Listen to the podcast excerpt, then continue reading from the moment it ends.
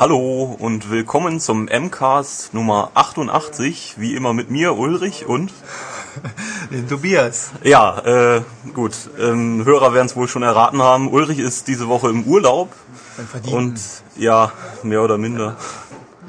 er springt trotzdem jeden Tag mal ab und zu hier rum. Wir haben also auch keine Ruhe so richtig. Er liebt halt seine Arbeit. Er liebt seine Arbeit oder hat zu Hause einfach nichts zu tun. Mal gucken. Auf jeden Fall ähm, werden jetzt, da Ulrich nicht da ist, der Stefan genau.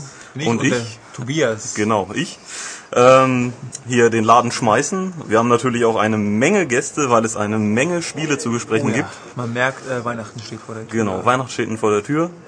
Aber äh, wie gewohnt, wir wollen euch ja nicht aus eurem Trott rausreißen.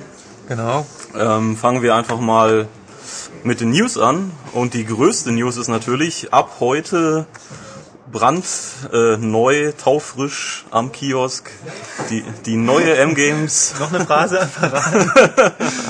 Wie immer, das hatten wir letztes Mal schon mit einem bunten Programm für Jung und Alt. Genau, aber mit weniger Interviews. Die neue M-Games, ja. 12 2010, Jawohl. seit heute am Kiosk mit dem äh, Titelthema Knights Contract. Exklusiv. Exklusiv.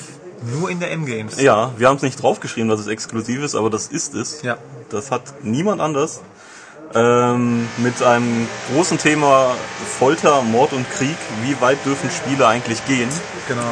Ja, äh, wir gehen das Ding einfach mal von Anfang bis Ende durch, würde ich sagen. Ja, würde ich sagen, ich äh, blätter es mal auf. Bitte entschuldigt den Baulärm.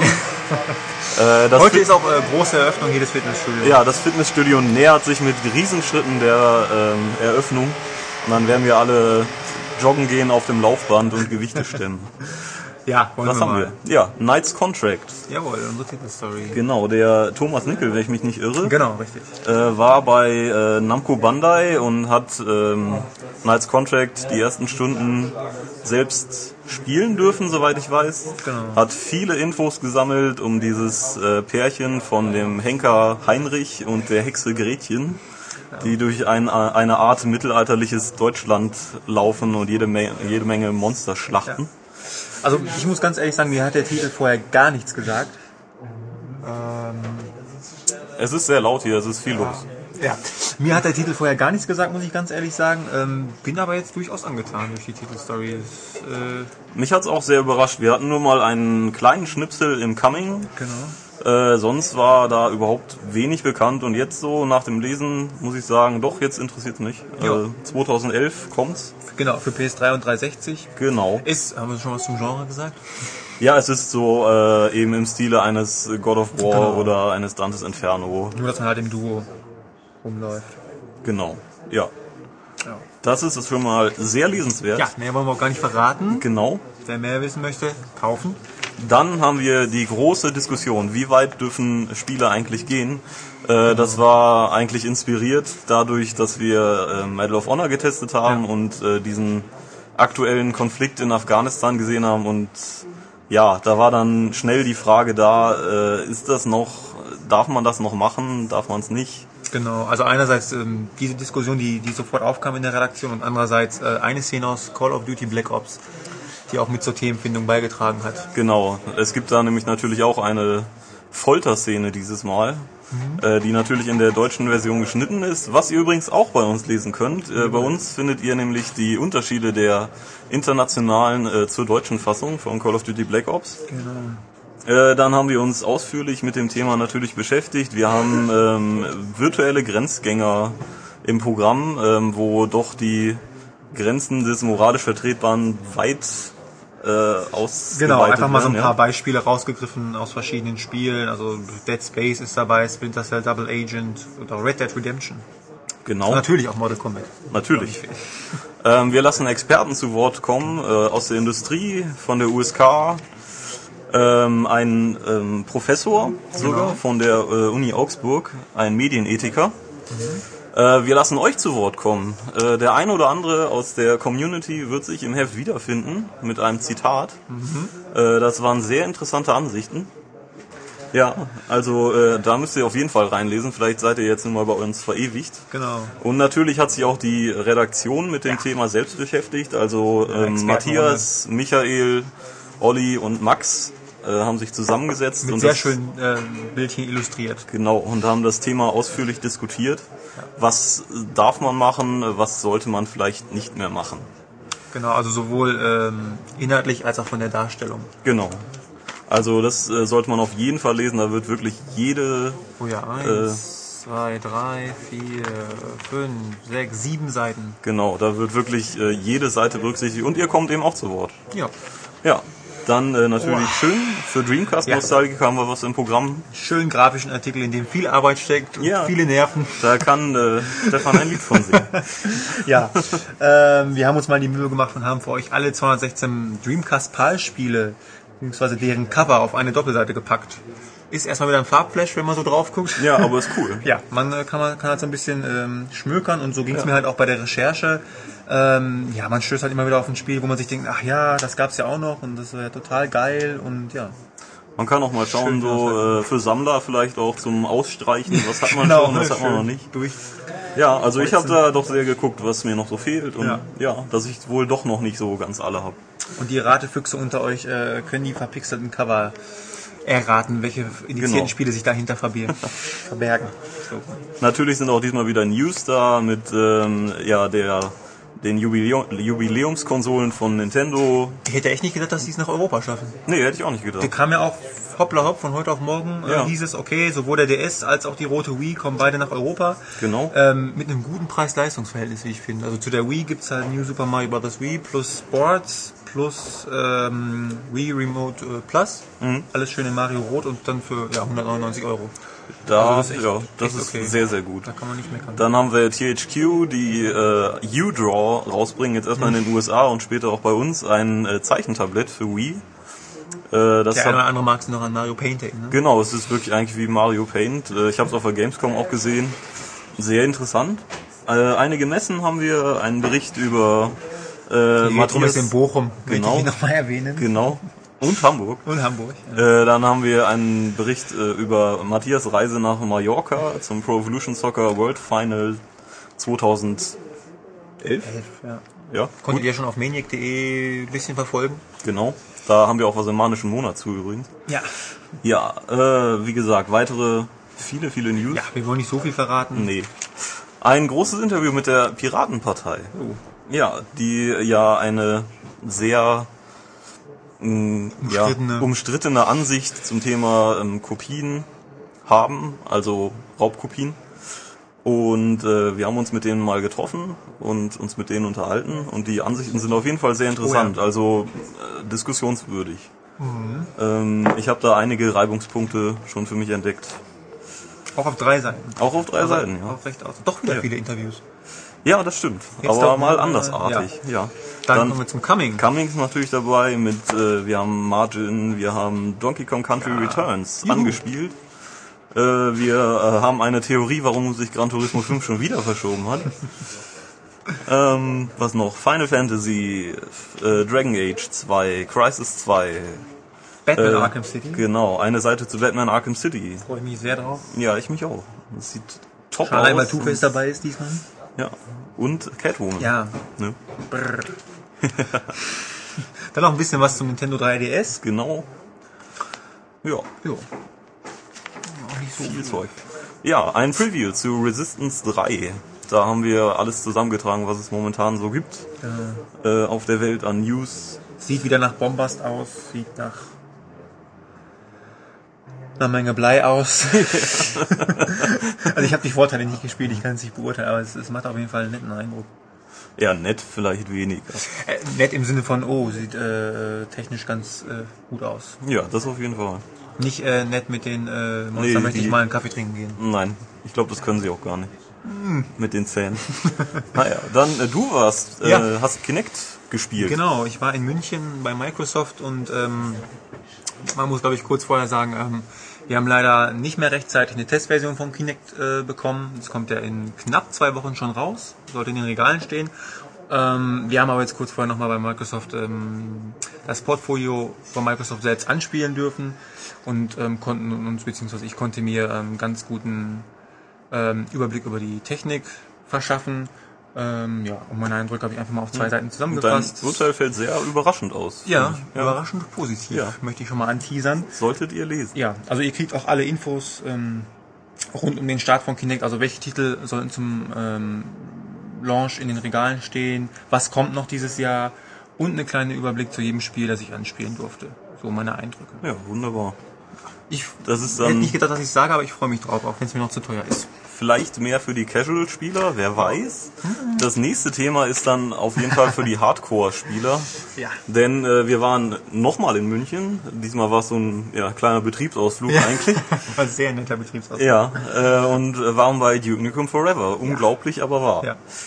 Das Wir eine kleine konnten, Träne im Auge. ja, schon, ja. Äh, wir konnten so circa ja, 20 Minuten, würde ich sagen, anspielen.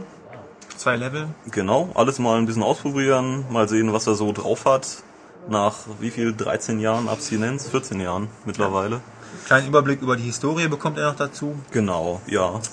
Und natürlich auch ein großes Interview Jawohl. mit ähm, dem Gearbox-Chef Randy Pitchford, der ja Duke Nukem sozusagen gerettet hat. Duke Nukems Stiefvater.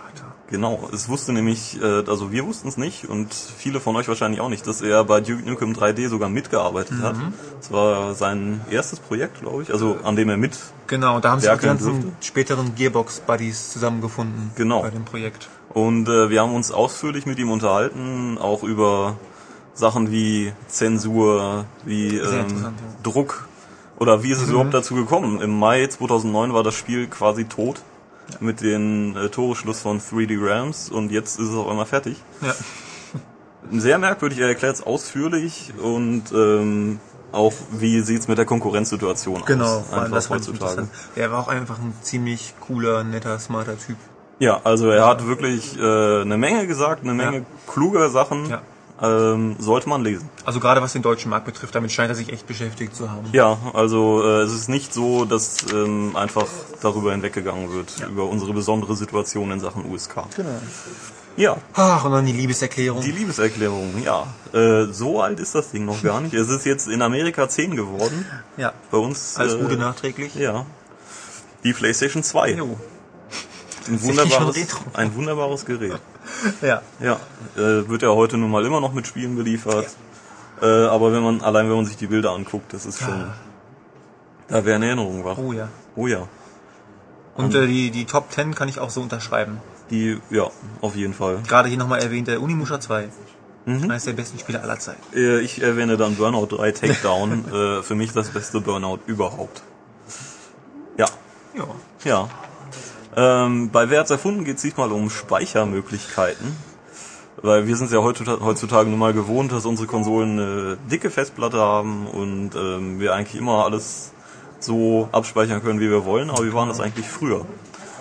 Ne? Da geht Früher äh, wirklich alles besser? Fragezeichen. ja, da geht Michael der ganzen Sache auf den Grund und klärt, wo wir denn äh, zum ersten Mal die Gelegenheit hatten, bei einem Spiel anders zu speichern als mit einem komplizierten Code. fünfseitigen Passwort. Ja. Das Spiel dürften auch viele kennen. Also wir kamen auch fast alle Ja, sofort ja, drauf. natürlich. Also ich denke, der normale M-Games-Leser äh, weiß es in diesem Moment. Ja. So, dann kommen wir zum Testteil. zum Genau, der ist diesmal extrem hochkarätigen echt Testteil. dick.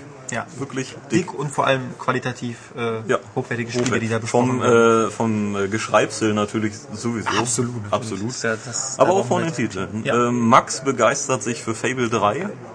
Ähm, er war wirklich, er ist glaube ich, Ja, war hin und weg. er war wirklich hin und weg, obwohl er sehr unbedarft an die ganze Sache rangegangen Ja. ist. Äh, kann man nur empfehlen. Wirklich sehr schöne Einsichten. Was haben wir noch so? Wir Ähm. haben äh, die Sims 3, ähm, Arcania Gothic 4, wo ich eigentlich hohe Erwartungen dran hatte. Ja.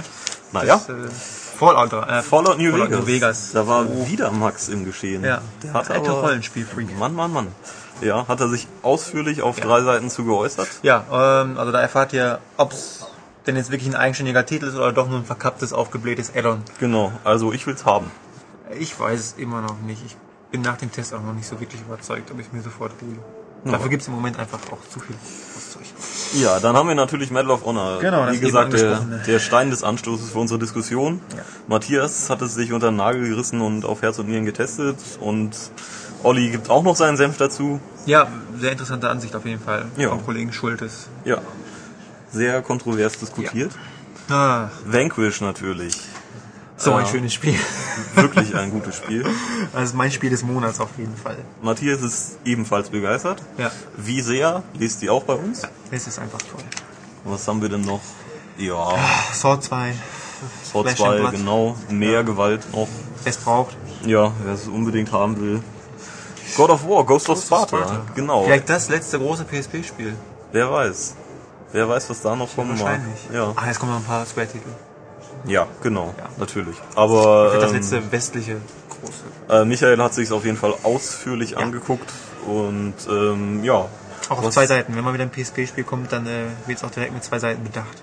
Genau, vor allen Dingen, wenn Kratos drin mitspielt, weil sonst kommt er persönlich vorbei und hackt uns den Kopf ab. Genau. Was ich interessant finde, äh, auch auf dem Screenshot sehr schön zu sehen, äh, man ist erst einmal zu Fuß in Sparta unterwegs. Ja, das ist richtig. Und man kann äh, natürlich wieder mit ähm, Frauen rummachen. Natürlich. Sonst wäre es kein God of War. Eben. Dann haben wir natürlich die äh, mehr Hardcore-orientierten Move-Klamotten wie Time Crisis und The Shoot. Time Crisis Racing Storm, äh, Storm, Storm. Storm, Storm. Storm.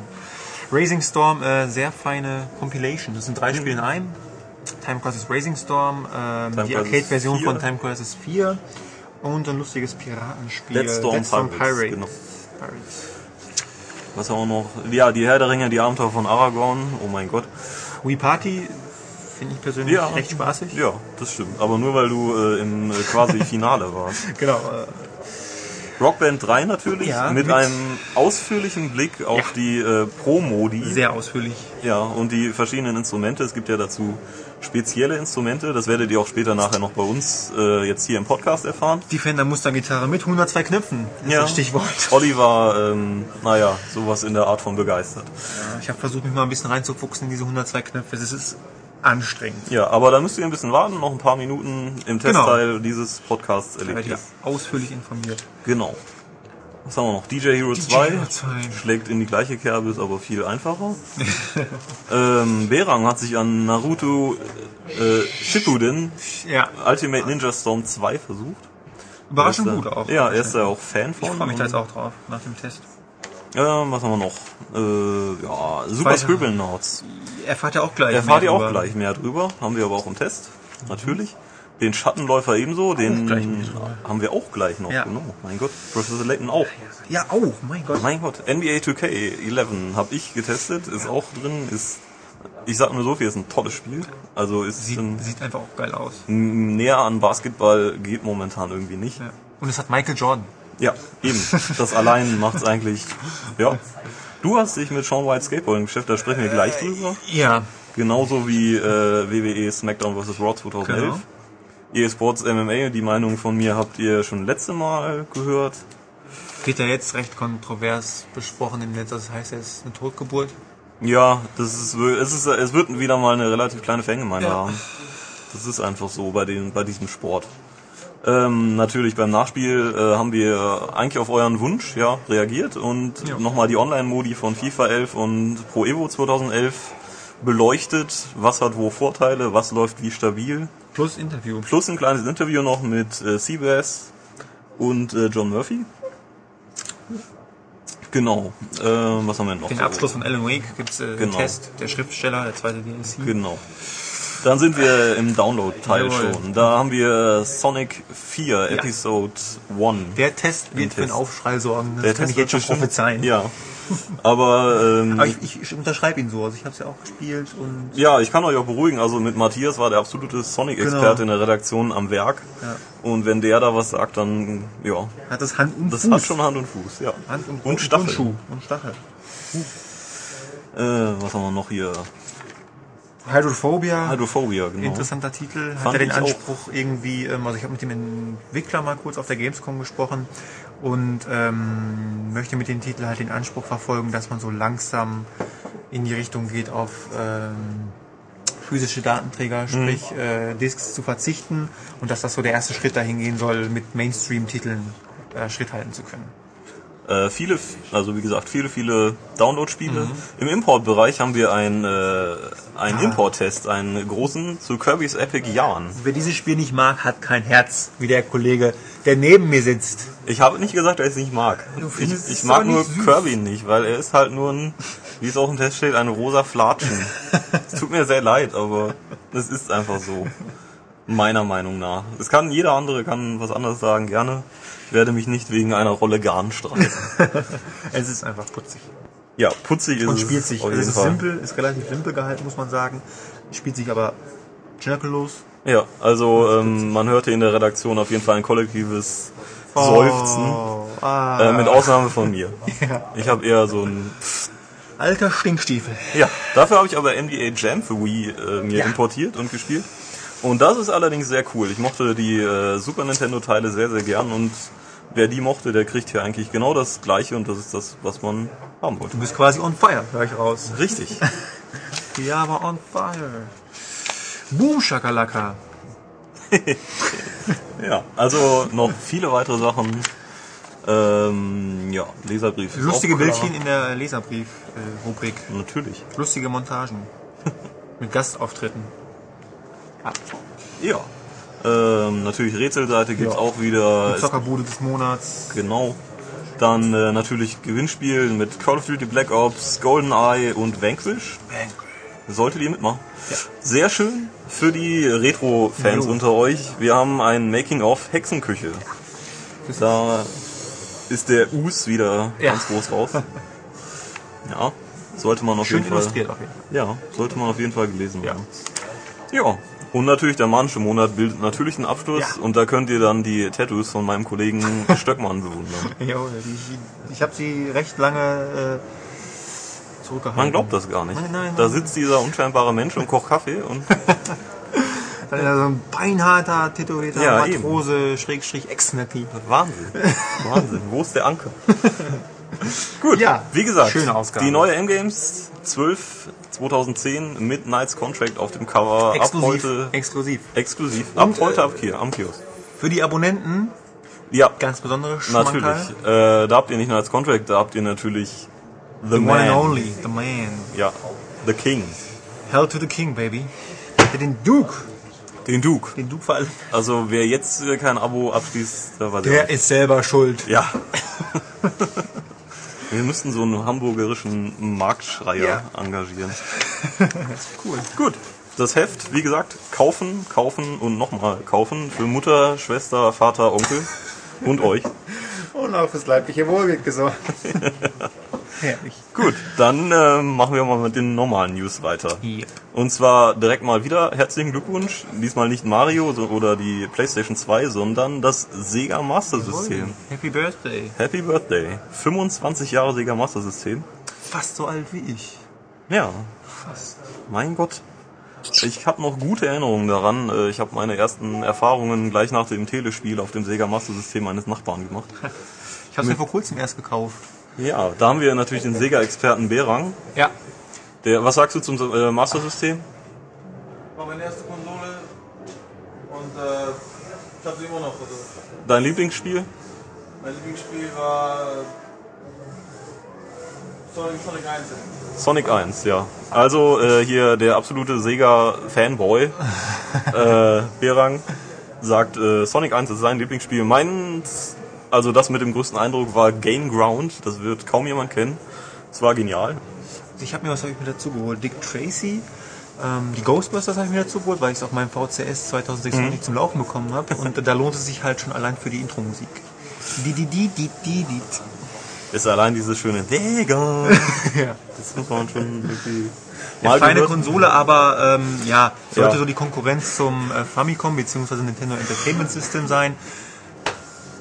Ja, aber wirklich eine Schnitte. mit einem vorinstallierten Spiel sogar. Ja. Also zumindest in der zweiten Version. In der, gab's in der ersten auch? War in der ersten Sega Master System Version auch ein Spiel vorinstalliert? Da hat Berang noch eine lustige Anekdote zu erzählen, oder? Achso, Hänger. Ja. Möchtest du Komm- komm doch mal- komm doch her. mal rüber, Hätte mal. mir letztes Mal schon erzählt, die lustige Anekdote. Michael? Leiser bitte, ein bisschen. Er Danke. spielt gerade das äh, famose Unleashed. Ja, Force Unleashed 2. Ja, also. damals, anno 1988, äh, Weihnachten, habe ich äh, die Master System äh, bekommen, zum, zu Weihnachten halt. Und äh, habe sie dann äh, am nächsten Tag gleich wieder äh, zurückgegeben oder geben wollen, weil äh, ich das installierte Spiel nicht gefunden habe. Also ich wusste nicht, dass es halt in der Konsole Du ist. dachtest, es wäre als Cartridge. Richtig, dabei. ja. Und da stand auch, glaube ich, links, also das glaube ich, auf Englisch, aber ich, damals konnte ich kein Englisch. Oder, Warum nicht? Ja, acht Jahre. Ja. Mal, heutzutage? Ja, jedenfalls äh, sind wir dann zu äh, einem äh, gewissen äh, Versandhaus äh, der auch damals äh, Was in letzter Zeit äh, kriselte? Was mit Nee, Kuh, äh, nee, nee, mit, mit Kuh, genau, ja, Ja, richtig.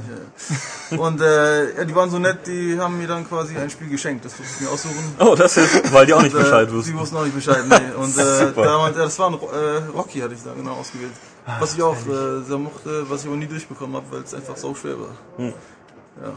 Also hast du dann äh, on top quasi Rocky und Hang-On hast du Genau. hinterher noch ein paar äh, Wochen, entdeckt. später, paar Wochen später war die äh, Cartridge nicht richtig drin und dann lief plötzlich Hang-On. Und die Verwunderung war groß. Ja, aber die Freude Acht auch. Jahre und schon kriminell. Er zockt da schon die Arme. Und deswegen, da fing die Krise nämlich an von Quelle. Ja. Da fing's Genau. an. Das fängt an, ja. ja. Aber sind wir sind schuld, weil die Inkompetenz äh, na, hat das quasi zugelassen. Ja, sehr schön. Auf jeden Fall herzlichen Glückwunsch, Sega. Beran kann, glaube ich, gleich da bleiben. Ja, du hast bestimmt Für die nächste. Newsmeldung. Ja. Nämlich äh, Blizzard-Spiele auf Konsole, Fragezeichen. Ja, Ja, es war natürlich äh, die BlizzCon jetzt. Äh, natürlich für PC-Spieler das absolute Nonplusultra, das muss man dann gehört haben, was da World of passiert. Warcraft, Diablo 3 und Star Und StarCraft, also ähm, auf PC ein Die absoluter, Dreifaltigkeit des äh, PC-Games. ja, ein absoluter Premium-Entwickler. Was ich sehr gut verstehen kann, auf jeden Fall. Naja, ähm, bei uns ging dann natürlich auch die Diskussion los, na, warum gibt's denn kein Diablo 3 irgendwie auf Konsole? Weil es ist nicht angekündigt, wir glauben Könnt auch, ihr den Reibach machen? ja, man könnte auf jeden Fall einen Reibach machen. Ähm, wir glauben aber jetzt auch nicht so wirklich dran. Und da ging es natürlich in den Kommentaren hin und her, ja, kann man es auf Konsole spielen, ja oder nein. Den ersten Teil gab es ja auf der Playstation und Sacred 2 ist ja so ähnlich, das gab es auf der Xbox nun mal. Ja, ähm, es hieß zuerst eben, das wird es überhaupt nicht geben. Jetzt kam dann natürlich noch als Update, hat sich dann doch noch ein Blizzard-Mensch geäußert und sagte, ja, Diablo 3 kann man sich auf Konsole schon vorstellen. Ja, was sagt ihr dazu? Also halt nicht eins zu eins. Das ist halt das Ding. Man muss halt äh, das Spiel dem anpassen. Also äh, man muss dann quasi sowas wie ein äh, äh, Auto- Auto-Aim-System einführen, weil mit der Maus äh, kann man halt den Gegner direkt anwählen und dann ihm verfluchen oder einen Zauber an den Hals hängen oder so. Das mit dem Joypad ist halt schlecht, ja, wenn man ihn direkt steuert. Also ich erinnere mich da an äh, Baldur's Gate Dark Alliance und Champion of North auf der PlayStation 2 und sage, dass das hervorragend funktioniert auf Konsole, wenn man es ordentlich anpasst. Ich bin da etwas zwiegespalten. Einerseits ist für mich Diablo immer eine PC-Erfahrung gewesen und äh, ich fühle mich mit Maus und Tastatur da sehr wohl. Andererseits äh, denke ich mir eben, dass so Spiele wie eben Sacred 2 oder äh, jetzt auch ein, zum Beispiel das äh, Lara Croft Spiel, was Ja, ja, so ähnlich funktioniert, äh, wunderbar mit einem Pad funktioniert. Also warum eigentlich nicht? Man muss, denke ich, bei so klassischen PC-Genres einfach mal den Mut haben, den Schritt auf die Konsole zu wagen. Ich, ich bin auch immer noch der Meinung, dass Point-and-Click-Adventures äh, gut funktionieren auf Konsole. Ja, das glaube ich auch.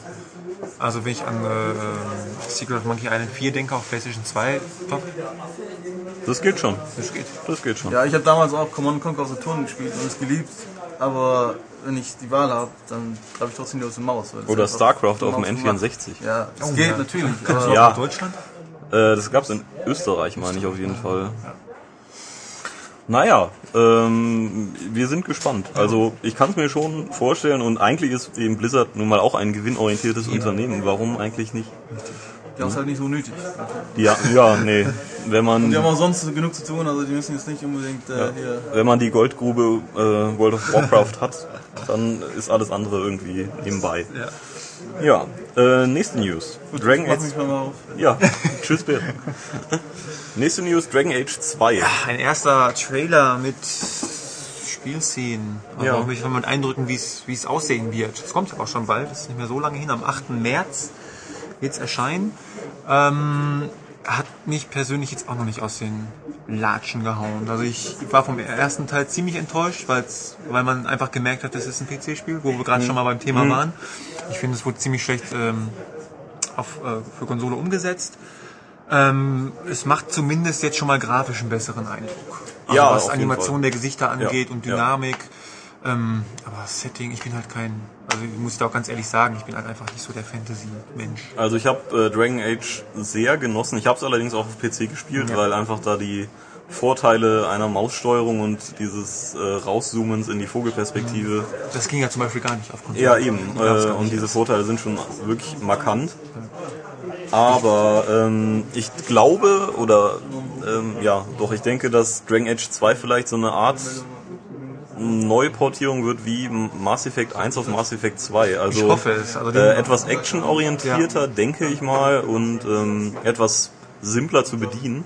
Ja. Und dann kann es auf Konsole besser funktionieren. Also hoffe ich mir. Ich hatte mir ähm, Dragon Age äh, 1 halt auch so im Dunstkreis des Mass Effect 2 Hypes noch geholt, wo ich total gehypt war von dem Spiel und war dann halt dementsprechend enttäuscht, weil ich mir halt Mass Effect 2 dann irgendwie vorgestellt hatte unter Dragon Age 1 schon. Und wenn der Schritt ähnlich äh, markant wird, klar, dann äh, Ja. freue ich mich auch drauf. Aber natürlich abseits des Kampfsystems, wenn es wieder so eine epische Geschichte und so tolle Charaktere werden, wie man das eben auch von BioWare gewohnt Ja. ist, dann wird das absolute Spitzenklasse. Und äh, wie schon beim ersten Teil gibt's für Erstkäufer, also sprich, wenn ihr es nicht irgendwie gebraucht kauft, wieder ähm, DLC dazu, der diesmal umfangreicher ausfallen soll als beim ersten. Also so Richtung Cerberus-Netzwerk ähm, bei Mass Effect 2. Genau, und äh, das werdet ihr auch bei uns im Coming finden natürlich. Ja. Äh, es gibt noch eine spezielle Dragon Age äh, Edition, die man aber vorbestellen muss, weil sie nicht so im Handel erscheint und dann gibt es natürlich noch einige Zusatzgegenstände. Genau, machen wir einfach mal weiter. Jo, HD-Neuauflagen sind für Microsoft kein Thema. Genau. Auf äh, PlayStation 3 grassiert das ja momentan sehr viel. Also es gab die God of War Collection natürlich mit God of War 1 und 2 leicht hochskaliert. Es wird Prince jetzt of Persia, Prince of Persia kommt Splinter jetzt. Cell. Splinter Cell auch, ne? Ist offiziell War auf jeden Fall schon mal gelistet. Ich weiß gar nicht, ob es offiziell, also es war schon mal gelistet bei äh, Amazon, glaube ich. Dann kommt natürlich im nächsten Jahr Ico und äh, Shadow of the Colossus, worauf eigentlich jeder wartet. Ja, Ich, ich warte, ja, doch, doch, kann ich so Ja, eigentlich- ich würde mich halt auch auf. Splinter Cell freuen. ähm, ja, das ist eben auf PlayStation 3 ein sehr, sehr großes Thema. Auf Xbox überhaupt nicht.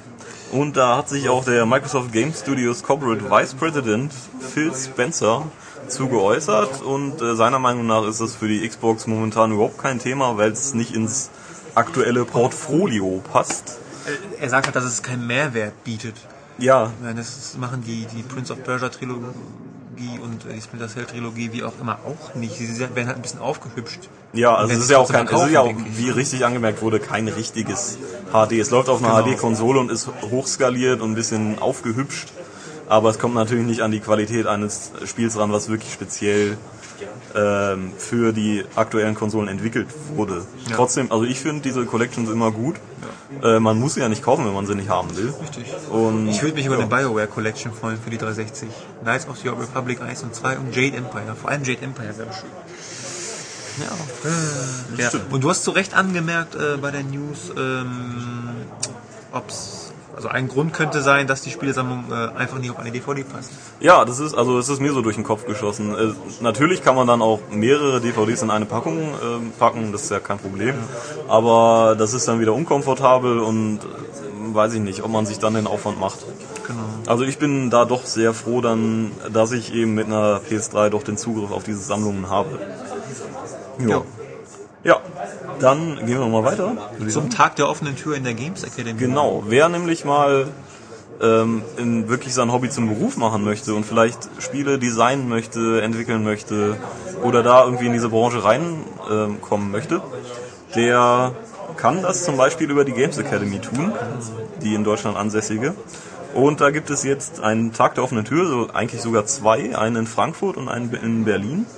Und zwar am 5. November in Frankfurt und am 12. November in Berlin. Da gibt es dann eine Reihe von ähm, Vorträgen und Diskussionsrunden und ähm, ihr könnt verschiedene Stationen durchlaufen, äh, wo dann Fragen behandelt werden, wie zum Beispiel, äh, welche Zukunftschancen gibt es da überhaupt? Was gibt es da für Programme? Wie kann ich mir das Ganze finanzieren? Ähm, wie, was gibt es für Dozenturen und so. Äh, das Interessante ist auch, dass da der Thomas Nickel zum Beispiel, der für uns ja auch schreibt, da ab und an Vorträge wohl hält. Wusste ich gar nicht. Ja, Und die Teilnahme ist absolut kostenlos und ihr könnt es ja einfach bei uns auf www.maniac.de die News raussuchen. Da gibt es dann auch einen Link Genau. äh, zu der Seite der Games Academy, wo ihr dann noch weiteres erfahrt. Und auch wenn ihr irgendwie Zweifel haben solltet irgendwie und euch nicht traut, äh, die Kollegen in der Branche sind in der Regel sehr nett. Ja, also das ist noch ein äh, auf Du und Du Unternehmen Genau. hier so. Also, Ja. Auf jeden Fall, wer da irgendwie Ambitionen hat, da reinzugehen, sollte sich das vielleicht mal anschauen. ja. Ja, Und dann, sehr schöne Überschrift, Halleluja, der Patch ist fast fertig. Genau, Um es wird- Spiel geht es? Es geht um F- äh, F1 2010. Da gibt es ja von Seiten der Spieler äh, gab es doch eine ganze Menge Beschwerden, dass äh, es sehr viele Bugs gab, dass die KI offensichtlich irgendwie gecheatet hat, nicht in die Box fuhr, dass man selber dort zu lange festgehalten wurde vom äh, Lollipop-Männchen. Und äh, Codemasters hat das natürlich auch gehört und ließ jetzt vor einigen Tagen dann die äh, Meldung im eigenen Forum verlauten, dass der Patch jetzt wirklich eigentlich fertig sei und jetzt nur noch bei Microsoft und Sony liegt, die den eben freigeben müssen und prüfen müssen und dann kommen wir hoffentlich endlich in ein fehlerfreies Rennvergnügen. Ja. Man kann es nur wünschen. Ja. Ja, dann schließen wir die News ab mit einer topaktuellen Meldung. Ja. Äh, denn Zenimax, die Leute, äh, die, oder die Firma, die zum Beispiel hinter Bethesda steht, äh, hat Tango Gameworks gekauft. Das sagt jetzt erstmal vielleicht vielen nichts, aber das prominenteste Gesicht dieses Studios ist äh, der Resident Evil-Macher Shinji Mikami, der jetzt auch unter der Flagge von Zenimax natürlich weiterarbeiten wird. Der auch am hervorragenden äh, Vanquish beteiligt war. Genau. Und ähm, wer dem das jetzt zum Beispiel überhaupt nicht sagt, Zenimax hat in der Vergangenheit auch äh, It Software gekauft, die an Rage arbeiten und eine Menge indizierter Titel auf ihrer Liste haben und nun mal sehr erfolgreich sind. Also die müssen das Geld momentan wirklich haben. Ja, Fallout scheint äh, sich zu lohnen. ja, ich denke auch. Bei den ganzen Add-ons muss es so. Ja, ähm, wir können das. News. Ja, sollen wir das? Ja, dann schließen wir das ab. Ja, und äh, Feedback gibt's heute eigentlich nicht, weil es war, gab schlicht und ergreifend nicht viel. Es gibt so ein, zwei Sachen, die möchte Ulrich aber nächste Woche selber behandeln. Also schenken wir uns das. Das wird Und- eh ein sehr langer Podcast. Das wird ein sehr langer Podcast. Wie gesagt, es gibt Spiele, Spiele, Spiele. Und ähm, ja, da den widmen wir uns dann gleich. Genau. Und das werden die beiden auch gleich, aber jetzt muss ich mich vorher ganz kurz einklinken. Ich bin nämlich gerade am Zusammenbauen dieses nicht so ganz kurzen Podcasts und da hat wohl jemand vergessen, dass wir dann doch nach dem Feedback noch was anderes gehabt hätten oder haben, um es zu füllen. Deswegen kommt jetzt hier noch eine kleine Filmbesprechung mit Stefan und meiner Wenigkeit. Und danach geht's mit Spiele, Spiele, Spiele weiter. Ja, wollen wir mal. Wir haben wieder einen Film geschaut, Stefan und meine Wenigkeit. Und zwar, Professor Layton und die ewige Diva. genau, zum Professor Layton gibt's ja, wie wir wissen, jetzt seit einer Woche ungefähr das dritte Spiel. Und es wurde in Japan auch ein Film produziert, den jetzt auch bei uns zu äh, erwerben gibt. Wir haben hier die Blu-ray vor uns liegen. Die haben wir angeschaut. Wir mögen Professor Layton. Wir lieben, also ich kann, also ich glaube, da spreche ich für uns beide, wir lieben Professor Ja, ich bin sehr angetan grundsätzlich davon, aber vom Ja. Film, was fällt uns dazu ein? Wir lieben ihn nicht so Nein, es bricht mir das Herz, aber es, also wenn man ganz ehrlich sein muss, ich finde ihn richtig schlecht. Für einen Layton-Film richtig schlecht leider. Ja, richtig schlecht fand ich ihn jetzt, glaube ich, nett, aber ich Er habe ist mir halt so abgedreht. Mehr erwartet, Ja. glaube ich. Aber sagen wir es so, nachdem ich ja, ähm, Stefan hat Teil 3 noch nicht gespielt, Genau. ich schon, storymäßig hatten sich, machen sich da ein bisschen Parallelen bereit. Nicht ganz so wild, also die Story vom Spiel ist nicht so die ganz diffus, bis auf die Tatsache, dass einfach Sachen aufgelöst werden, wo man sich wundert, woher kommt jetzt diese Auflösung. Ähm, nicht, dass es sich widerspricht mit irgendwas, das früher war, aber wo kommt es eigentlich her? Deswegen kann sie sich auch nicht widersprechen. Ähm, nein, also Professor Layton und die ewige Diva hat mit den Spielen per se nichts zu tun. Es tauchen natürlich viele Charaktere drin auf. Professor Layton und Luke sind logischerweise drin. Haben wir gesagt, dass es ein Prequel ist? Es, es ist ein Prequel, Genau. wird gesagt, das ist einer ihrer ersten Fälle. Da taucht dann eine, eine andere Assistentin von Professor Layton auf, die man in den Spielen, meine ich, nie gesehen hat. Also Äh, ich, ja, es kann sein, dass es dass sie irgendwie im vierten Teil vorkommt, den es ja in Japan schon gibt, aber Möglich, ja. Aber nicht in den in Deutschland. dann gibt's eine ehemalige Assistentin, die nicht, die wir Eine nicht kennen. Studentin. Äh, Studentin Studentin war es, genau, die, die, wie heißt sie? Janice war es, genau. Ähm, Ja. Und dann halt, aber es tauchen auch ein paar Charaktere auf, die kennt man wiederum aus den, aus den Spielen. Shelmy. Nee, Chelmy war es doch nicht. Der taucht kurz auf am Anfang. Ach so, doch. Ja, okay, jeden Fall. und dann die Flora, Flora. und dann sein alter Mentor, dessen Name Schröder. Schrö wie? Schröder. Schrader. Ich glaube. Schrader wird da ausgesprochen Schrader. und äh, äh, zu lesen war einmal Schröder in Okay. dem Film, in dem Buch. Ach so, okay.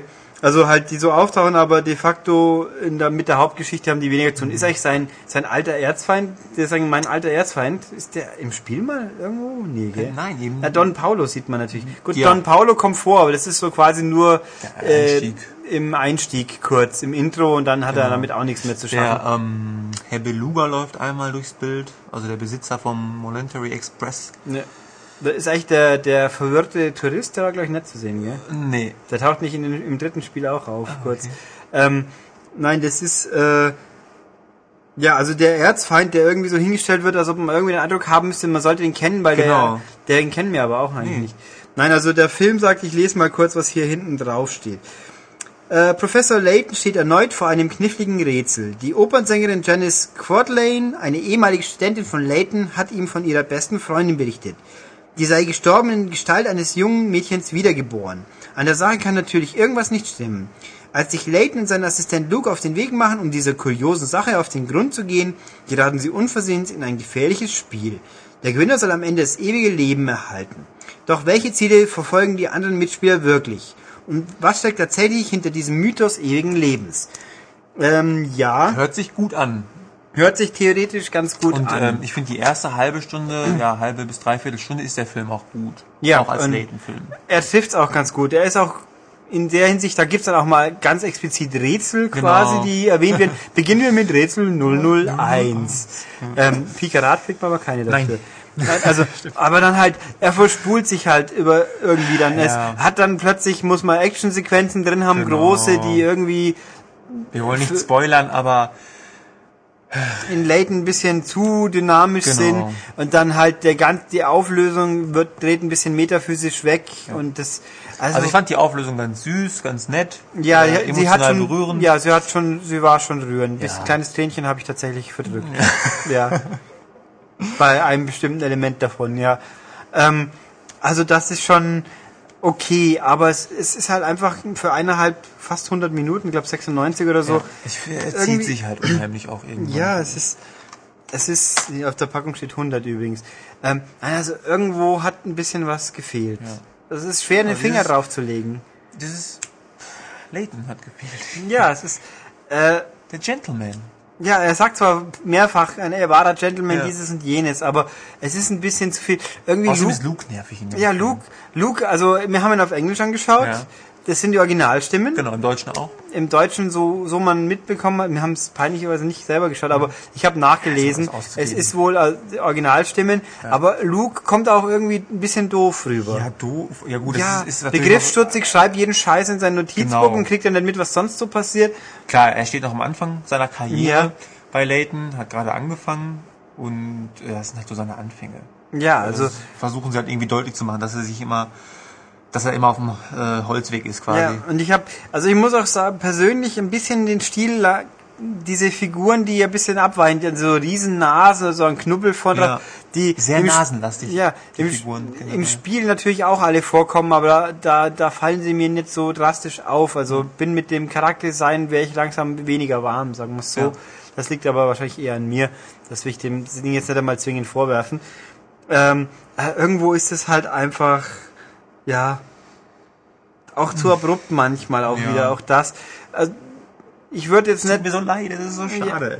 also wir waren jetzt nicht geflasht. Nee, leider nicht. Ich muss auch sagen, also technisch gesehen, der Film ist hübsch gezeichnet, die Animationen sind super. nicht Also, schlecht, die Musik super. ist nett, das sind oft die Themen aus dem Spiel werden ja, sehr guter eingesetzt. Soundtrack. Er hat mich teilweise, also auch die ganzen ähm, Opernszenen, wenn mal gesungen wird, irgendwie an Final Ja. Fantasy 8 erinnert. Ja, wobei am Anfang ist der Gesang mal irgendwas mit Text, glaube ich, und danach wird immer bloß so la la Ja. la, diese anderen Lieder, die kommen. Also Soundtrack und äh, ähm, Visualisierung top, muss Ja. man echt sagen. Bis auf die Tatsache, dass halt immer gerne mal bei so Action und sonst was mit Computerelementen Ja, gab. das passt halt und das wirkt ein bisschen so wie bei früheren Disney-Filmen, wo das, wo das die, die Synthese noch nicht so ganz hinhaut. Ja. Und man sieht sofort immer alles, wo Computergrafik Genau. ist. Äh, Charakterdesign fällt mir auch so ein, es gibt einen Scotland Yard, äh, Ja, das ist natürlich ein der Highlight. hat, der hat also, da kann Michael Wendler nicht Ja. mithalten. Ja. Überhaupt nicht. da stinkt der Wendler so gegen ab, Ja. weil ähm, er hat halt äh, äh, herzförmiges Brusthaar. Ja, und das ist so Dominant. dominant, dass er leider sein, sein Hemdkragen auch nicht zukriegt Ja. und so quasi ab halber Brusthöhe so quillt oben raus. Also Und dazu noch so eine Elvis-Tolle, Ja. der sich äh, eigenwillig, Ja. nennen wir es mal. Ähm, lustig. Ja. Das halt so die, die, der Running Gag des Films. ja, und ähm, also diese Computerelemente, hm, Aber auch unnötig einfach. Also es Ja. sind halt auch Sachen, die dann durch äh, Computertechnik visualisiert werden. Das hätte nicht sein müssen. ja, es ist ein bisschen zu viel äh, Mecha-Bombast. Ja. Und mir geht auch, äh, mir ist jetzt auch eingefallen, mir geht ein bisschen so diese urbane Sache ab. Ja, genau, das- in das den Urban, halt. In den laten Spielen, selbst wenn es im ersten Spiel natürlich dieses typisch britische Dörflein war, schön, Ja. im zweiten Teil Genau. der Zug und dann die andere Stadt. Im dritten ist man im Endeffekt nur in London unterwegs. Das geht hier ein bisschen ab. Da geht's dann Ja. auf so eine fantastische Insel und Alles und, abgedreht, alles Ja. irgendwie zu flippig, zu japanisch. Ja, also auch Stichpunkt Japanisch auch ganz gut. Die, die Disc, also der Ding hat alle möglichen Synchros drauf, Mhm. auch Japanisches drauf. Das ist für Leute, die es haben wollen, prima. Äh, wobei nach wie vor habe ich die Untertitel jetzt. Ich wollte gerade sagen, ich sehe hier gerade Untertitel, ja, wir haben sie nicht laut gefunden. Packung sind Untertitel, wir haben Englisch. Ich habe keinen Menüpunkt für Untertitel gefunden. Mhm. Keine Ahnung, wie die gehen sollen. Ich habe sie nicht angebracht. Vielleicht sind in der deutschen Fassung die Untertitel aktiviert, wenn man auf Deutsch startet. Anfang hat man Sprachauswahlmenü und dann kann man nochmal die Sprache wählen. Also man wählt erst Englisch, Deutsch, irgendwas und in Englisch kann man aber, wenn man will, alternativ Japanisch nehmen. Übrigens 5.1 Sound und der hat auch ganz ordentlich auf Surround-Effekte gesetzt. Ja. Das muss man schon sagen. Ähm, und der Film selber ist aber komplett japanisch geblieben. Also der komplette Vorspann, Abspann, genau. irgendwas äh, ist japanisch. Ja. Ähm, sich nicht die Mühe gemacht, das zu übersetzen. ja, das ist komisch. Also das finde ich ein bisschen schoflig. Wenn man das Ding schon komplett rüberbringt, dann Untertitel, da sind Zwangsuntertitel an teilweise, um dann die Credits Genau. quasi anzuzeigen, aber dann bitte schön doch die Menüs auch. Es ist schon äh, Menüs, Quatsch. Also in, äh, Vorspann, Abspann wäre schon okay gewesen. Ähm, ausstattungstechnisch ist die Disc auch die Blu-ray. Wir reden jetzt explizit von der Blu-ray. Ja. Sehr schwach, nämlich nix. Es gibt, wenn man einlegt, den Trailer zum Spiel Nummer 3. Ich würde sagen, wer kann und das Spiel nicht kennt, der möge den doch skippen, weil, gut, Oh ja. da wird, wenn man es nicht kennt, das Spiel, es fällt einem nicht zwingend auf, aber irgendwie drei Viertel des Trailers sind vom hintersten Bereich des Spiels. Äh, spoilert einem die Story jetzt auch nicht, weil ja kein Dialog ist. Aber ich frage mich schon, wieso muss ich da jetzt lauter Sequenzen vom Schluss zeigen? Richtig. Das ist total dämlich. Aber das war's aber auch an Ausstattung. Ich finde es sehr, sehr schwach, weil die Blu-ray kostet eigentlich relativ viel, man, wenn man sich so umschaut, 20 Euro aufwärts. Die Standard-DVD ist wohl ebenso bestückt und es gibt eine Special Edition, die mit 25 Euro gegenwärtig ungefähr bei Amazon veranschlagt ist, also teuer.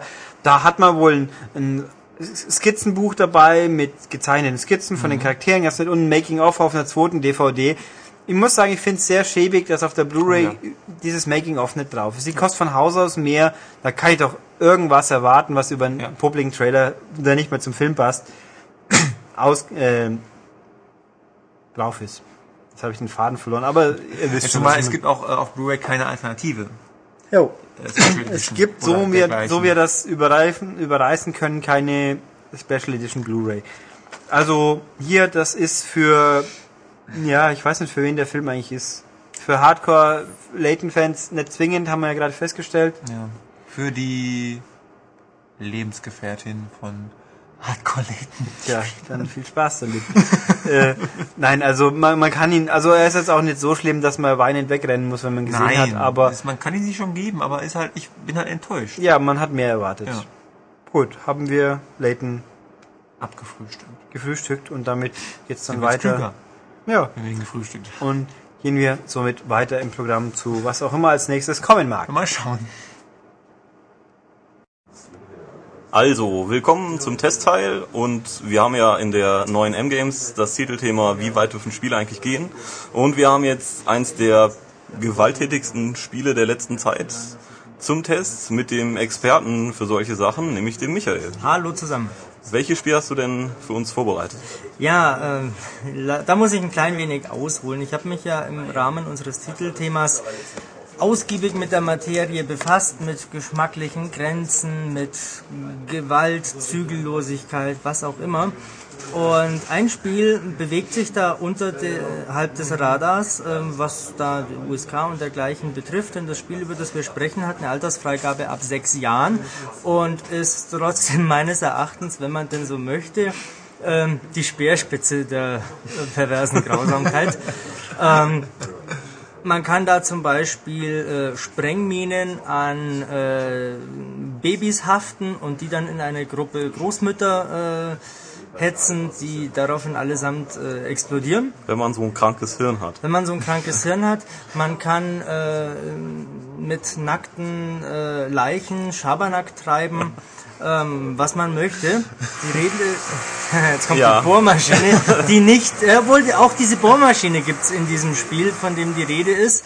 Ähm, auch damit kann man unbescholtene Passanten drangsalieren und die Rede ist von, Mein soll ich warten, bis das Bohren vorbei ist? Äh, ja, wir können einen kleinen Trommelwirbel einführen. Da, der Cliffhanger äh, steigt ins Unermessliche. Die Rede Ja. ist von Super Scribblenauts für Nintendo DS. Diese familienfreundliche Konsole eigentlich. Das familienfreundliche Handheld und dieses kunterbunt knuffige Spiel mit Comic-Optik und äh, gefälligen Melodien ähm, hat es durchaus in sich. Äh, Super Scribblenauts ist jetzt nun schon das zweite Spiel der, ich weiß nicht, darf man es Scribblenauts-Reihe nennen? Es ist eigentlich ähm, Ist es eine Reihe, wenn es Ja. zwei Teile sind? ja, eine Serie ist es nicht, weil es inhaltlich nicht zusammenhängt. Ja. Ähm, naja, aber sei es drum. Sprechen wir über Super Scribblenauts, quasi das zweite Spiel mit Namen Scribblenauts. Das erste Teil kam, wenn ich mich nicht irre, letztes Jahr raus. Matthias hat's getestet und mit für, äh, 85% für sehr gut befunden. Dem gebe ich recht, obwohl, und da sind Matthias und ich uns auch einig, die Steuerung im ersten Scribblenauts einfach nur schlecht war. Ähm, die war ja so schlecht, die war ja so fies, äh, da bin ich ja so oft gescheitert, allein weil äh, mein Held Maxwell irgendwo bescheuert wieder in den Abgrund gesprungen ist oder ähm, im Zusammenspiel mit der, recht käsigen Objektphysik einfach hanebüchene Sachen passiert sind, die eigentlich so nicht hätten passieren dürfen. Das ist in Super Scribblenauts anders, deutlich besser. Die Steuerung funktioniert einwandfrei, egal ob man sich jetzt für die Stylus-Steuerung, die mir die liebere ist, oder die äh, Steuerkreuz- und Tastensteuerung entscheidet. Beides funktioniert astrein. Maxwell bewegt sich nur, wenn er auch tatsächlich im Bild zu sehen ist. Das heißt, ähm, wenn man da irgendwo hintippt, passiert es nicht mehr, dass er einfach in den Abgrund rennt oder ähm, einfach die Mission verhaut. Suizid Maxwell. Ja, natürlich. Ähm, also das ist jetzt äh, großartig. Die Grafik ist, möchte ich behaupten, unverändert und nach wie vor zweckmäßig äh, schick, süß, putzig, knuffig. Ähm, und die Musik passt, bleibt jetzt nicht großartig hängen, ähm, braucht man für so ein Spiel auch nicht. Ähm, vielleicht sollte ich mal kurz für diejenigen, die Scribblenauts nicht kennen, ähm, Das zusammenfassen, ja. worum es geht. Genau. Ähm, der Entwickler ist Fifth Cell, die haben zuvor der magische, nein, danach haben sie den magischen Stift gemacht und davor, wie ist das, Drawn to Life? Mal hält sein. Mal Held sein, genau. Ähm, das war jetzt dann der, der magische Stift. Äh, Harry Potter ist übrigens auch ein magischer Stift. Ja, das ist richtig. Stift im Sinne von Lehrjunge. Ja. Oldschool äh, Bezeichnung für Ja, Azubis. der, der, der Stift im dritten Lehrjahr, genau. Um die Ecken wieder. Ja, natürlich. Ähm, ja, also es geht darum, äh, man hat äh, eine zentrale Figur, das ist der Maxwell, so ein kleines Kerlchen, und man hat da, also jetzt in Super Scribblenauts 120 Missionen, das sind immer so kleine Knobel-Rätselaufgaben, ähm, und die zu lösen ist das Ziel. Wie man die löst, ist in erster Linie der Fantasie des Spielers überlassen. Es gibt dazu einen kleinen Notizblock, den man antippen kann und da gibt man dann Wörter ein, die einem so in den Sinn kommen, die lösungsrelevant sein könnten und ähm, ja, lässt sie dadurch entstehen. Äh, Beispiel, ich tippe ein ähm, Auto, dann kommt, da- dann habe ich ein Auto auf dem Bildschirm. Das kann ich dann frei platzieren oder man tippt ein äh, Kleber, äh, dann habe ich einen kleinen Batzen Klebstoff. Den hab Klaus ich, Kleber? Nein, nicht Klaus Kleber, der ist nicht drin. Ähm, Das wäre schön. Ähm, DS Genau. Diesen Klebstoff ähm, verbinde ich dann mit einem Baby, das ich auch ähm, herbeirufen kann und dann gebe ich noch ein Mine. Dann muss ich auswählen, ob ich da ähm, ein Gebiet aus dem Bergbau meine oder etwa ein äh, Sprengsatz. Sprengsatz. Ja. Ähm, ich nehme den Sprengsatz, kann den frei drehen mit den Schultertasten, verbinde ihn mit dem Klebstoff, der schon mit der Stirn des Babys verbunden ist. Dann klicke ich nochmal auf das Notizbuch und tippe ein Oma. Und dann kommt da die Oma und dann la- laufen diese Figuren einfach so, ja, ziellos vor sich hin und irgendwann rammen sie einander und alle fliegen in die Luft. Da fliegen natürlich keine Fetzen, es macht einfach Puff und sie sind weg. Ähm, und das hat mich dem Ziel kein Stück näher gebracht. Es bringt mich auch nicht dem Ziel näher, äh, wenn ich eingebe ähm, Gott, dann kommt nämlich so ein bärtiger äh, Mann im weißen Gewand, der äh, wie schon im ersten Scribblenauts eine äh, total krasse Kampfsau ist und einfach alles platt macht, was da auf dem Bildschirm an Bösen herumläuft. Das könnte jetzt ein Leviathan sein oder ein Behemoth oder ein Cthulhu oder ein ein, ein Bär, ein Hund, Katze, Der Maus. klassische Satan natürlich. Ja, Satan geht, äh, Teufel geht glaube ich nicht. Nee, Teufel erkennt ähm, nicht. Aber, und jetzt kommen wir zum Clou, bei Super Scribblenauts haben die Entwickler gedacht, es wäre eine feine Idee, da noch ein Adjektivsystem einzubauen. Adjektive, wer schon länger aus der Schule raus sind, das sind die Wie-Wörter, äh, Eigenschaftswörter, die die Eigenschaften von äh, Substantiven, Nomen, äh, Namenwörtern äh, beschreiben. Ach so nennt man das. Ja, so nennt man das. Ah. Ähm, das heißt, ich kann jetzt nicht nur äh, Leiche äh, eingeben, ich kann jetzt auch nackte Leiche oder halbe Leiche eingeben. Und das erkennt das Spiel tatsächlich. Und Das da- muss man jetzt nochmal genau. betonen. Wobei natürlich äh, äh, nackter Mann ähm, jetzt kein obszöner nackter Mann ist, sondern das ist ein Mann mit äh, hautfarbenem Ganzkörperanzug im Prinzip. Denn Ist das jetzt Rückschlüsse zu auf, auf deinen Charakter? auf meinen Charakter, ich habe keinen Charakter. ähm, das lässt also keine Rückschlüsse zu. Ähm, also der Clou ist Einen sehr einfach... schwarzen hast du. Yo, man, homie. ähm, ja, ähm, das heißt, man, man kann also diese Begriffe, die man dabei, äh, da herbeiruft, noch näher beschreiben. Also so quasi großer Zwerg oder kleiner Riese oder äh, wütende Kartoffel. Weißer Riese? Ja, was nicht geht, sind ähm, eben Anzüglichkeiten oder ähm, markenrechtlich geschützte Sachen oder ähm, Alkohol. Sexy Model ging das? Äh, sexy Model habe ich nicht ausprobiert. Mod Ma Model ging nicht, Mannequin ging. Ne, Mannequin war Model aber... auch, schöne Frau. Model war dann eine hübsche Frau Ja. und Mannequin war so eine Schaufensterpuppe, genau. Ja. Also es gibt irrsinnig viele Begriffe und das hat für mich schon beim ersten Scribblenauts einen zentralen Reiz ausgemacht, nämlich äh, ich kann mit meiner Fantasie mir überlegen, wie ich eine Aufgabe zu lösen habe. Denn Ziel jeden, jeden Levels ist, einen äh, Stern zu erhalten. Dazu muss man Fallen beseitigen, Hindernisse überwinden, Leute zufriedenstellen, äh, diverses. Da gibt es zum Beispiel mal jetzt in Super Scribblenauts eine Aufgabe, man muss sich in einer Schlange anstellen und drankommen und dazu ähm, verscheucht man dann am besten alle anderen, äh, die dann noch vor einem stehen. Da steht dann zum Beispiel ein Schutzmann, dem gibt man dann, äh, äh, was weiß ich, eine Dienstwaffe oder keine Ahnung was. Ähm, also man gibt den Leuten, was sie halt gerne möchten. Dann gehen die nämlich weg und dann komme ich irgendwann da äh, zum Zuge und kriege meinen Stern. Ähm, so ist das die ganze Zeit. In Super Scribblenauts, bedingt durch dieses Adjektivsystem, gibt es jetzt äh, noch zusätzliche Aufgaben. Da muss man sich ein, ja, ein Raster vorstellen mit Räumen, die übereinander und nebeneinander sind. Ein Beispiel, es gibt mal ein, eine- einen Bereich äh, oder drei Bereiche. Links steht ein Mann, in der Mitte ist eine Uhr und man muss dann den rechten freien Bereich füllen mit etwas, das sich logisch daraus ergibt. So, erstmal, ja, was soll sich daraus logisch ergeben? Wenn ich keine Ahnung habe, dann greife ich auf ein Hilfesystem zu. Das kostet mich ein bisschen Geld. Das kriege ich dadurch, dass ich äh, einfach Aufgaben löse, teilweise auch gewitzt Aufgaben löse.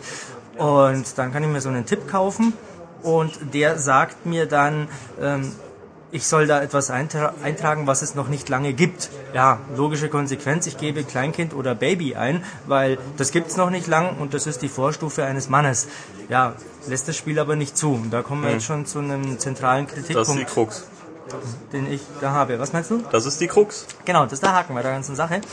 Ähm, was nämlich die richtige Lösung ist, ist junger Mann. Weil mir jetzt dieses Adjektivsystem aus, äh, aufgezwungen wird, ähm, weil es spezielle Adjektivlevel auch gibt, die alle in der Art funktionieren. Und ähm, ja, einer meiner äh, großen Kritikpunkte ist genau dieses Adjektivsystem, denn äh, es wirkt für mich, für mein Empfinden, sehr aufgesetzt und nicht besonders clever ins Spiel integriert. Anderes Beispiel, links steht ein Zwerg, rechts steht ein Riese, ich soll eine Kombination aus beiden machen. Ja, kleiner Riese, großer Zwerg. Besonders intelligent ist es nicht oder besonders Nein. pfiffig. Nein. Eine weitere Kritik ist, ähm, was ich aus programmiertechnischer Sicht durchaus nachempfinden kann, aber als Spieler ist mir das völlig egal. Ähm, Entschuldigung. Ähm, ich muss einer Hexe äh, helfen, einen Zaubertrank zu brauen. Und dann äh, ist die Aufgabe, wirf etwas Süßes rein äh, und keine Ahnung, noch zwei andere Sachen. Ähm, Sirup gilt nicht, Honig gilt nicht. Es muss das langweilige Zucker sein. Ja, das äh. ist schade, wenn man da so limitiert wird. Ja, äh, und das hatte ich nicht im ersten Scribble Notes. Klar ist es auch limitiert. Natürlich geht nicht alles. Es kann nicht alles gehen, au- auch wenn da äh, noch so viele tausend Begriffe drin sind. Aber es hat eben für mich den Reiz ausgemacht. So sieht die Aufgabe aus. Jetzt überleg mal selber, wie du da drauf kommst. Und selbst wenn ich besagtes Baby mit Mine äh, ähm, irgendwie einen Durchgang freisprengen lasse, dann, dann, dann jubel ich so ein bisschen in mich rein, weil ich so eine dreckige Fantasie habe. Das ist okay, das kann man äh, ja machen. Ich kann ja auch mit einer Schaufel das Ganze machen. Ähm, und jetzt kann ich es nicht mehr so äh, großzügig, war zumindest mein Empfinden. Ähm, eine andere Sache, die mich sehr, sehr stört, ist die Benutzerführung und vor allem in der deutschen Version. Denn praktischerweise ist äh, Super Scribble Notes in mehreren Sprachen auf dem Modul vertreten. Allerdings, wer braucht bitteschön jetzt in diesem Fall Italienisch oder Englisch in der deutschen Version? Ähm, da muss man schon besonders gut Englisch können, um das äh, wirklich zu genießen. So, ein Problem, das daraus jetzt aber entsteht, ist ähm, die Grammatik. Diejenigen, die für die Übersetzung verantwortlich sind, haben weder bedacht, dass es nur im Deutschen ein äh, scharf S gibt oder ein SZ für unsere ostdeutschen Mitbürger, ähm, denn das wird einfach konsequent überhaupt nicht angezeigt. Die andere Sache ist, dass, äh, jetzt muss ich nochmal nachfragen, was war das, Konjugation oder Deklination mit den äh, Adjektiven? Konjugation. muss Kon das sein. ja, okay, auf jeden Fall. Ähm, es gibt äh, grüner Auto, äh, grüner Baum. Äh, äh, es gibt nicht grünes Auto. Ja. Das, das ist Das, scheiße. Ja. Wenn ein Spiel, das sich unter anderem auch an Kinder richtet, die in die Schule gehen und die Sprache und Rechtschreibung und all, alles lernen sollen, denen wird dann so ein Mist vorgesetzt. Das geht überhaupt nicht. Im Englischen stellt sich das Problem nicht. Das ist ein äh, Green Car. Green is green. Ähm, eine andere Sache ist ähm, Umlaute, die es ja auch nur im Deutschen gibt. Die gibt's auch in Scribble Notes oder in Super Scribble Notes. Aber da muss man erstmal drauf kommen, wie das geht. Ich habe es mit UE probiert, was nicht funktioniert. Ähm, ich habe es über die umständlichsten Wege funktioniert, bis dann äh, irgendwann äh, auch mehrere Kollegen dran gescheitert sind und einer herausgefunden hat, hey, da links ganz klein versteckt, da sind zwei Punkte nebeneinander. Ähm, die tippt man an, nachdem man zum Beispiel ein U eingegeben hat und schon steht da ein Ü. Muss man drauf kommen. Ja, Stefan, du hast auch gespielt, sag du auch mal was dazu. Genau, ähm, ich muss erstmal vorweg sagen, ich ähm, habe den ersten Teil nicht gespielt und war dementsprechend erstmal von diesem ähm, Spielansatz geflasht total. Also ich war total fasziniert am Anfang, würde aber das, was du gerade kritisiert und bemängelt hast, so unterschreiben. Ähm, gerade das Additivsystem wirkt halt relativ aufgesetzt durch diese äh, speziell zugeschnittenen Level. Und was, wir, was mich total genervt hat, ähm, was wir noch nicht angesprochen haben, ähm, das Spiel gibt mir die Option, dass ich es nicht äh, über eine virtuelle Tastatur, Tastatur eintippen muss, das Wort, sondern dass ich es manuell mit dem Stylus eingeben kann auf einem Pad. Da Das ist so eine ich- Buchstabenerkennung. Genau, eine Buchstabenerkennung. Da hatte ich aber leider das Problem, dass vielleicht jeder zweite Buchstabe nur erkannt wurde. Also ein Ü haben wir gar nicht hinbekommen. Ja, ja, das Bis haben vier oder fünf Leute nicht geschafft. Ähm, ja, der DS ist ja einmal rumgegangen, keiner hat es geschafft. Ähm, aber selbst ein C wurde dann als E erkannt. Ähm, also Ja. Man kann sich Zum da schon, man kann sich da schon irgendwie drum rummogeln und das geregelt kriegen, aber es ist weder komfortabel noch eben besonders äh, kindertauglich. Genau. Ähm, die kommen sich vor wie die letzten Deppen, Ja. wenn sie da dran sitzen äh, und das einfach nicht gebacken kriegen. Ähm, aber eigentlich ist eher das Spiel nicht so ganz optimal. Also ohne den ersten Teil jetzt gespielt zu haben, ähm, würde ich dann glaube ich auch auf den ersten Teil ausweichen. Ja. Weil die Kritikpunkte, die du gerade angesprochen hast, die. die Also würdest du, auch jetzt Michael als Haupttester, wenn man den ersten Teil besitzt, sollte man sich den zweiten angucken und wenn man noch keinen besitzt, welchen sollte man nehmen? Das ist eine sehr interessante Frage, denn ein weiterer Kritikpunkt meinerseits an Super Scribblenauts, den auch mein Kollege Matthias mit mir teilt, sind äh, oder ist die Qualität der dargebotenen Rätsel äh, in Super Scribblenauts. Die kommen uns überwiegend äh, einfach schwächer, uninspirierter, witzloser vor als im ersten Teil. Das muss man also abwägen.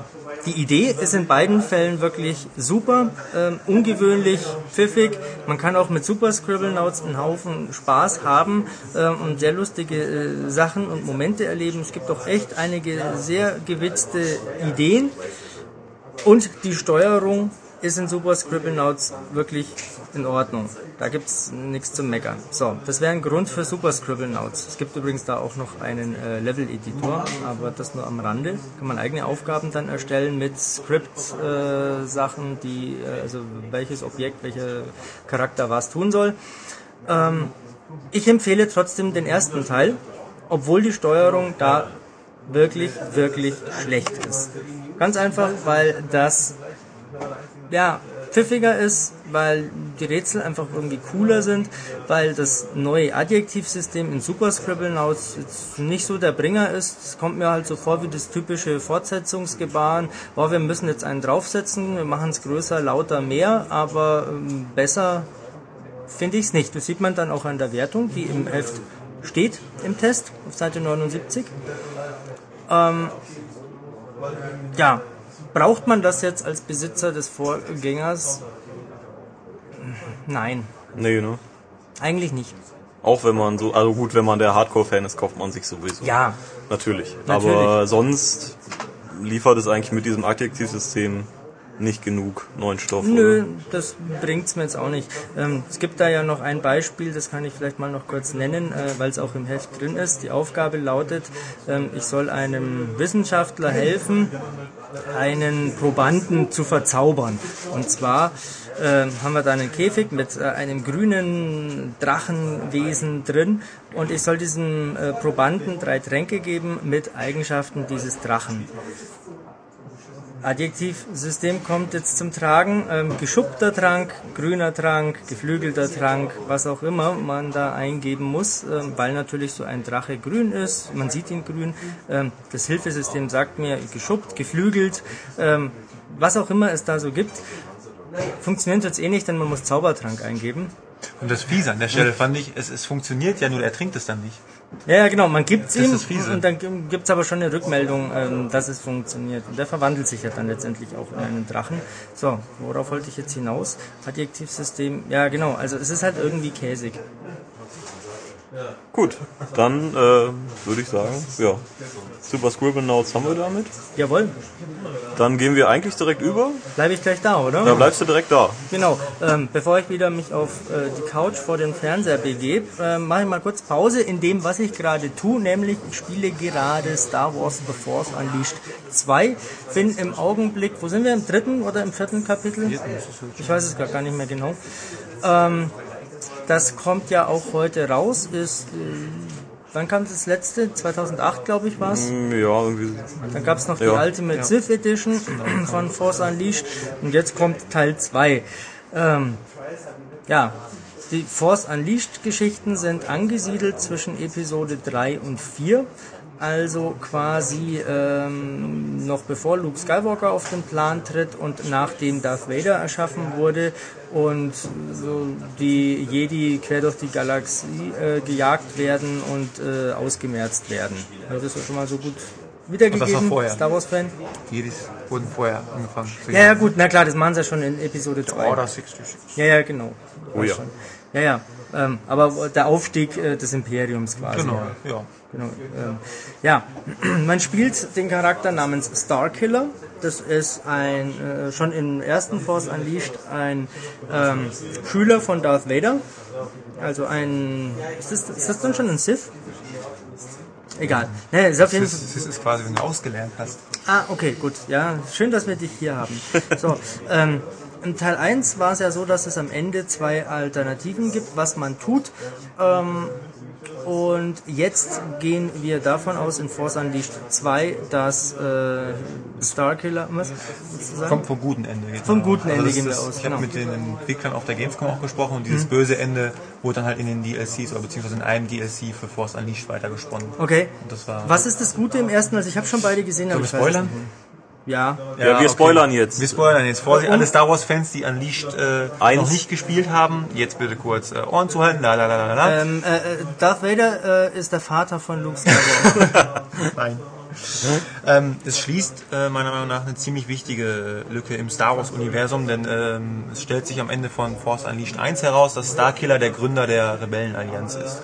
Also äh, er wird dann quasi geläutert, ähm, dreht Vader quasi den Rücken zu ähm, und gründet quasi die Rebellenallianz und genau, lehnt sich auf gegen seinen alten Meister. genau. Und daraus leitet sich jetzt so die Prämisse für Force Unleashed 2 ab. Er verliebt sich, das muss man auch noch dazu sagen. Wer jetzt? Das ist der Starkiller verliebt sich. Äh, Im ersten? ja. Ja. Das ist ja quasi ein Leitmotiv des zweiten Teils jetzt. Ach so.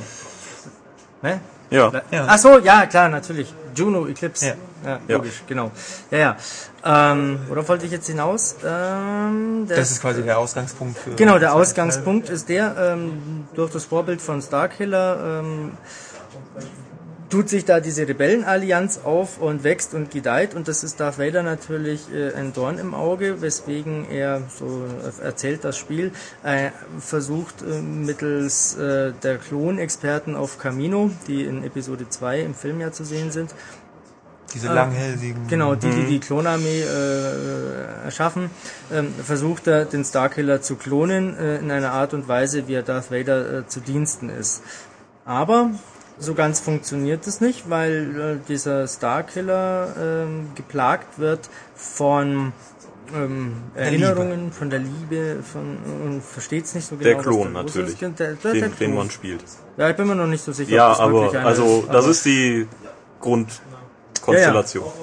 ja, ja. Ähm, Und der Klon bringt's halt nicht äh, genau. übers Herz dann in einer Simulation, diese Juno. Genau. Genau. Und deswegen haut er ab, flüchtet von Camino ähm, und schnetzelt sich jetzt durch diverse Level. Wie es ausgeht, weiß ich nicht. Insofern äh, will ich keine Spoilerrufe hören. Ich weiß nicht, ob er Klon ist oder nicht. Das wurde nicht gesagt. Ich würde es auch nicht verraten, wenn ich es wüsste. Ähm, ich bin nur skeptisch so anhand des Storytellings, weil das so geil ist das irgendwie nicht. Ähm, und das äh, kann sich das, ganze Spiel Das zieht sich durchs schreiben. ganze Spiel. So geil ist es irgendwie nicht. Genau, also ich war ja dieses Jahr auf der E3, hatte auch einen Termin mit LucasArts und ich habe mich sehr gefreut auf Force Unleashed 2, habe mir dann da äh, eine Präsentation angeschaut und ist mir die Kinnlade runtergeklappt, wie toll äh, es auf Camino aussieht im Vergleich zum ersten Teil. Ähm, der erste Teil hatte schöne Szenarien zu bieten, ähm, war jetzt aber weder technisch noch spielerisch äh, das Maß der Dinge. Ähm, Teil 2 liegt technisch darf man, glaube ich, äh, schon sagen, durchweg eine Schippe drauf. Also da gibt es schöne Lichteffekte, schöne Spiegelungen und äh, dergleichen. Ähm, hat, Starkiller hat jetzt zwei Lichtschwerter, was überhaupt keine Rolle spielt, weil er immer noch nur eine Angriffstaste Ja, hat. man, man konnte die zwei dadurch so gut im Logo darstellen. Natürlich. Ja. Wie machen sie es beim dritten? Drei Lichtschwerter. Ge- Den dritten wird es ja wohl nicht geben. Weil wie hält er? Ja, aber falls Darth Maul, Also meine, eins hier zwischen den Zehen. ja, meine Fantasie ja, nee, die behalte ich für mich. Meine Fantasie kam heute schon äh, genügend zum Ja. Ausdruck. Ja, ja. Ähm, ja, wo, wo, was jetzt auf jeden Fall der Punkt ist, ähm, man schnetzelt sich da halt so durch, so ähnlich wie es schon im ersten Teil war. Ähm, es gibt durch Erfahrung, äh, ähnlich wie in äh, Castlevania und God of War und wie sie alle es heißen. völlig, Upgrades. genauso wie im ersten Teil, völlig äh, undurchsichtig ist, wie Ja, ja. man diese Erfahrung bekommt und von wem. Und Ja, also es ist alles sehr rudimentär, simpel, äh, primitiv. Ähm, es gibt eine Taste für äh, Lichtschwertangriffe, es gibt eine für diesen äh, Stromblitzschocker Machtblitz. da, Machtblitz, und es gibt eine für so einen Machtstoß, das ist so ein, so ein Hadouken quasi. ähm, und eine zum Springen inklusive Doppelsprung. Es gibt dann noch äh, die Schultertaste für Machtfähigkeiten, wo man äh, Gegner in die Luft heben kann, hin und her, gegen die Wand klatschen kann oder wo man irgendwelche Kisten nimmt und dann äh, damit Gegner schön am Boden zerreibt. Ähm, wir sind schon wieder bei meinen Wiesen. man kann einen auch ja. Geller machen diesmal. das genau. große Feature ist ja nun mal diesmal auch, dass man äh, Gliedmaßen abtrennen kann. Ja, völlig egal, Ja. weil Blut gibt's eh nicht bei Star Wars. Ähm, da, die haben halt dann glühende Stümpfe. Ja, macht ja auch Sinn, das wird ja sofort alles verätzt. ja, ja, Das natürlich. ist, das ist ja nun mal in den Filmen auch so. Das ist ja auch okay. Ähm, es bringt nur nichts. Ähm, es geht eh so schnell, dass man es kaum wahrnimmt. Und es hat auch spielerisch überhaupt keine Bedeutung. Ähm, es ist. Also, ich, ich kann natürlich noch kein abschließendes Urteil abgeben, weil ich noch nicht durchgespielt habe. Aber ähm, Bisher. ja, bisher habe ich auch keine allzu große Lust, das noch weiter zu machen, denn äh, das Spiel ist stinklangweilig. Ähm, es ist spielerisch ziemlich limitiert. Klar macht der Starkiller coole Moves nach ein paar Upgrades, aber er macht sie halt, indem ich auf XXXXXX hämmer bei der äh, Xbox-Version. Ähm, hier und da ein bisschen kombinieren natürlich, mal mit einem Blitzer, weil ich habe jetzt, ich habe jetzt gerade Gegner entdeckt, die äh, ähnlich wie in 4, 1 und 2 sich da halt unsichtbar machen und äh, herumteleportieren und ich muss dann sie irgendwie lähmen, damit ich sie überhaupt erstmal angreifen kann.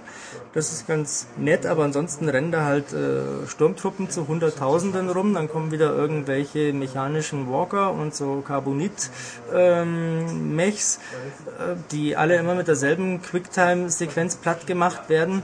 Ähm, ja, es, bäh. Du hast ja auch gesehen, Tobias, da gibt's dann halt ähm, Gang, Raum, Laserbarriere, Gegner kommen rein, Spinnengegner, was auch immer. Äh, zack, Tür geht auf, Gang, Raum, Gegner kommen, Gang, Gegner. Ja. Ba, ba, Für mich ba. war es auch sehr enttäuschend. Also ich bin ein großer Fan von den alten äh, Jedi Knight Spielen und äh, auch äh, Force Unleashed 1 habe ich auch, also nicht durchgespielt, aber doch recht lange.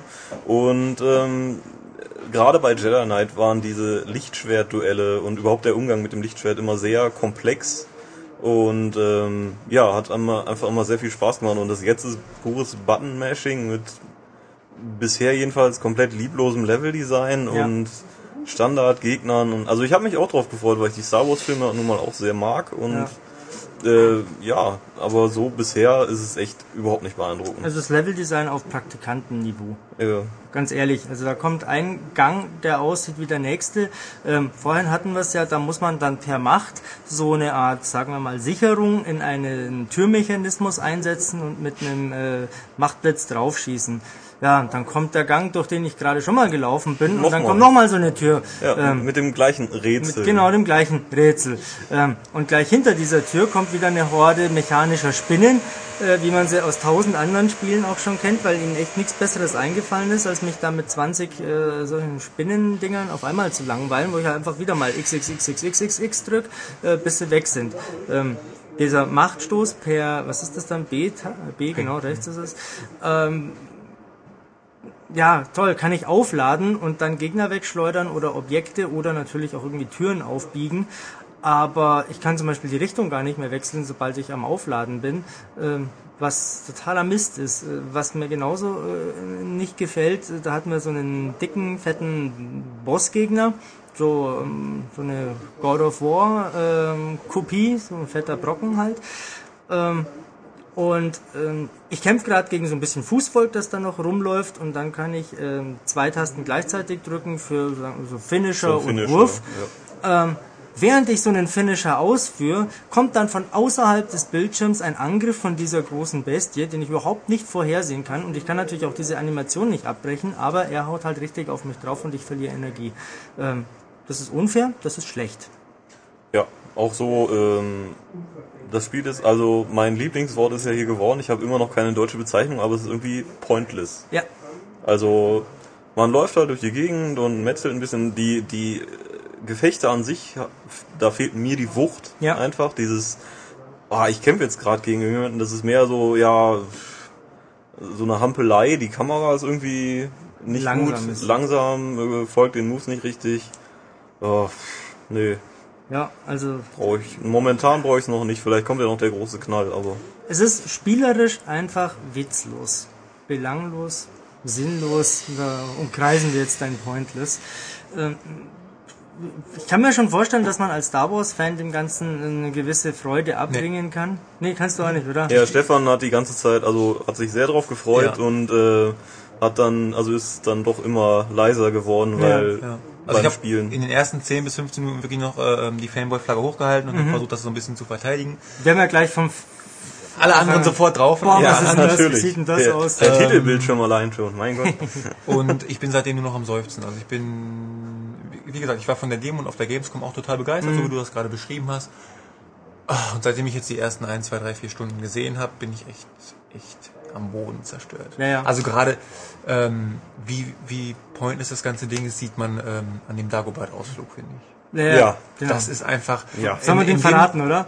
Nee, den verraten wir einfach mal Nee, nicht. Aber nee. in diesen fünf bis sechs Minuten, finde ich, ähm, zeigt sich einfach, wie sinnlos das ganze Spiel Genau. ist. Und ich habe den ersten Teil wirklich geliebt, auf allen Schwierigkeitsgraden durchgekloppt. Mhm.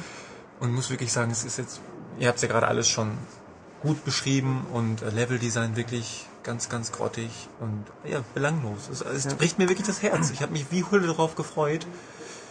Da hilft auch ein Guybrush Threepwood Skin für den Starkiller. Ja, ja, den haben wir auch schon Den wir gefunden. schon Ja, gefunden. den kriegt man recht früh eigentlich, ja. Und besonders schwierig war es auch nicht, oder? Nee, nein, nein, nein, gar keine Schwierigkeit.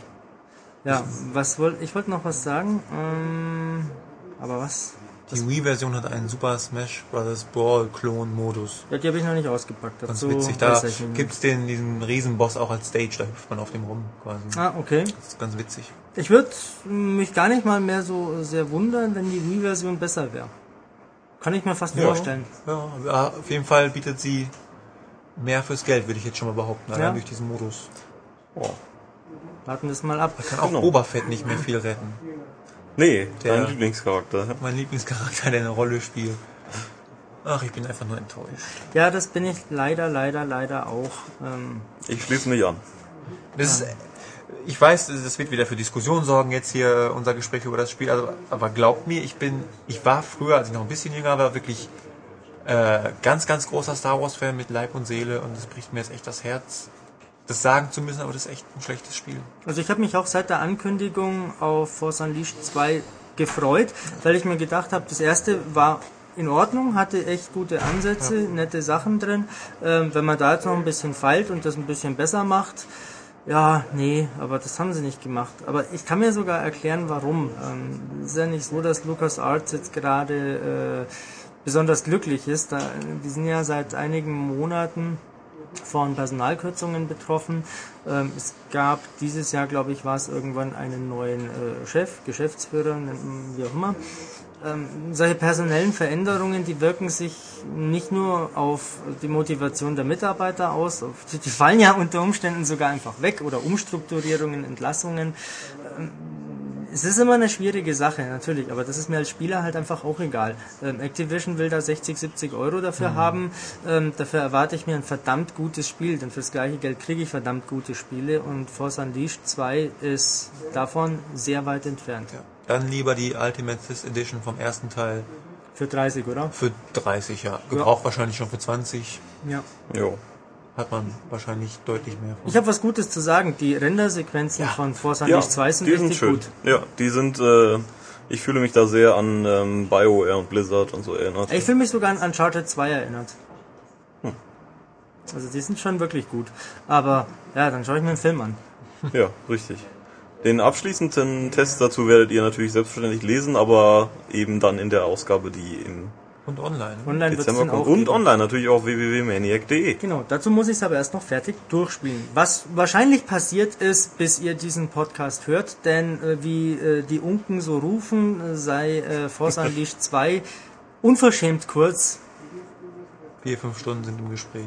Unverschämt kurz. Aber da muss man vorsichtig sein. Also äh, es wurde ja, Ja, auch schon, es kursiert ja auch schon, dass Vanquish in vier Stunden zu bewältigen wäre, was Okay. ich so auch nicht unterschreiben würde. Wir werden es sehen. Das kann ich noch nicht beurteilen. Ähm, Ich werde das dann sicherlich im Test vermerken, wie lange ich gebraucht habe. Und ich spiele derzeit auf dem äh, mittleren der vier Schwierigkeitsgrade. Ja, das ist gut, gell? Nee, auf normal spiele ich Es gibt noch den Unleashed Schwierigkeitsgrad, den man natürlich dann nach einmaligem Durchspielen erst kriegt. Ansonsten leicht mittelschwer. Und ich spiele auf mittel. Haben wir schon gesagt, wie belanglos die Story auch wirkt. Ja, oh, wir, wir, wir klonen. Äh, Der Klon oh, und oh, ein moralischer Konflikt, er ist verliebt und oh. Ja, dann haut Oh. er ab. Was macht er jetzt? Jetzt äh, rennt er da hin und her und macht Und, äh, äh, Sturmtruppen klein. Ja, ganze Regimenter. Ja. Ich habe noch was Positives anzumerken. Man muss das durchaus tun, aber das gab es schon im ersten Teil und zwar ist das das Zusammenspiel zwischen Havoc Physics, der Euphoria Engine und wie ist das andere? Digital Molecule Matter, glaube ich, was so äh, die äh, Partikeleigenschaften von Objekten beschreibt. Im Zusammenspiel entstehen also lustige Sachen wie äh, per Machtgriff schnappe ich mir einen Sturmtruppensoldaten Soldaten, der verzweifelt versucht, äh, noch einem Kumpel die Hand zu geben und dann wirbeln sie beide gemeinsam durch die Luft.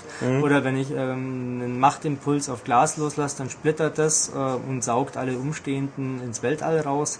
Ähm, das sind ein paar nette Spielereien, die es im ersten Teil halt schon genauso auch gab. Und der Regen sieht cool aus. Ja, Und aber das steht Star Wars drauf. der Regen sieht Ja. aber nur cool aus, solange er nicht auf den Boden aufschlägt, weil dann kommen da so ganz Und dann ist fies, primitive ja. Spritzer. Das stimmt. Genau, in diesem Sinne gehe ich mal weiter äh, Genau. spielen. Vielen Dank. Wir hören uns wieder. Ja, und wir schnappen uns gleich den nächsten zum nächsten Test. Ja, dann begrüßen wir auch diese Woche wieder den guten Max. Hallo Max. Hallo Ulrich, hallo Stefan. Guten Tag. Guten Tag. Und Jetzt darfst du endlich, endlich über dein Spiel reden, nämlich Fable 3, ja, ich wollte das letzte Mal schon äh, die ganze Zeit aufhören mit Podcast, um endlich weiterspielen zu können, weil es mich gerade so angefixt hat, das Spiel. Und äh, es ist jetzt natürlich eine Woche vergangen, natürlich ist sie das und äh, wir haben nicht etwa, nein, es ist wirklich eine Woche vergangen. Und ich habe in dieser Woche nur Fable 3 gespielt, die ganze Zeit, habe es zwölfmal durchgespielt. Und ähm, ja, Spaß beiseite. Ähm, Fable 3 gefällt mir extrem gut. Ähm, ich habe ja hier mit euch beiden auch äh, Fans oder zumindest sehr kompetente Fable 2 Kenner sitzen. Ähm, und ich sage euch jetzt mal, dass ihr nicht, also nicht zwingend, wenn du großer Fable 2 gerade Fan bist, wirst du Fable 3 lieben, sage ich Okay. jetzt mal. Ich finde es ganz toll, aber sie machen einige mutige Schnitte und einige mutige Änderungen. Ähm, eine Nicht-Änderung, was so das Augenfälligste ist, ähm, sie hatten ja nur zwei Jahre Zeit, Lionhead, also die englischen Entwickler, um Sprachrohr und Charismatiker Peter Laberbacke Molyneux. Ähm, sie hatten nur zwei Jahre Zeit und sie haben diese zwei Jahre nicht genutzt, um Fable in irgendeiner Weise grafisch aufzubohren. Also es sieht Das immer noch aus wie Fable einfach mal 1. sagen. Bitte? Es sieht immer noch aus wie Fable 1. Nee, ich finde Fable, also mir hat Fable 1 optisch ein bisschen mehr zugesagt wie Fable 2. Fable 2 war mal ein Ja, ich bisschen weiß, so, Ich weiß, was du meinst. Also es gibt, ein, ich finde, es gibt ein paar, also es kommt auch immer auf die Tageszeit an, was für eine Lichtsituation vorherrscht. Es gibt ein paar Örtlichkeiten, da sieht's wieder aus wie Fable 1. Also da sind auch die Farben ein bisschen kräftiger, ein bisschen märchenhafter. Ähm, es gibt eben diese pastelligen äh, Töne, die eher vorherrschen, so wie in Fable 2. Und was natürlich als neues, neue Assets gibt, sind diese ganzen äh, ja, Backsteinhäuser, äh, gusseisernen Gerätschaften und so, wenn man vor allem nach Bowerstone kommt, also ins, in die Hauptstadt des, äh, des fiktiven Königreichs Albion, in, den, in dem Fable-Spiel. Das Denn, heißt Bowerstone. Äh, Bowerstone. BOW. Ah, Bowerstone. wenn es Bowerstone heißen wird, dann wird sogar Matthias spielen. Entschuldigung, kurz eingeschaltet. Ja, Ähm, diesen großartigen Gag. Ja, Power for the Power, sage ich da nur. Ähm, in Albion hat in diesem dritten Spiel eben die industrielle Revolution Einzug gehalten. Und Revolution ist ein gutes Stichwort, denn äh, darum geht es eigentlich die ersten äh, zig Stunden in diesem Spiel. Ähm, ihr seid der kleine Bruder des Königs. Ihr beide seid die Söhne des Helden aus Fable 2. Hat der Spielstand Einfluss darauf irgendwie, wenn ich einen. Spielstand habe? Nein, nein, nein, nein, nein, nein, nein. Nein. Ähm, jedenfalls nicht, soweit ich weiß. So.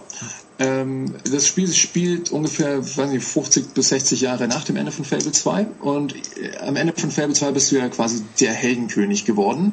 Das ist also auch der legendäre König, auf den sich äh, diese ganzen Bewohner da immer noch beziehen. Also der war beliebt beim Volk und so, was natürlich ein bisschen, also ähm, wenn du halt ein Arsch warst oder so, dann erinnert sich halt jetzt keiner mehr dran. Haha, Geschichte wird ja immer durch die Sieger geschrieben und so. Auf jeden Fall ähm, ist es jetzt eben so, dass der ältere Bruder von eurer Spielfigur, die natürlich wie immer äh, männlich oder weiblich sein kann, ähm, heißt Logan und ist ein Arsch. Und ähm, ist also, presst das Volk aus und, und lässt Kinderarbeit zu und erschießt Aufständische und großer hau Bruder hoch halt. die Waschfrau mit Louis. Was? Ein großer Bruder halt.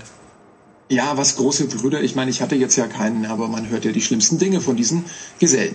Ähm, recht früh im Spiel entscheidet ihr euch dann, äh, eine Revolution anzuführen und das ist dann die erste Spielhälfte quasi eure Aufgabe. Ihr reist durch Albion, also ihr flieht aus dem königlichen Schloss, nur mit eurem Diener Jasper, in der englischen Originalversion gesprochen von John Cleese.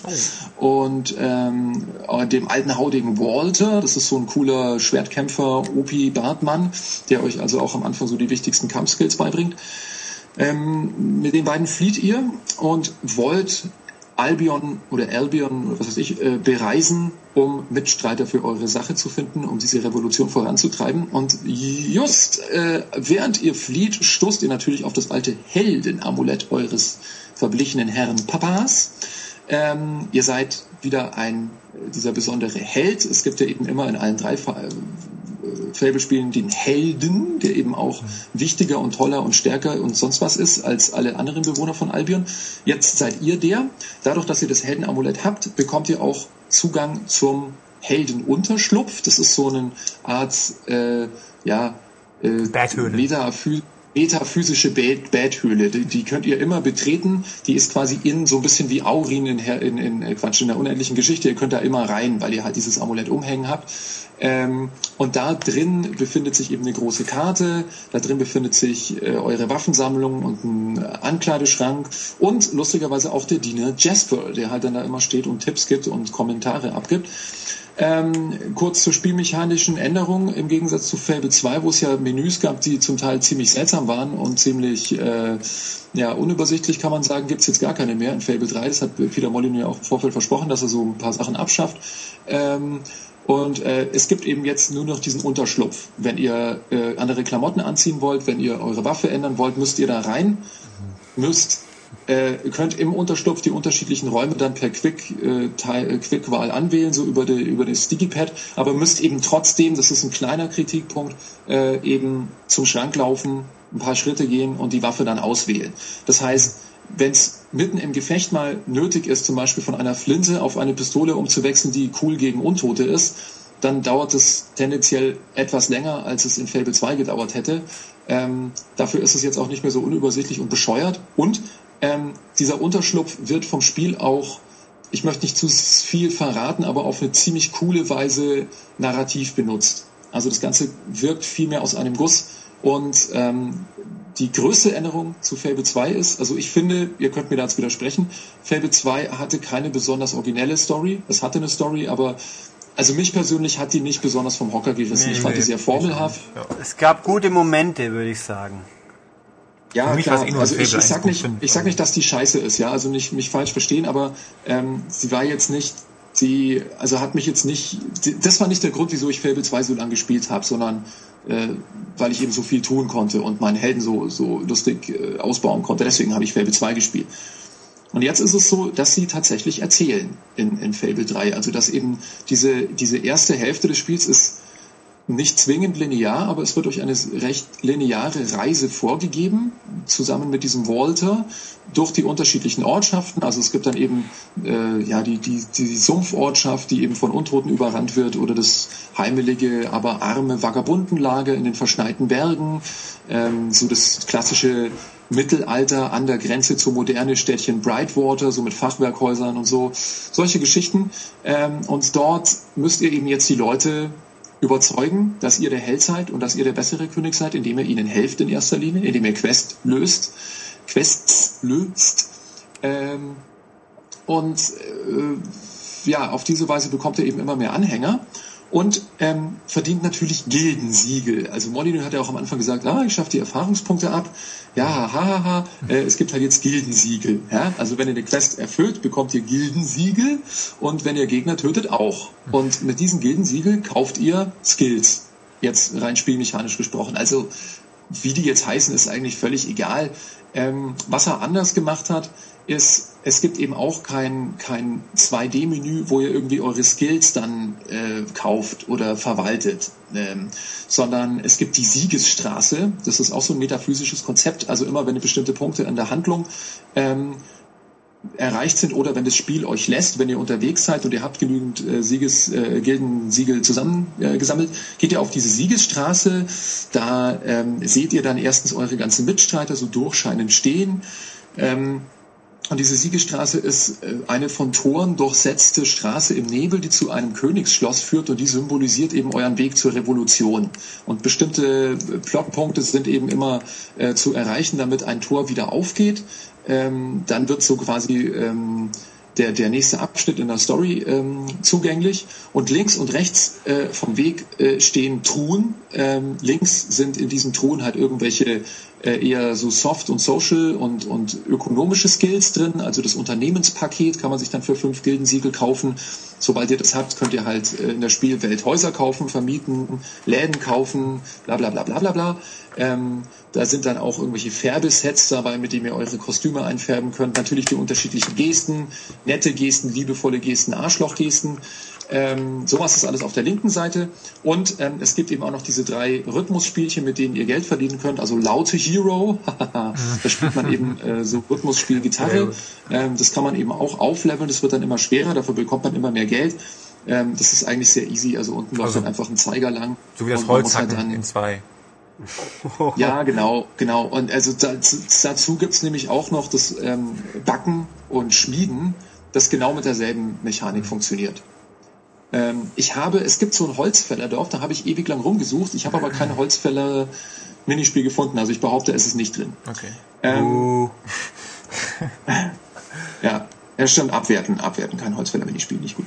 Ähm, auf der rechten Seite dieser Siegesstraße sind dann eben eher so die, die richtigen rollenspielmechanischen Skills. Also ihr habt drei Angriffsarten, Nahkampf mit dem Schwert oder mit dem Hammer, mit solchen Sachen. Ähm, Fernkampf, es gibt jetzt Feuerwaffen, also Flinten und Pistolen. Und Magie, die wird inzwischen über Handschuhe äh, gemanagt. Also Feuerhandschuh macht Feuerspruch. Ähm, coolerweise kann ich halt links oder wenn ich in, auf, in, in einer Hand einen Feuerhandschuh habe, in der anderen Hand einen Blitzhandschuh, dann äh, kann ich eben zwei äh, Wirk äh, Sprüche miteinander kombinieren und halt lustige neue Effekte erzielen. Ähm, die kann ich eben jetzt auch mit Hilfe dieser Kisten aufleveln. Ähm, so, und jetzt kommt der Kniff. Viel komplexer wird es skilltechnisch nicht mehr. Ja?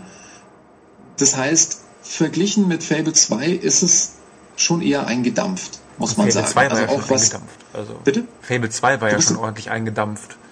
richtig, ist Im es noch Verhältnis stärker eingedampft. Also, Ähm, das ist auch eine Sache, wo ich am Anfang ins Grübeln kam und mir dachte, okay, also es macht immer noch Spaß, ja, weil ihr habt immer noch genug zu tun, ihr rennt dann auch der Story hinterher und ihr könnt auch immer noch aufleveln und ähm, im, im Spiel habt ihr dann auch merklich andere ähm, andere Effekte, so dass ihr halt stärker werdet oder euch das Spiel dann eben wieder stärkere Gegner entgegenwirft und so. Also da merkt ihr schon was davon.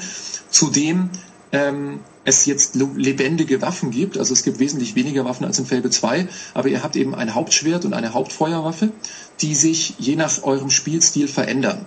Also mein Charakter zum Beispiel zaubert sehr viel und benutzt das Schwert, um, äh, also er, er stunt seine Leute mit einer, mit einer, mit einem Energiespruch und haut dann mit dem Schwert ähm, äh, so, so eine äh, aufgeladene Attacke rein, was meistens ausreicht, um die zu killen.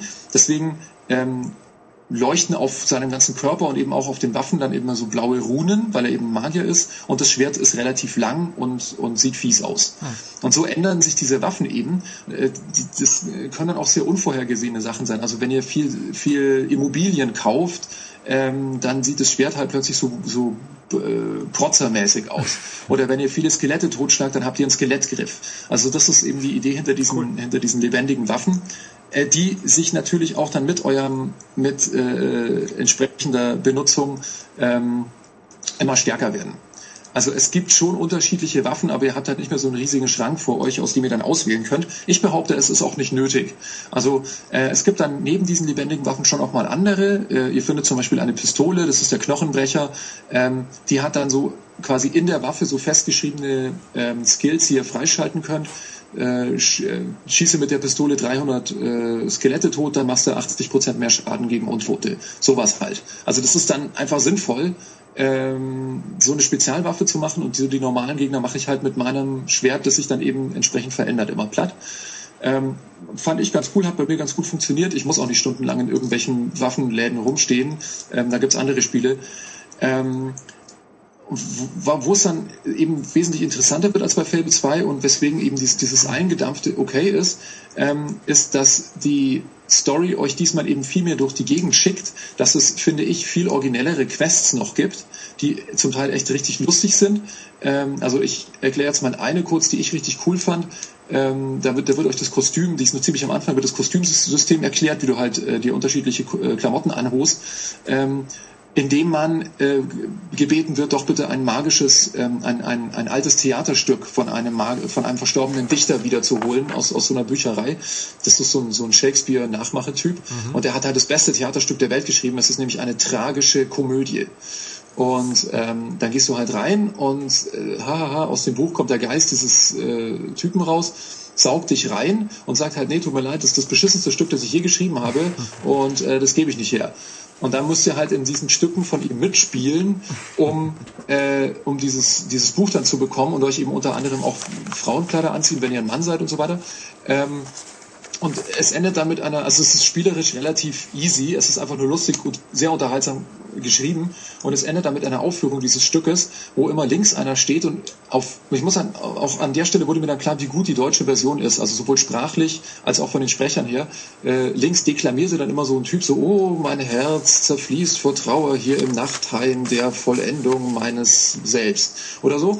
Und äh, rechts steht dann einer und sagt, ah, kommt eine Leiche in die Kneipe und sagt, Herr Wirt, den Leichenschmaus bitte.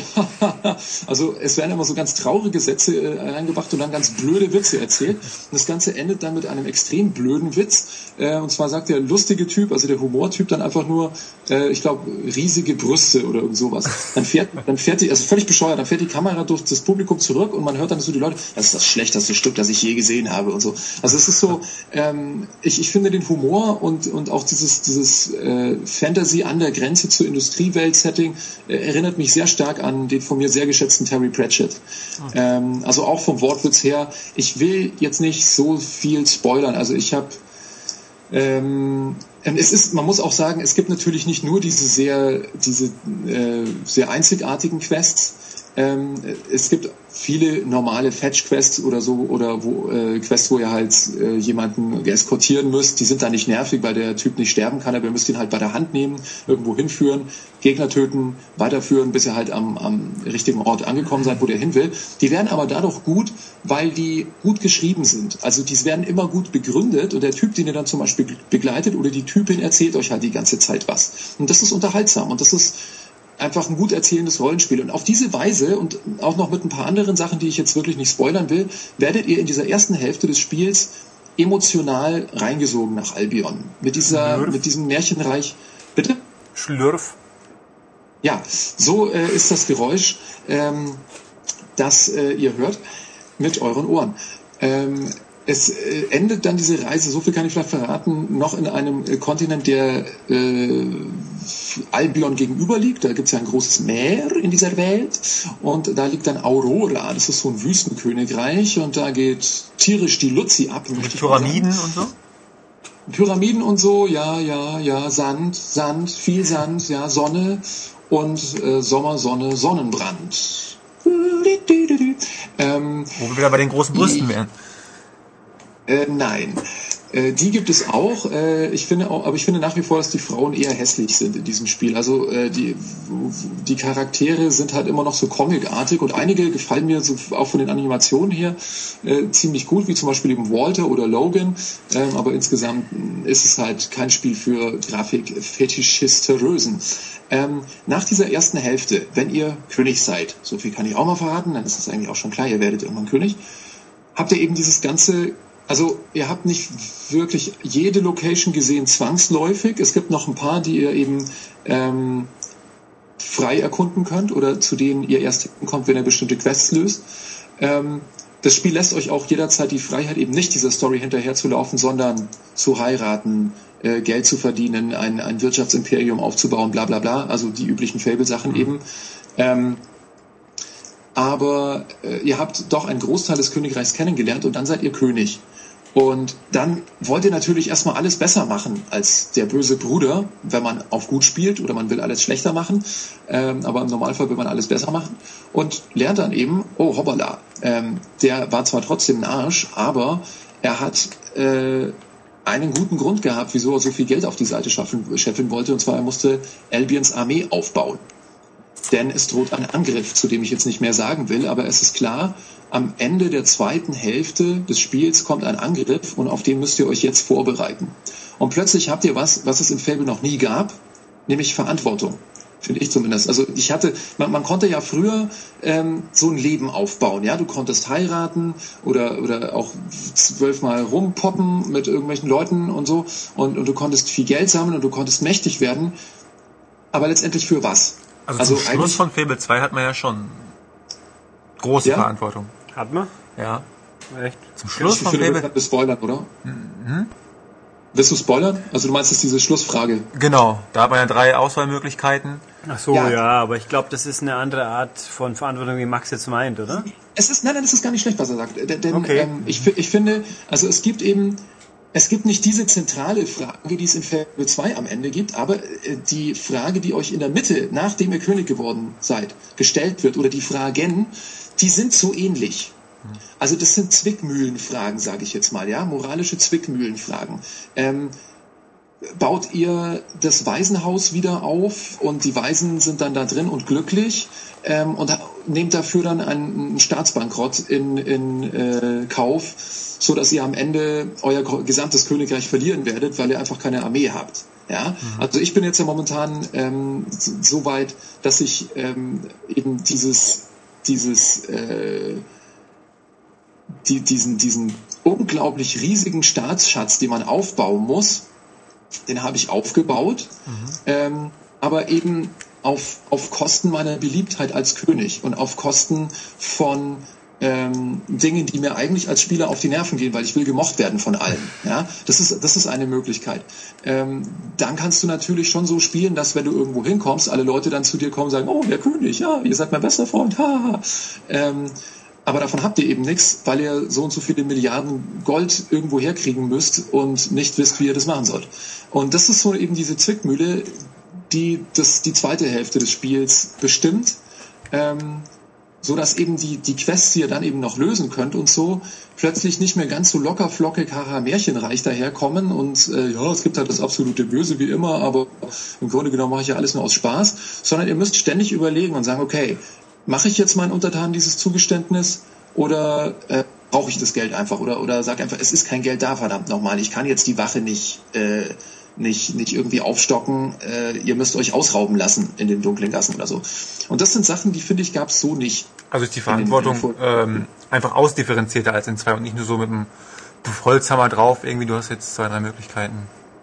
Ja, also ausdifferenzierter ist es nicht. Ihr habt, äh, es gibt nach wie vor keine Fragen, die mehr als drei Möglichkeiten bieten. Die meisten haben auch nach wie vor zwei Möglichkeiten, die sich relativ klar in Gut und Böse teilen lassen. Aber ihr habt jetzt mehr mit den Konsequenzen zu tun. Das, deswegen eben auch Verantwortung. Also ähm, man konnte ja dann, das, das ist einfach logischer weitergedacht. Wenn ich halt selbstlos bin, wenn ich selbstlos war in Fable 1 und 2, ähm, war ich halt gut. Aber ich hatte dadurch eigentlich nicht mehr zu tun als ein böser Spieler. Wenn ich in Fable 3 selbstlos bin, habe ich echt Stress an der Backe. Okay. Und äh, ja, also ich, ich spiele es eben gerade auch aus diesem Grund eben nochmal, äh, um äh, wirklich komplett selbstlos durchzuziehen und um mit mir auch zufrieden zu sein, denn ich war eben nach dem ersten Durchlauf nicht zufrieden. Und ähm, was ein bisschen blöd ist, aber was auf der anderen Seite halt auch dazu führt, dass es dann wirklich auch nochmal durchspielt, ist, ähm, ihr, ihr könnt immer nur auf einem Speicherstand rumspeichern. Das ist ein bisschen scheiße, aber naja, ist halt eine philosophische Entscheidung. Hm, whatever. Ähm, weil du sagst Durchgang. Wie lange braucht man ungefähr für einen Durchgang, wenn man Normaltempo spielt, sage ich jetzt mal? Das ist echt schön. Also wenn ich, das, das Problem ist halt, wenn ich wirklich nur durchrenne, dann habe ich am Schluss auch echt nur Scheiße. Also da macht es einfach wirklich keinen Spaß. Äh, ich behaupte, ich habe auch keinen, ich habe irgendwie keinen Zähler in meinem Speicherstand, aber ich behaupte Pi mal Daumen 15 plus minus 2 oder so. Man Okay. möge mich jetzt da nicht äh, in Stein meißeln. Ähm, Also auch Fable zu, 3. zumal ich zumal ich dann eben natürlich viele Quests auch dann äh, ausprobiert Ja, habe. ja. Also ich kann jetzt nicht mehr genau sagen oder kann es nicht genau abschätzen, wenn du wirklich keine Nebenquests machst, wenn du wenn du nur der Story hinterherläufst und so, ähm, ja, sind es wahrscheinlich schon unter 15 Stunden. Aber ganz ehrlich, dafür ist Fable auch nicht da. Ja, nee, mir geht's bloß um einen groben Rahmen einzuschätzen. Also es ist kein Mammutwerk, das man nicht schaffen kann als Normalmensch, so ungefähr. Nö, also es ist schon, äh, es ist, ist jetzt kein, kein Fallout. Es ist eher ein Mass Effect vom Ja, Umfang her. dann passt doch. Kann man gut mit leben, finde ich. Jo.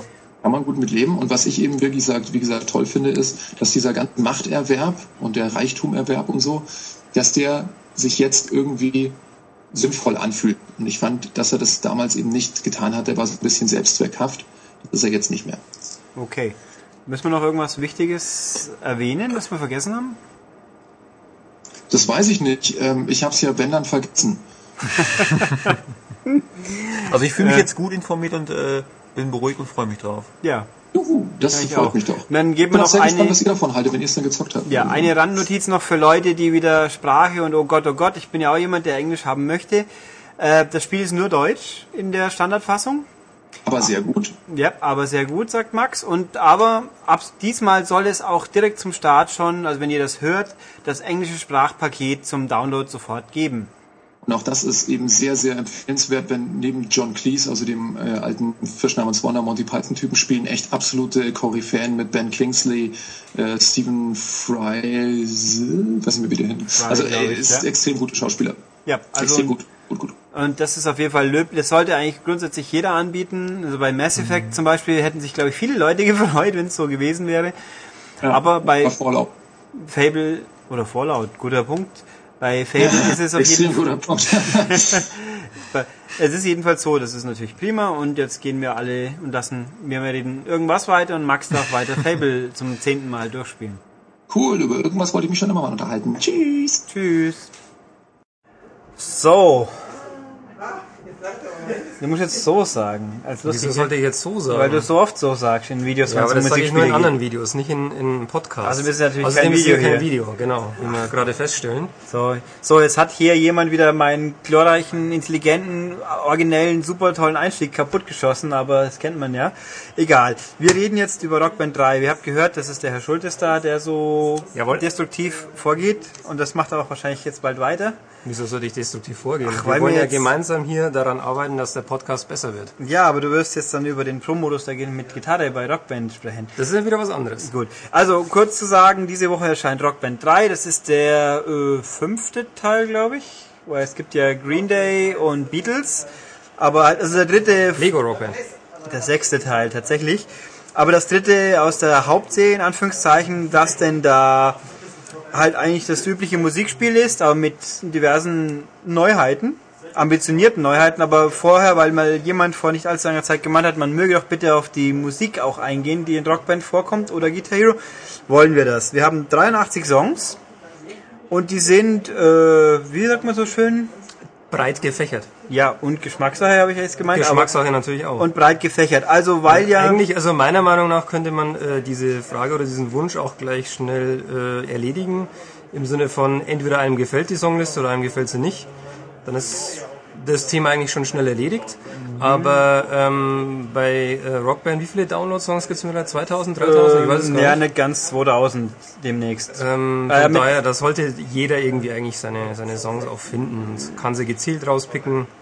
Die Songliste finde ich mittlerweile nicht mehr so entscheidend als Kaufgrund äh, für ein Spiel, ähm, weil es gibt halt schon sehr, sehr viele Sachen, die man sich dann entsprechend per Download besorgen Die kann. kosten aber nochmal extra. Die kosten natürlich extra, logisch, aber ich kann mir gezielt halt meine Sachen dann rauspicken. Ähm, aber muss jeder selbst entscheiden. Ja, dann müsste ich aber, könnte ich aber auch sagen, wenn mir gar nichts passt, bleibe ich gleich bei Teil 2. Außer wir die neuen Features haben. Nee, also der Punkt ist, äh, man kann glaube ich schon sagen, die ist so breit gefächert, jeder wird irgendwas finden, was ihm auch gefällt. Also es geht wirklich von, von äh, wenn wir hier bei A mal anfangen, von Amy Winehouse mit Rehab, ähm, was ja alles andere jetzt als gitarrenlastig ist. Ähm, ja, wir sollen noch hier zu, zu, zu Protokoll geben, dass äh, dem Matthias äh, gar kein Song Das ist gefällt. aber auch logisch, weil auf diesem Spiel ist Musik drauf.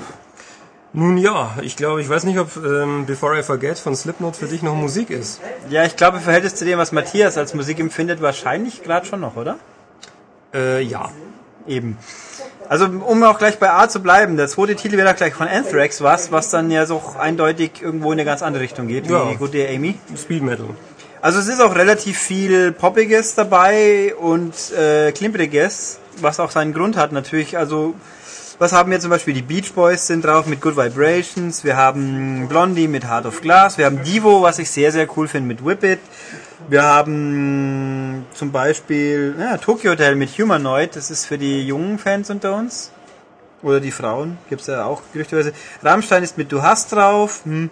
Queen Bohemian Rhapsody ist so das Flaggschiff äh, für das Keyboard quasi. Centerfold von Jay Giles Band. In Excess Need You Tonight. Also viel gutes Poppiges auch, aber halt auch einiges Rockiges und auch recht hartes Rockiges wohl auch so. Ja, ein paar Sachen sind schon drauf, die äh, in die harte Richtung gehen. Hast du ja schon angesprochen, Anthrax, ähm, Slipknot ist was dabei, ähm, Ozzy Osbourne, gut, das ist jetzt nicht so mega hart, aber trotzdem geht es ein bisschen in die Richtung. Ähm, also wie gesagt, breit gefächert, sehr umfangreich, was so die, die Genres anbelangt, ähm, aber liegt natürlich daran, wir haben es ja schon ein bisschen geteasert, auch an dem, was in Rockband 3 eigentlich das offensichtlichste Neue ist. Und Genau. das ist, Der Pro-Modus.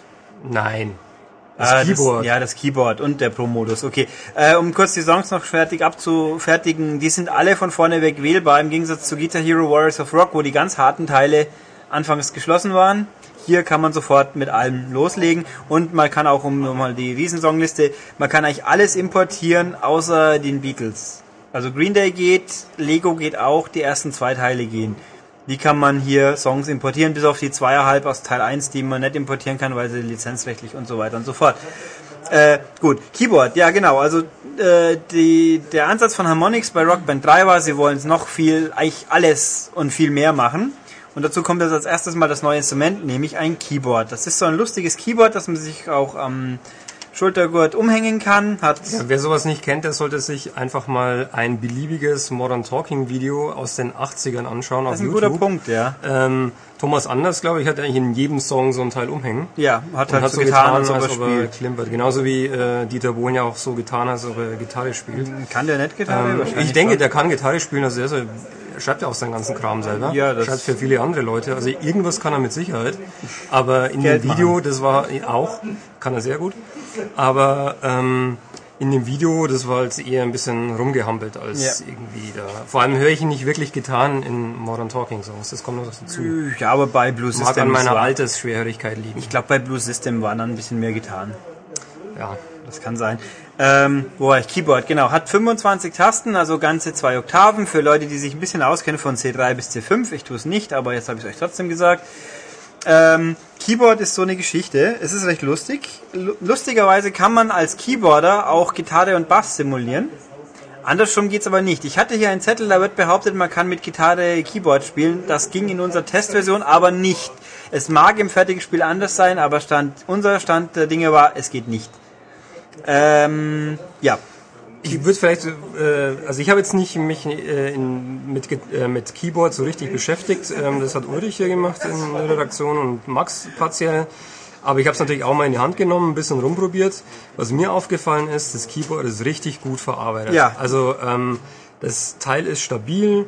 Ähm, die Tasten, die sind wirklich wie so auf einem normalen Keyboard, das man so äh, in irgendeinem Musikhaus mal ausprobieren kann, genauso stabil, fassen sich genauso an, haben die gleiche ähm, ja, glänzende Oberfläche. Ähm, also toll verarbeitet. Ich war beeindruckt. Also verarbeitet ist es wirklich gut. Es kostet ja auch entsprechend seine 80 Euro ungefähr. Ja, 80 Euro. Also kann man drüber streiten, lohnt sich das, geht schon. Man kann auch einen MIDI-Adapter kaufen, sein eigenes Keyboard anstecken. Da sollen sehr viele gehen. Haben wir mangels Hardware nicht probieren können, aber das glauben wir dann gerne mal. Ja, der Media Adapter Kostet 40 Euro. Genau, da kann man auch Gitarre, nee, Schlagzeuge anstecken. Genau. Ähm, ja. Und das ist also, wenn man es normal spielt, also ich habe es ja einigermaßen ausprobiert, eigentlich ganz ordentlich, bis zur Verzweiflung quasi, wo wir auch noch drauf kommen werden. Äh, die Keyboard-Spuren spüren, äh, fühlen sich gut an, passen, man hat den Eindruck, man spielt schon richtig, wohin, wo allerdings im Standardmodus hat man einfach fünf nebeneinander liegende Tasten, die man drückt, wie auf einer Gitarre eben, deswegen auch Gitarre-Simulation. Ähm, das ist ein bisschen eingeschränkt, aber machbar. Man muss so ein bisschen üben, weil man muss halt die Finger eigentlich drauf liegen lassen, alle fünf, was man bei der Gitarre ja aus grifftechnischen Gründen einfach schon mal nicht machen kann. Ja, da hat man nur vier Finger zur Verfügung. Ne? Ja, weil der Daumen unten zum Halten da ist. Genau, der liegt hinten am Hals. Ja. Ähm, dann machen wir doch gleich den fließenden Übergang, weil es sich ja dann anbietet, zum Pro-Modus. Weil, wie erwähnt, Pro-Modus gibt's. Äh, Harmonix sagt, mit unserem Spiel wollen wir diesmal Leuten auch die Möglichkeit geben, richtig Musik machen, zu lernen.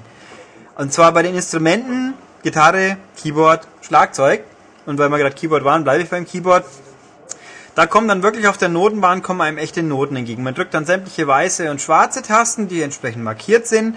Und weil aber nicht 25 Tasten auf einmal auf das Spielfeld passen, kann es in höheren Schwierigkeitsgraden vorkommen, dass dann das Sichtfeld scrollt. Da kommen so Pfeile an der Seite, jetzt weiß man, okay, jetzt muss ich gleich nach oben oder unten auf der Tastatur mich orientieren. Auf der Klaviatur. Oder? Ja. Ja. Äh, und das ist das Problem. Äh, in Kurzfassung, wer nicht schon Keyboard spielen kann, der wird hier verzweifeln oder unendlich lang üben. Wie wollen wir es denn machen? Wollen wir gleich mal in die Tutorials einsteigen oder wollen wir erst die, die anderen äh, Instrumente noch abhandeln? Ich glaube, wir gehen es jetzt instrumenteweise durch.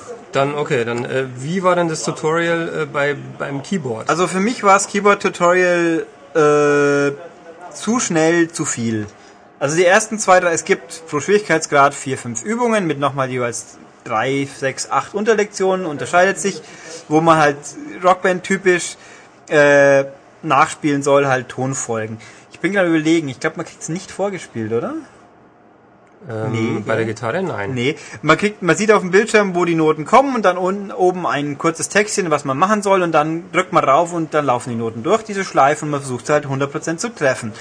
Das ist ein Problem, die Erklärungen sind ein bisschen knapp gehalten und beim Keyboard die ersten paar gehen noch, aber dann kommen schon relativ schnell Spiele. Tonleitern, tue dieses, spiele Akkorde. Also für mich ist der Einstieg viel zu hart. Viel zu schwer. Äh, Das ist so wie, ich habe es verglichen mit Maschinenlernen, schreiben, wo man am Anfang bei so Lernkursen einfach immer wieder eine, eine Tippfolge wiederholt, aber erst halt recht einfach. Hier macht man das quasi 10 Minuten und dann geht schon gleich mal richtig rein. Und jetzt gleich richtige Sätze schreiben, sinngemäß. Ich find's sehr, sehr schwierig. Ich habe da echt kein Land gesehen, weil man muss quasi die Tasten blind treffen, damit man es schafft, weil es, sie liegen ja nicht nebeneinander. Also Also was Ulrich hier erzählt, das ist eigentlich schon, wir können das mal äh, bei der Gitarre dann später weglassen, wir können ja gleich mal über das Kernproblem reden an dem ganzen Pro-Modus.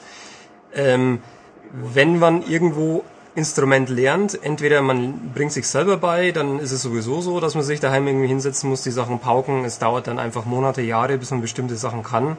Auch wenn man Gitarrenunterricht oder Instrumentenunterricht generell nimmt, ähm, die Lehrer, die bringen einen bestimmte Sachen bei und man muss die halt eben dann Wochen und Monate lang üben, bis sie sitzen. Und hier ist es eigentlich genau das Gleiche. Die, die Tutorials an sich, die sind nicht schlecht. Ähm, also ich kann jetzt nur für die sprechen, die bei Gitarre, aber da, ich habe selber äh, über Jahre, Jahrzehnte jetzt spiele ich schon Gitarre. Ähm, die sind schon gut gemacht. Äh, das Problem ist, ähm, es gibt niemanden, der einen sagt, du pass auf, hier hast du die Tutorials und die teilen sich in fünf Schwierigkeitsgrade, a fünf Übungen oder sowas und du wirst jetzt mit dem ersten Schwierigkeitsgrad, mit den ersten fünf Übungen die nächsten drei Monate zubringen. Der Punkt ist einfach, ähm, das sagt einem keiner. Ähm, man ist es anders gewohnt von den, von den anderen Tutorials, wenn man irgendwie ein anderes Gitarrenspiel äh, schon mal ausprobiert hat oder ein Musikspiel, wo man einfach mit den wenigen Tasten und mit der einen Anschlagwippe Wippe, äh, Wippe, ähm, relativ schnell dann Fortschritte erzielt. Wenn man sich mal einen ganzen Tag hinsetzt, dann kann man locker den Sprung, äh, wenn man es ein bisschen kann, von Mittel auf ähm, ähm, Profi äh, oder auf ähm, Hard dann entsprechend schwer, schaffen. ja, ja. Ähm, aber ich denke mal, wenn man sich hinsetzt und an einem Song das übt, dann funktioniert das. Ähm, bei dem Pro-Modus, bei den, bei den äh, Keyboard und bei Gitarre, Schlagzeug mal ein bisschen ausgeklammert, ja, da kommen wir noch zu. dann, ähm, ja. da funktioniert's eben nicht. Also Leute, wenn ihr euch dafür interessiert und wenn ihr euch für diesen Pro-Modus interessiert, dann plant dafür ein, dass ihr damit Monate und Jahre zubringt zum Üben. Weil eben Ja. wie Uri vorher gesagt hat, es ist eben notwendig, dass du zum Beispiel beim Keyboard dann eben nicht mehr auf die Tasten gucken musst, was du jetzt spielst, sondern dass du blind die Tasten findest. Und ähm, dann kannst du auch die Sachen, die dir äh, am Bildschirm vorgesetzt werden, also äh, sprich diese farbigen Bahnen, die dann runterkommen, die kannst du dann auch leichter treffen, weil du nicht mehr auf die Tastatur schauen musst. Wenn du erstmal auf die Tas- Tastatur schauen musst und suchen, äh, wo bin ich denn jetzt überhaupt, was muss ich denn drücken, dann ist es schon lang vorbei. Die, ähm, die bunten Buttons, die sind schon lang vorbei gescrollt und ähm, ja, der Song ist unter Umständen schon abgebrochen, was auch immer. Ja, also es ist, es ist einfach, äh, da fehlt ein bisschen die Zugänglichkeit. Es führt einem relativ wenig vor. Bei Gitarre, jetzt mischen wir es doch mal ein bisschen. Bei Gitarre gibt's noch so eine Zusatzangabe, in dem Moment, wo man einmal an der Note vorbeidrückt, kommt oben der Gitarrenhals und sagt, ja, hier muss der Finger drauf. So, mehr oder weniger zumindest. Beim Keyboard fehlt sowas. Da steht zwar im Textfeld schon, die C-Note spielt jetzt bitte mit dem Daumen und dann kommt die vierte Note, ist das F und das mit dem Mittelfinger. Und dann sitzt man als normaler Mensch mal da, C, F, was, wie, wo? Und dann so, ja, und die nächste dann bitte mit dem Daumen und dem Mittelfinger durchgehen und sowas. Das ist schon der Anfang von Mittel, was jetzt nicht wirklich hoch ist in der Hierarchie des Lernens. Da kommen so Sachen. Ja, es ist eben schon hoch. Also es ist eben hoch im Yes. Sinne von, ich lerne ein reales Instrument.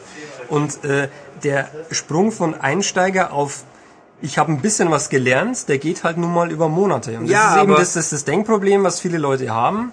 Die gehen an das Spiel hin und denken, ja, ich spiele jetzt ein bisschen äh, und dann kann ich mich sofort in gewissen äh, Schwierigkeitsstufen verbessern und spiele dann statt äh, Normal gleich Mittel oder äh, noch eine Stufe drüber und es funktioniert definitiv nicht. Daran ist nicht das Spiel schuld, daran sind auch nicht die, die Tutorials schuld. Das Einzige, was es hier ausbremst, ist die Erwartungshaltung des Spielers. Und da ist es leider so, dass die, ähm, die Entwickler versäumt haben, das in irgendeiner Form einzubauen, mir zu ver äh, oder versuchen zu vermitteln, dass es eben wirklich lange dauert. Also ich habe, ich widerspreche dem jetzt ein Stück weit. Gerne. Insofern, ich habe, denn das ist so quasi die Betriebsblindheit der Entwickler kommt mir so vor. Die sind einfach zu sehr in ihrem Thema drin, um zu zu begreifen, wie schwer das für jemand ist, der es nicht kann, da reinzukommen. Die gehen aus meiner Sicht zu schnell vor.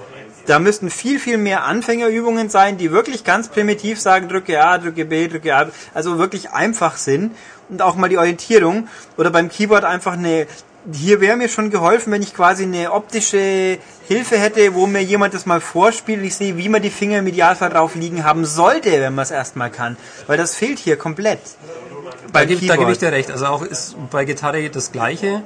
Ähm, selbst wenn ich da irgendwo dieses, dieses Griffbrett äh, zum Einblenden habe in den Tutorials, aber ähm, irgendwelche Einstiegslehrvideos, wo mir jemand zeigt, wie halte ich denn die Gitarre richtig, wie positioniere ich meine Finger, wo platziere ich meinen Daumen auf dem äh, Hals oder hinterm Hals, besser gesagt. Ähm, solche Sachen wären natürlich super hilfreich gewesen, aber muss natürlich auch sagen, solche Sachen sind wirklich aufwendig. Ähm, es gibt dafür ein paar äh, Spezialfirmen, die solche Gitarren-Lehrvideos produzieren. Die Sachen, die sind auch teuer. Ähm, also so viel kann man einfach nicht verlangen. Aber ich gebe dir recht, ähm, das wäre wünschenswert gewesen. Das hätte das Spiel an sich auch noch besser gemacht oder diesen Modus besser gemacht. Ähm, und hätte auch mehr zum Lernerfolg des Einzelnen beigetragen. Definitiv. Ich habe auch Max eben hier vors Keyboard gehockt, weil der in seiner Jugend so mit Piano zu tun hatte und auch schon einigermaßen weiß, was er macht in der Hinsicht. Äh, der meint auch, ja, also der hat offensichtlich das besser verkraftet als ich, der noch nie geklimpert hat.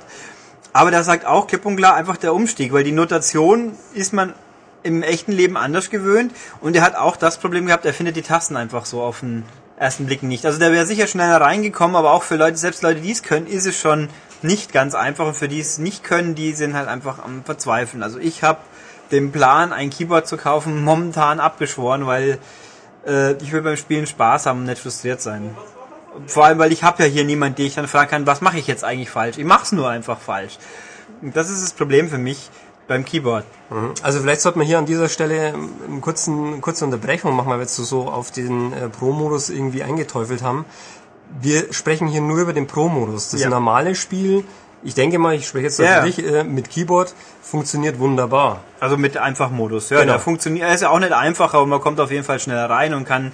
Da sehe ich das Licht am Ende des Tunnels quasi. Genau, also wenn man Rockband 3 den normalen Modus hernimmt, nicht den Pro-Modus, dann ist auch Keyboard gut zu spielen. Ja, nur ist halt da, da fühlt sich's halt dann einfach zu wenig unterschiedlich an, um, um zu sagen, nur nur dafür die 80 Euro habe ich persönlich den Eindruck ist ein bisschen zu wenig.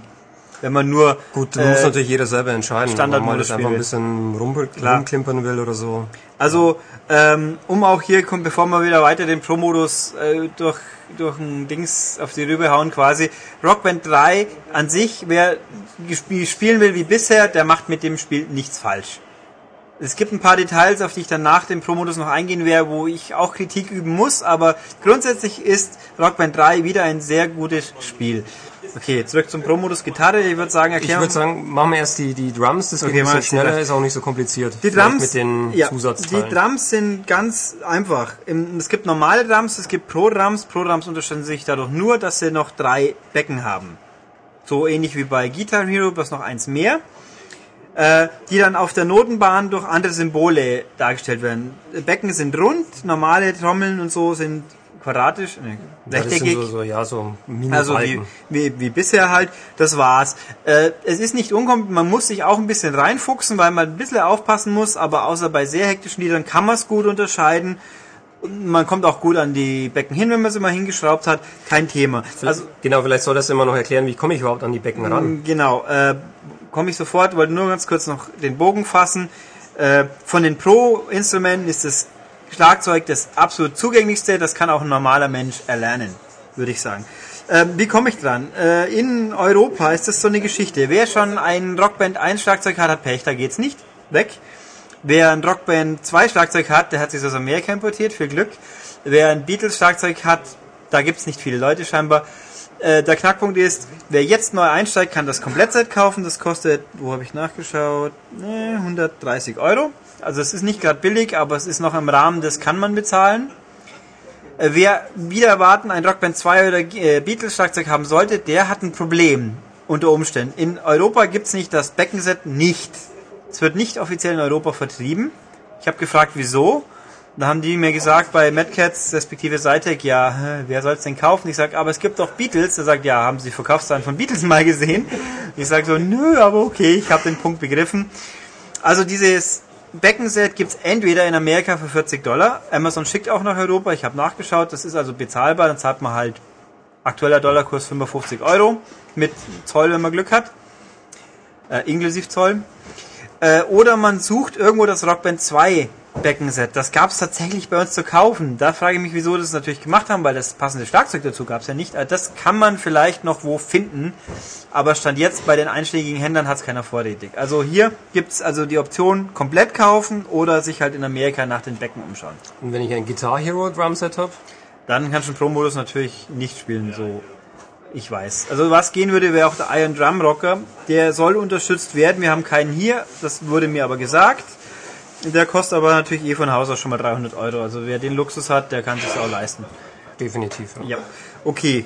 Keyboard abgeschlossen, glaube ich. Ja. Ja, Schlagzeug abgeschlossen, dann Ja. äh, machen wir mit Gitarre weiter. Genau. Ähm, Gitarre wird äh, ich spreche jetzt in der Zukunftsform, ähm, zwei Gitarren geben. Äh, die normale Plastikgitarre, die man so kennt und die vielleicht einige von euch haben, die sich dafür interessieren, die funktioniert im Pro-Modus natürlich nicht, weil äh, das deutlich komplexer ist. Da komme ich gleich noch dazu. Ähm, was wohl im November kommt, ist Ja, das ähm, soll zum Start kommen. Genau. Äh, nee, Nein, es kommt ein bisschen, es kommt ein bisschen nach dem Start. Äh, war zumindest äh, die Aussage von äh, Cytec, die, die die Gitarre vertreiben. Ach so, hast du nochmal Info bekommen. Genau. Ich nicht wusste. Okay. Ähm, das wird die Defender Mustang Gitarre sein. So ist die genannt. Ähm, kostet 150 Euro. Das ist schon mal ein dicker Batzen. Äh, diese Gitarre hatten wir auch hier ähm, für den Test. Und was es dann wohl erst im nächsten Jahr geben wird, ist eine richtige Gitarre. Also die sieht aus und fühlt sich auch so an wie eine richtige Gitarre, ist aus Holz gebaut, hat die gleichen Bauteile drauf, funktioniert aber eben mit dem Pro-Modus von Rock Band 3.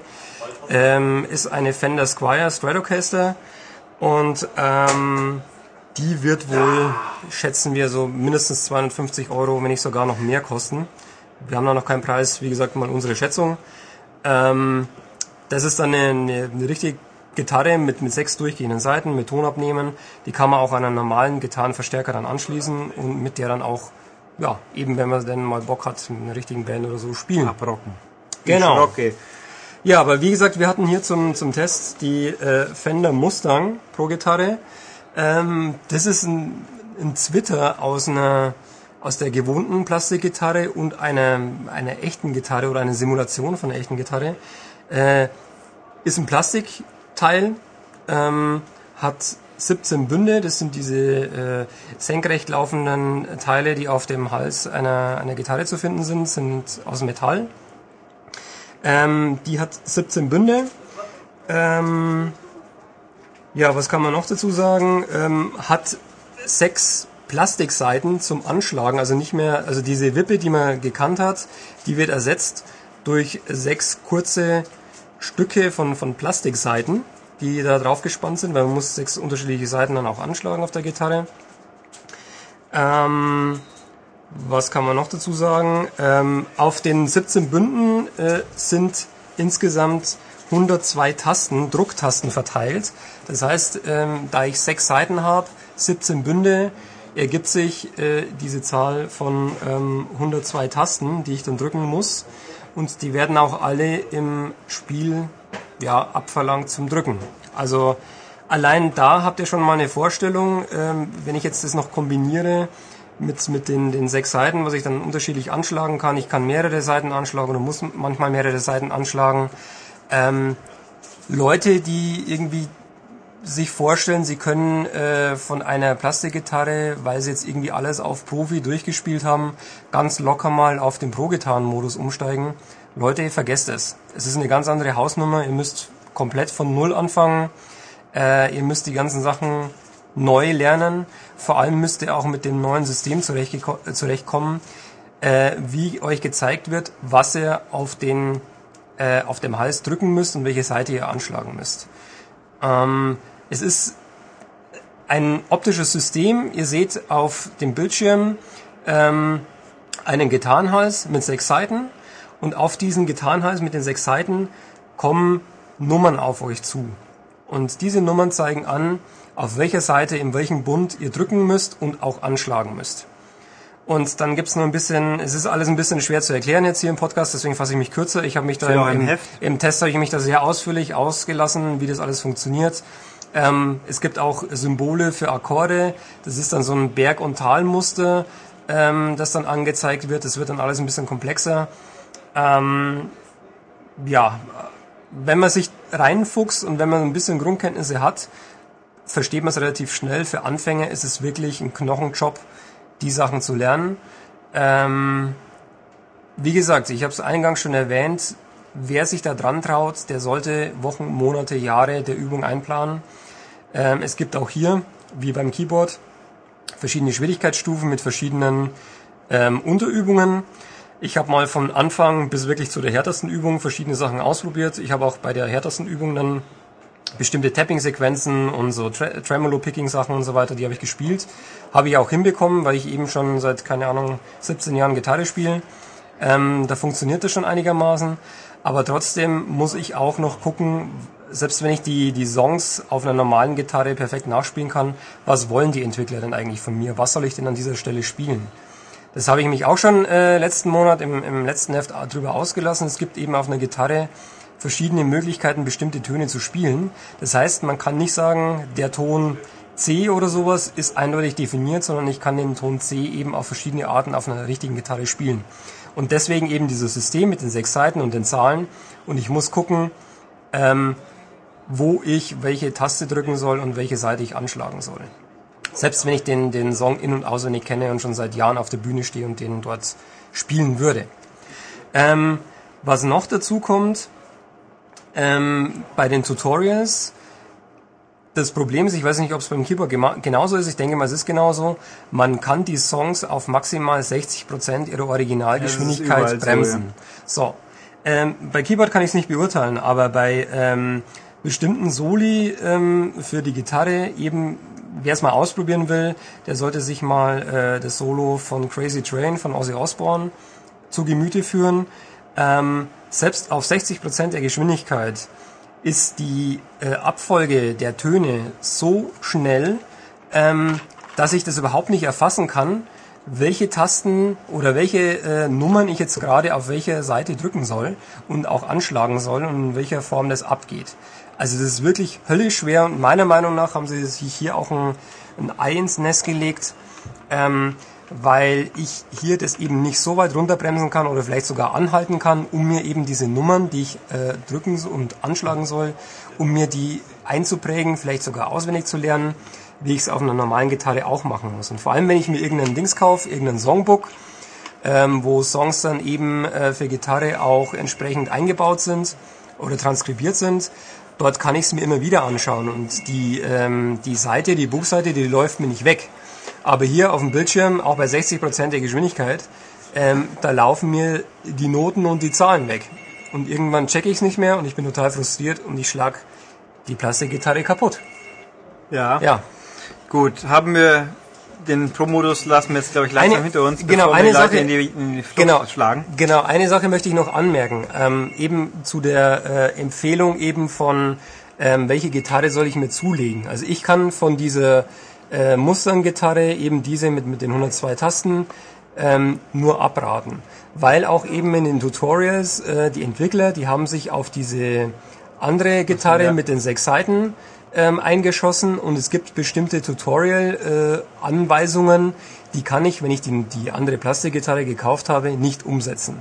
Da wird zum Beispiel von mir verlangt, ähm, einen bestimmten Ton auf der A-Seite anzuschlagen und dann sagen die Scherzkekse zu mir, ja, die A-Seite ist die Seite, ist die zweitdickste Seite. Das Problem ist nur, dass bei dieser Plastikgitarre alle Seiten, die ich hier anschlagen kann, gleich dick sind. Und wenn ich überhaupt keinen Plan habe von der Gitarre, ja, was soll ich dann machen? Das gleiche Problem ist, ähm, wie soll ich Seiten abdämpfen mit meiner Greifhand, wenn ich gar keine Seiten zum Abdämpfen habe, sondern Plastikknöpfe zum Drucken. Ähm, tja, wie das geht, ich verrate es euch im Test, ihr könnt es nachlesen. Aber auf jeden Fall sind das für mich äh, ganz schöne Böcke, ähm, die einem Anfänger mit Sicherheit den Spaß vergällen. Ja, aber ungewohnt eigentlich für Harmonix. Gut, Pro-Modus somit durch. Den Rest des Spiels, ich fasse jetzt mit Rücksicht auf die Nerven der Leute, die keine Musikspiele wollen, werde ich es ein bisschen beschleunigen. Äh, wer schon mal Rockband gespielt hat, oder von mir ist auch Guitar Hero, kennt den Standardablauf.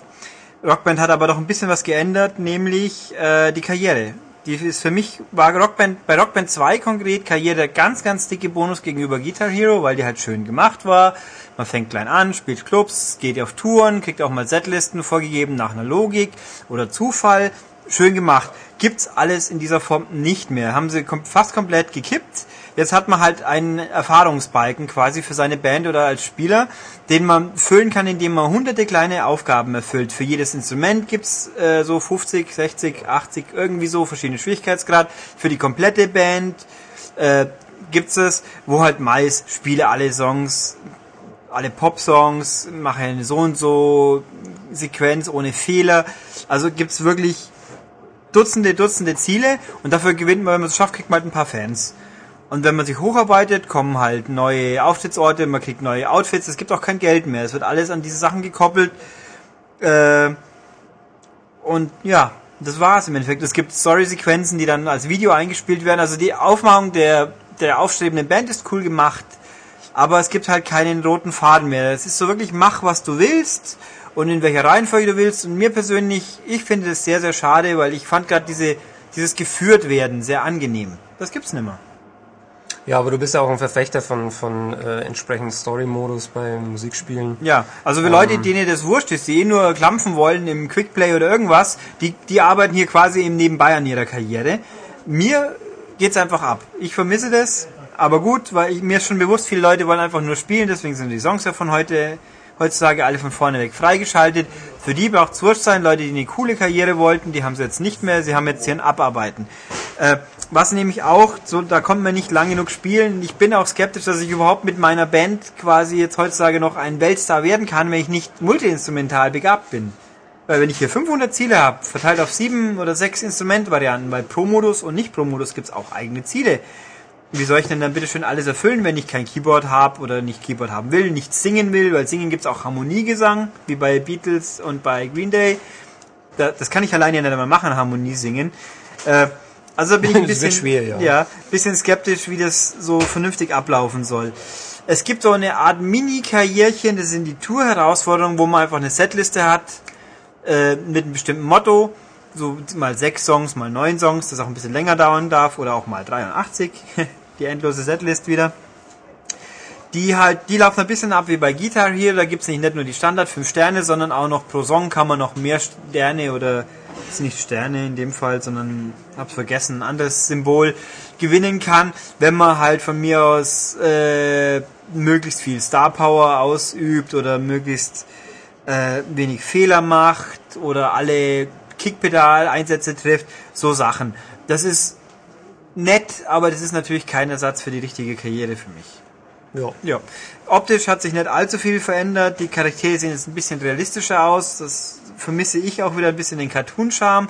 Auch hier meine Kritik, wer guckt denn bitte auf die Charaktere? Ja, wenn ich schon mal was sehe, ich meine, gerade bei lassen wir es jetzt Bohemian Rhapsody sein. Habe ich eine Gitarre in der Hand, bin ich die Hälfte der Zeit beim Song dabei zuzuschauen. Ja, Also es gibt schon genug Situationen, wo man auch mal was sieht. aber ich könnte statt Zuschauen auch ein Bier trinken. Was vielleicht Ja. nicht schlecht ist bei so einem Musikspiel. ja, dann singst, dann singst du auch befreiter dann hinterher. singt man befreiter, Ähm, ein bisschen lockerer, die Stimmbänder ölen, wie es so schön heißt. Beim Quickplay-Modus geht jetzt auch äh, Drop-in, Drop-out jederzeit. Das ist jetzt auch möglich. Was nicht geht, ist zu sagen, ich will mit fünf Gitarren spielen, so wie bei Guitar Hero. Das sind die Harmonix-Leute dagegen, die sagen, wenn schon, dann muss auch einer singen, so ungefähr. Ähm, ja, und äh, Klamotten kaufen, wie gesagt, geht auch nicht mehr. Die kriegt man jetzt alle durch Freispielen. Äh, das, Halt, eins haben wir noch vergessen bei den, bei den Drum-Tracks. Hast du das eigentlich erwähnt mit der Kompatibilität Ach so. zu den früheren Ja, Geschichten? Weil das das ist eigentlich ich eine ganz coole Sache. äh, laut Harmonix sind alle alten Songs schon auf Pro-Drums äh, gemastert. Sprich, wer also ein Drumset hat, der hat extra was davon. Der kann Rockband 1, alle Downloads, Rockband 2, irgendwas mit Pro-Drums richtig spielen.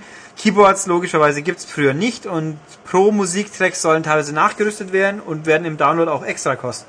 Genau. Nämlich einen Euro mehr scheinbar. Ähm, ja, soweit, so Ja, gut. Äh, wir haben mit der Setliste angefangen. Wie wollen wollen wir mit der Setliste aufhören? Und Wollen wir? sagst du mir noch deinen äh, Lieblingssong? Äh, ich hab meinen. Nicht wegen Spielen, sondern weil ich einfach cool finde. Divo und Whip Bin ich immer noch also begeistert. ich bin auch bei D, aber ich bin nicht bei Divo, sondern bei Dio, bei Rainbow in the Dark. Also das, passt ist natürlich super. schon, ja, wunderbar. Das Fast, war als ein, ein schöner persönlicher Abschluss. Genau, Wir haben uns jetzt nicht abgesprochen. Nee, fast als ob wir uns abgesprochen hätten. Und ich will extra, aber extra nochmal betonen, ich weiß, dass diese inzwischen knapp 35 Minuten, nicht schlecht, äh, überwiegend negativ klingen, aber es ist halt, weil wir die Sachen, die Grundbasis, die da ist, die ist einfach richtig gut. Dass die Zusatzsachen machen es nicht besser. Also Die machen es nicht besser und der Pro-Modus, den sie eingeführt haben, der hat halt wirklich an einigen Stellen noch dicke Probleme. Ja. Wo sie wirklich in Zukunft bei Rock Band 4, wer weiß, ob es den Modus dann noch geben wird, wahrscheinlich schon. Äh, aber da gibt es noch sehr, sehr viel Verbesserungspotenzial. Ja, es ist halt einfach, ich habe mir von Rockband 3 unheimlich viel versprochen und das meiste davon habe ich halt nicht bekommen. Ich bekomme halt ein Rockband 2 plus ein bisschen was, weil Programms sind sehr fein für mich persönlich, minus eine Karriere, die ich halt geliebt habe. Und für Leute, die also nur Musik machen wollen, super. Für Leute, die eben mein Profil erfüllen, nicht ganz so super. Und du hast Divo Whippet bekommen. Ja, ich meine, Divo war im 2 auch schon ein paar Sachen drin, aber das habe ich auch noch Whippet. Genau. Und B-52s Rock Lobster ist natürlich auch noch Freu toll. dich doch, sei doch nicht immer so griesgrämig. Ich bin nicht immer so griesgrämig. Auch sagen die Leser. Wir sind alle so griesgrämig und sind äh, nicht wir sind nicht mehr. begeisterungsfähig. Ich bin begeisterungsfähig ohne Ende. Ich meine, ihr kann auch nicht. Gelächter aus dem Raum. Ich kann ja auch nichts dafür, Vielleicht die sollten Leute- jetzt diese 35, die jetzt gleich 36 Minuten sind, äh, doch langsam abbrechen. Ja, ich wollte nur dazu sagen, ich kann ja auch nichts dafür, wenn keiner was über X-Factor hören will. Ja. Das ist übrigens, da gibt es auch ein Spiel dazu, das haben wir noch nicht bekommen. Das werden wir vielleicht featuren, aber tendenziell eher nicht, weil da müsste man singen. Wen würdest du denn als nächstes rauswählen? Ähm, schwierige Also, Entscheidung. Wichtig, weil der Podcast ist ja quasi Oh, jetzt am verdammt, wir nehmen ja so weit in Vorab auf. Also, lass mich überlegen, wenn dieser Podcast erscheint, dann sind eh bloß noch drei, zwei Leute übrig? Nee, nee, nee, nee. Doch, jetzt sind wir noch Wieso? fünf, oder? Wir, wir Wir nehmen sind dann nur noch zwei Leute übrig. Ja, weil der Pod, bis dieser Podcast von den Leuten zu hören ist, sind zwei Folgen rum. Ach so. Dann sind jetzt, sind wir an dem Finale schon? Weiß ich nicht. Aber wer ist denn dann im Finale? Wie viele sind überhaupt im Finale? Du kennst dich ja besser Also, aus. soweit ich mich erinnern kann, zwei. Ich bin dafür, dass äh, der Anthony und die Editha im Finale sein werden. Nein, natürlich nicht. Ist doch klar, wer noch ins Finale Ja, kommt, die dicken oder? Frauen werden im Finale sein. Das war jetzt vielleicht nicht ganz korrekt oder politisch korrekt. Aber sie sind halt dick. Ja, Sie heißen auch Big Soul. Nein, die haben bei mir jetzt einen Sympathie-Minus, weil sie nämlich genörgelt haben, dass die Sarah Connor ihren schlechten Kandidaten auch gesagt hat, dass er schlecht war. Aber ein guter Mentor muss immer positiv sein und verschweigen, wenn man schlecht war. Sonst ist man ein schlechter Mentor. Das haben die so gesagt, das fand ich unsympathisch. Und also sind die anderen zwei einfach doch ein bisschen besser. okay. Ich sage dir hiermit, der Rockband 3 Test war gut, Ulrich. Fantastisch. Ist doch ein super Ende, oder? Ja, genau. Gut, Alles dann klar. danke, Bis Olli. zum nächsten Mal. Tschüss und jetzt geht's weiter Tschüss. mit dem nächsten irgendwas. Und als nächstes haben wir jetzt wieder mal ein paar Spiele für PlayStation Move, weil Sony ja doch irgendwie klugerweise erkannt hat, dass man die neue Hardware mit passender Software unterstützen sollte. Und äh, auch wer die Hardware natürlich überhaupt haben sollte, weil und so weiter, Move, Lieferschwierigkeiten, bla, einzelne Controller hatten wir ja alles schon. Aber egal, jedenfalls diese Woche haben wir zwei Move-Spiele, nämlich The Shoot und TV Superstars, die wir jetzt mal kurz äh, an, angehen, drauf eingehen wollen, so rum, ich und Stefan. Jawohl. sozusagen. Ähm, ja, The Shoot. The Shoot ist einfach, ich würde sagen, eine ganz große Schießbude. Äh, Ja, wie der Name schon sagt. Also Ja. echt recht simpel gehalten. Ähm, ja, kann, darf man dazu Rail-Shooter sagen? Ja, kann man schon. Also ähm, es ist ein Lightgun-Shooter letzten Endes, Ja. aber halt mehr in Schießbudenformat. Genau, also die Feinde ploppen so auf oder Ja. fahren durchs Bild. Also sind auch ganz klar als Pappkameraden zu erkennen. Genau. Also es ist einfach Rahmenhandlung ist äh, Rahmenhandlung was äh, man, man hat halt einfach fünf Filme quasi durch die man sich durchschießt. So Klischee. Ja, so Dinger. Western, äh, alte Sci-Fi, so 50er Jahre Look oft. Sci-Fi der 50er Jahre, so mit Robotern dann oder halt Unter Wasser. Äh, und unter Wasser ist, glaube ich, ein Horrorfilm ist und man und äh, so Gangster Mafiosi, aber die komische Gasmasken aufhaben. Also, aber so vom Look her ja, angenehm abwechslungsreich, die Levels Ja. so vom Aussehen her passen auch eben die Kulisse, die Figuren sind halt wirklich auf so Papp, also keine echten Menschen, die rumrennen, sondern wirklich Genau. Pappfiguren quasi, die bewegen sich zwar auch ein bisschen, aber fahren, also manchmal fährt halt einer so auf einer Schiene durchs Bild. ja, aber auch und so auch Gliedmaßen Ja, abla- und die genau. werfen auch ku- kurioserweise schon, kann schon sein, dass jemand ein Messer auf einen Ja. wirft, aber aber Aber so, die, zerspringen halt auch, wenn man auf sie schießt. ja, dann genau, wenn, wenn man auf sie schießt, dann halt. dreht sich das kurz und zerspringt dann in Holzstückchen. Genau. Also überhaupt nicht brutal, deswegen hat's eine, ich glaube eine 12, ich habe das nicht nachgeschaut, das ist auf jeden Fall als äh, sehr unkritisch betrachtet worden, obwohl man natürlich auch um sich schießt die ganze Zeit. Die eine Szene war, war mir doch ein bisschen, äh, äh, es wird halt erklärt, äh, dass es für Kopfschüsse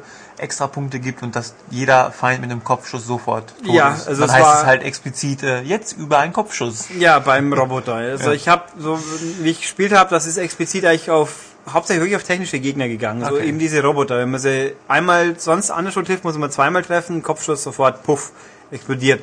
Nee, also das ist ganz ordentlich. Grafik haut jetzt niemand wirklich vom Hocker. Aber sie sieht, ja so sieht ordentlich, Ja. ist stimmig au- aus und dann Ja. auch detailreich, wenn man mal so eine Armada an Holzgegnern abgeschossen hat, da liegen auch wirklich Haufen, Genau. Haufen Sägespäne rum, so ungefähr. Auch so der ganze Look, also sehr sympathisch einfach. Echt, die Präsentation ist top. Also ich würde sagen, unspektakulär, aber angemessen. Ja, Kann man schon Fall. Gut spielen. Äh, es gibt eben diese fünf langen, doch ordentlich langen Filme mit, ich glaube, vier Szenen jeweils. Ähm, und man hat mit ein paar Gimmicks. Es gibt die Style-Shoots. Ja, drei Stück an der Ja, Zahl. drei Schüsse. Es gibt, wenn man nämlich, also der Punktewertung und alles bei diesem Spiel basiert darauf, dass man möglichst viele Combo-Schüsse hinkriegt. Also nicht einfach wild durch die Gegend holzen, obwohl man unendlich Munition hat, sondern gezielt schießen. Dann steigt der Zähler, mehr Punkte und es füllt sich so diese Style-Geschichte. Es gibt drei Varianten. Zuerst kommt der, Namen habe ich jetzt vergessen, aber Slow. irgendwas mit Slow Motion halt, also Zeitlupe. Wenn man Das dann war, das nicht, war ein Wortwitz, warte mal. Slow. Ja. Ich weiß nicht mehr. Ah, Das war auf jeden Fall Egal, also da, das ist das eine der Moves, der ein bisschen ungünstig ist. Da muss man nämlich Ja. den Move-Controller um 360 Grad drehen. Oder sich selbst. Also so ist Ja, der oder sich selbst heißt, was natürlich irgendwo aber auch Quark ist, weil Kontrolleabfrage, Sichtlinie zur Kamera und so weiter. Ähm, also man muss es drehen, aber auch nicht schnell und hektisch, sondern schon in einem angemessenen Zeitraum und mit ordentlichem Radius. Also Genau. man kann es im Sitzen auch ausführen, das ist kein Mhm. Punkt, muss man halt ein bisschen begriffen haben, wie es geht. Ja. Und dann gibt's halt eine Zeile, eine Zeitlupe, dann gibt's, wenn man unten hinschießt, dann gibt's eine Druckwelle, die alle Genau. wegflutscht, äh, so Smartbomb-mäßig. Ja. Und es gibt äh, Maschinengewehr, Genau. wo man dann halt besonders schnell schießt und da kann man seine Combo auch nicht verpfuschen, wenn man das aktiviert hat. Also ist ganz nett als Gimmick, ganz okay.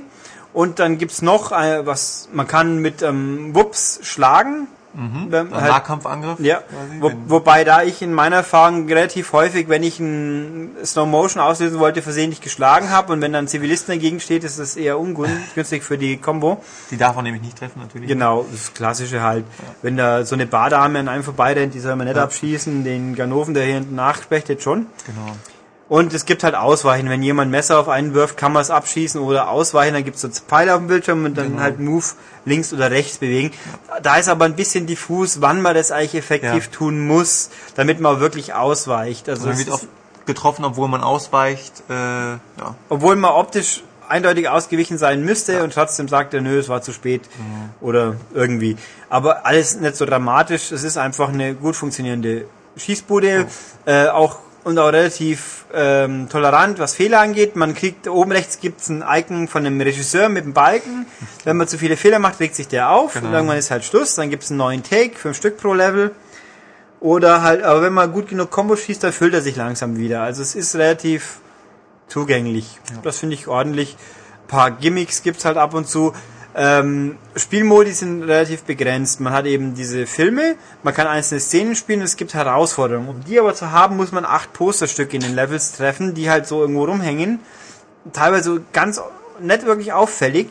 Und die setzt man zusammen in so einer Art Mini-Puzzle und dann hat man eigene Herausforderungen. Ich habe es probiert bei der, beim Western. Da fliegen dann Zielscheiben durchs Bild, die man treffen muss. Erinnert ein bisschen an Point Blank oder von mir aus auch Links Crossbow Training. Oder dann ein Hut, der durchs Gegend fliegt, den man sechsmal treffen muss und es runterfällt. Und dann kriegt man auch eine Statistik bei Zielscheiben am Schluss, wie die Schüsse, wie man sie getroffen hat, wie weit von der Mitte weg. Das ist ganz lustig. Also ein netter Zusatzgag, aber zum Freischalten ein bisschen aufwendiger. Also unterm Strich hätte ich jetzt gesagt, The Shoot ist ein guter, netter Shooter. Ja. Das wäre für mich so ein, so ein Titel gewesen, den man auch ganz gut mal hätte zum Move-Controller beilegen können. Ja, das wäre ja, Weil der Umfang ist ja doch recht limitiert. ja, aber im Verhältnis zu an diversen anderen Lightgun-Shootern Ja. ist, also es ist jetzt auch nicht kürzer wie, lass mal jetzt ein Gunblade sein. Das sieht auf jeden Fall besser aus. Das kann man gleich guten Gewissens sagen. Ähm, und man kann auch zu zweit natürlich, also es ist schon, ich finde es ordentlich. Jo. Ja, kann man nichts sagen. Und vor allem halt die Klischees sind halt nett gemacht. Ja. Und wer den 40 Euro kann man dafür ausgeben, muss man vielleicht nicht, aber kann man, ohne dass man drüber weinen muss. Finde ich, ist eins der besseren Move-Spiele bis dato auf jeden Fall. Ja. Ähm, damit kommen wir zum zweiten Move-Spiel dieser Woche und das war TV Superstars. Ja. Das ist eine Minispielsammlung. Unglaublich. Ähm, Überraschung. Ja, um und gleich vorweg, ich finde, sie hatten mehr Tiefgang als äh, Start the Party.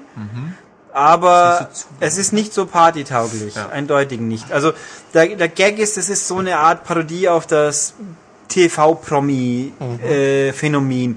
man spielt da als Charakter als, als allererstes, wenn man effektiv spielen will, muss man sich selber erstmal einscannen mit der Kamera. Dann klatscht man sein Gesicht auf einen dieser Avatare drauf. Das ist nicht gerade so einfach und vor allem ein gut aussehendes Ergebnis zusammenzubringen ist nicht so einfach. Weil man muss ziemlich genau in die Kamera stieren, hat dann natürlich das Problem zu schauen, wo man auf dem Bildschirm gerade ist. Äh, in meinem Fall, ich habe die Kamera unten am Fernseher stehen, das geht halt so nicht. Das ist ein Glücks Glücksspielen. Und man macht zwei Gesten, äh, also normal, neutral, freuen, ärgern. Und man muss seine Catchphrase aufnehmen, also sein, sein Motto quasi. Ja. Und das wird ein bisschen arg oft dann abgespielt. Was war das bei dir? Äh, ich habe gesagt, das ist ganz schön dämlich hier. und das sagt er dann relativ häufig. Ähm, ja, und dann sitzt man halt im Fernsehstudio, wo so eine klamaukige äh, Blondine rumbrabbelt. Die, einen lustigen Namen hat. Äh, wie war sie? gleich? Flitzer. Flitzer, ja. Ähm, und ja, die sind halt auch so ein Modell mit Gesichten, ihre Gesichter sehen halt besser aus, weil sie offensichtlich in einem Profi-Studio drauf geklatscht wurden. Aber mir haben die Angst gemacht, die Gesichter. Ja, also die, die Emotionen, klar, die werden halt total überzeichnet dargestellt irgendwie. Also mir haben die irgendwie Angst gemacht. Also ich, was vergleicht das? Ein bisschen so ein äh, Peter Gabriel's Dead Hammer Video. ja. So diese ge- eigenen Augen, wie man ausgeschnittene Augen aus einem Foto draufgeklebt Ja, genau, werden. So, genau. Also keine richtige Animation, sondern so Ja. Mund auf Foto, Mund Ja. zu Foto. Ähm, irgendwie erschreckend. ja, es ist ein bisschen eigenwillig, aber es funktioniert prinzipiell. Ja. Das kann man so sagen, glaube ich. Also Ähm, ver vergleichbar mit, wer es noch kennt, äh, hat sich ja wahrscheinlich hervorragend verkauft, You're in the Movies. Da war Ja. das so ähnlich mit den Avataren. Und ja, also und hier hat man jetzt halt dann, das Ziel ist, dass man vom Z-Promi zum A-Promi aufsteigt. Also muss man halt in Fernsehshows äh, Ruhm sammeln, sage ich jetzt mal. Und dann, es gibt sechs Stück, sechs Varianten. Eine, die heißt Frogstars, weil Frogs in ihrer Klamotten, haha, lustig, wo man halt modelt und auf dem Laufsteg rumrennt. Äh, es gibt eine Heimwerkersendung mit verschiedenen Aufgaben. Es gibt eine Kochshow, Beat Kitchen. Das ist so eine Mischung aus viel Cooking Mama mit ein bisschen Parappa der Rapper drin. Das hört sich lustig an. Ja, es Witzige gibt- Mischung. Es gibt eine Game Show, wo man so Geschicklichkeitsübungen macht. Es gibt die gibt's zweimal und es gibt Werbespots, wo man auch wieder Posen muss. posen muss und auch ein Sprüchlein dann aufsagt. Und der Gag ist also, die Werbespots muss man sich erst erarbeiten und dann kommen ab und zu mal zwischen den Shows werden auch mal Werbungen eingespielt, wo man dann dieses halt sieht. Also es ist ein auf, offensichtlich auch auf mehr Spieler ausgelegt. Man kann im Team oder jeder für sich bis zu vier Leute, aber die meisten Aufgaben spielt man eigentlich nicht gleichzeitig. Hm, was abwechseln. Ja, also es ist ein bisschen, ja, wundere mich, aber was soll's. Also es gibt, geht schon. Nee, das Problem, also es ist ganz witzig präsentiert. Die Shows sind unterschiedlich lang. Also diese Heimwerker-Geschichte, wo man ein Haus renoviert, da hat man fünf, sechs Aufgaben hintereinander. Äh, gehen wir mal durch. Äh, Wand bearbeiten, Wand bearbeiten. anstreichen, Ja. Bodendielen legen, Bodendielen Bretter, legen, zurechtsägen, äh, dann die, die Möbel werden automatisch aufgestellt. Dann macht man, glaube ich, dekorieren. dekorieren, indem man die ja erstmal die Kacheln besprüht und dann die Kacheln an die Wand klebt und dann stellt man Das noch Objekte auf. zwei. Ja, Ja. also sechs. Ja. Sechs, ja. Und da beim Modeln hingegen gibt's eigentlich ja zwei Phasen, sich ankleiden und dann modeln. Und beim Kochen ist es halt ein durchgehendes Gericht machen. Mhm. Und, und so in der, was habe ich jetzt noch vergessen gehabt? Die Game Show. Die Die Game Game Show, Show. gibt's verschiedene. Da gibt's so auf einem riesigen Laufrad rennen oder mit einem Katapult sich durch die Mhm. Gegend schmeißen und posen dabei. Ähm, also sie sind ganz nett gemacht. Sie sind teilweise ein bisschen langatmig. Also das, gerade das Haus dekorieren, Oh, ja. fragt sich, wieso man es öfters machen soll. Ähm, sie funktionieren prinzipiell teilweise echt, echt ordentlich. Gerade das mit dem Katapult, wenn Ja. man es mal geschnallt hat, wie es geht, ist eigentlich Ja. ganz witzig. Das Laufen auf dem Riesenrad, das strengt tierisch an, weil man muss schütteln, so Laufbewegungen simulieren. Ähm, was, also ich habe einige, aber es gibt einige Aufgaben, mit denen bin ich einfach nicht klarkommen so recht. Beim, beim Modeln muss man halt so quasi auf dem Screen Bewegungen nachzeichnen. Und irgendwie beim ersten Mal hat's prima geklappt, bei den danach habe ich irgendwie nie mehr getroffen, immer zu spät, zu langsam und weil auch kein Cursor zu sehen ist, weiß man nicht genau, wo man eigentlich ist. ist kein Drama gezeigt. Ja, ich habe irgendwie Drama. falsches Drama, ne? Da rennt auch kein Bruce Auch rum. keine Tasche Äh, gehabt. Nein, das ist kein Bruce, das ist so ein blonder, blonder, freundlicher Man, nee, nicht, so ein bisschen hibbeliger, sieht ein bisschen wie der Gautier aus Aha. und ist halt ein bisschen angetuntet auch. Doch, Bruce. In weiß. Nein, Bruce, Bruce kann das nicht vernünftig Deutsch.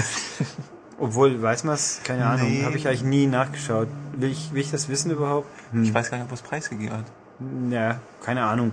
Er ist kein Jorge auf jeden Fall.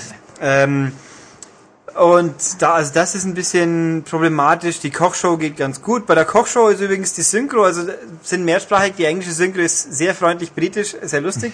Gerade das Mädel ist so ein schreiges, äh, britisches Trashy-Mädel ein bisschen. Aber bei der Kochshow haben sie in Deutschland die Synchronstimme von Chefkoch genommen. Witzig. Das ist nett, Das ist, ja. gut gecastet. Ähm, und bei, beim Heimwerken gibt's auch so Geschichten, äh, das Hämmern der Wand, wo man Putz runterhämmern soll, das scheint nicht wirklich zu funktionieren. Ähm, genau, Ganz die, Ab komisch. die Abfrage ist einfach grottig und das ist, Ja, ist auch komisch. per se langweilig einfach. Ja. Und dann muss man die Wand anpinseln, was an sich ordentlich funktionieren Mhm. würde, bloß zweifarbig. Das Spiel sagt einem nicht so 100 pro eindeutig, da gibt's vorher mal eine Wand und dann so, sollst du da bitteschön merken wohl, welche Farbe wohin soll. Sagt dir das Spiel aber eigentlich gar nicht. Also mit dem, mit dem Farbwechsel gab es irgendwie auch zum Schluss. Ja, das ging aber, das Ja, war halt, glaube ich, ein User-Fehler. Okay. Also, da, also, es ist ganz okay, ein bisschen durchwachsen, aber also, ich glaube, wenn man sich damit beschäftigen will, ist es dauerhaft, bietet es doch ein bisschen mehr als Started Party, Ja. weil es sehr simpel ist, aber als Partyspiel an sich, äh, halte ich das für zu, zu zäh, auch ein bisschen zu langatmig. Also kann man nicht einfach sagen, Kumpel hinhocken machen, aber die Übungen ein bisschen zu komplex Richtig, ausfallen, teilweise. Ja.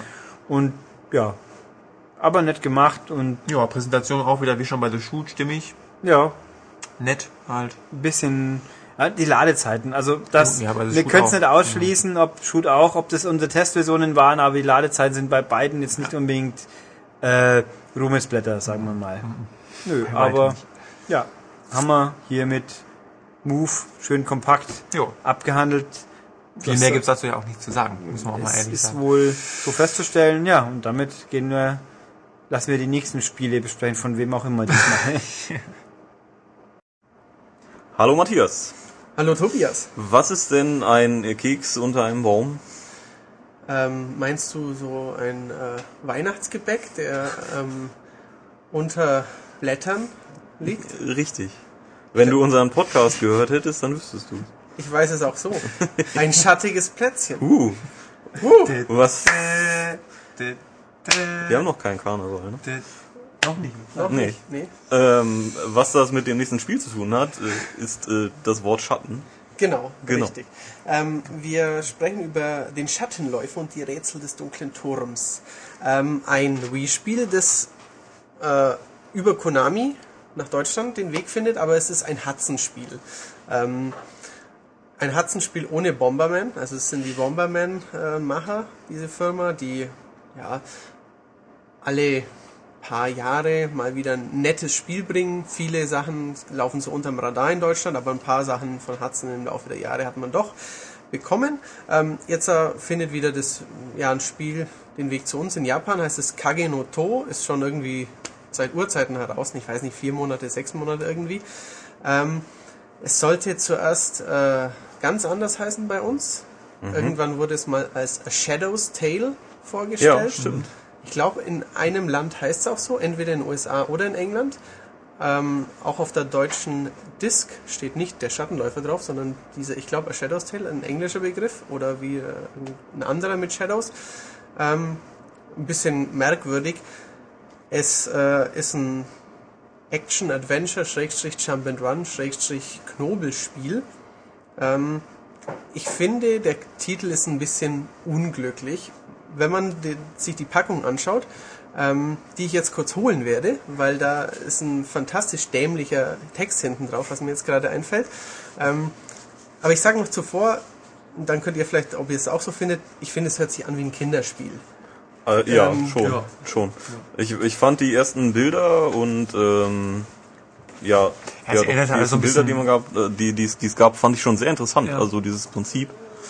Ähm, Es erweckt halt ähm, den etwas äh, einen, einen künstlerischen Anspruch zu besitzen. genau. Ich finde das Spiel gerade nicht mehr. Aber ich jetzt bin wieder da, aber jedenfalls steht da hinten drauf als einer der Punkte. Ähm, also man weiß von diesem Spiel nichts, wenn man in den Laden geht, sagen wir mal so. Und da gibt's ähm, eine kleine Fee, die heißt Spangle.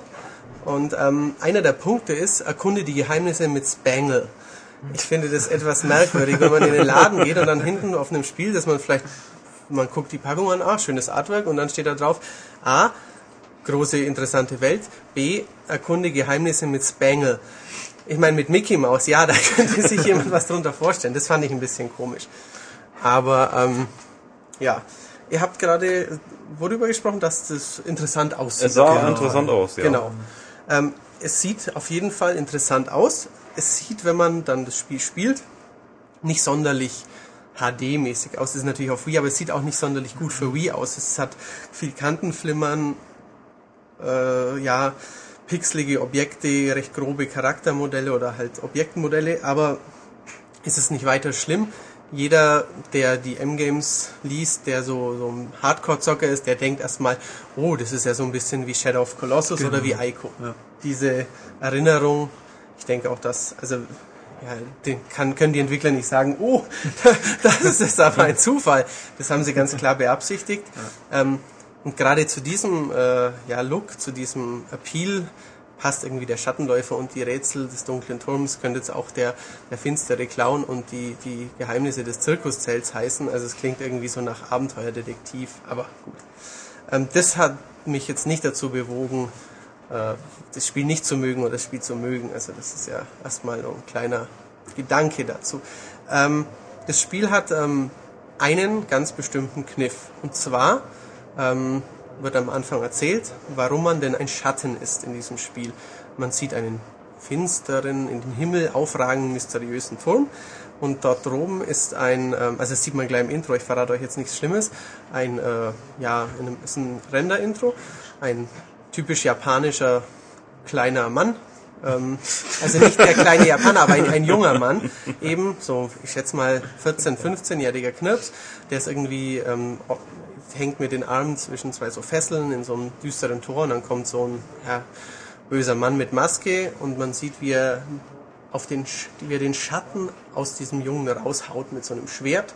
Und der Schatten stürzt hinab und ähm, ist blass, ist irgendwie ohne Gewicht und ähm, der Schatten hat keine Erinnerung mehr, er weiß nur, er muss nach oben, um zu seinem Körper wieder zu, Zu seinem gelangen. Herrchen.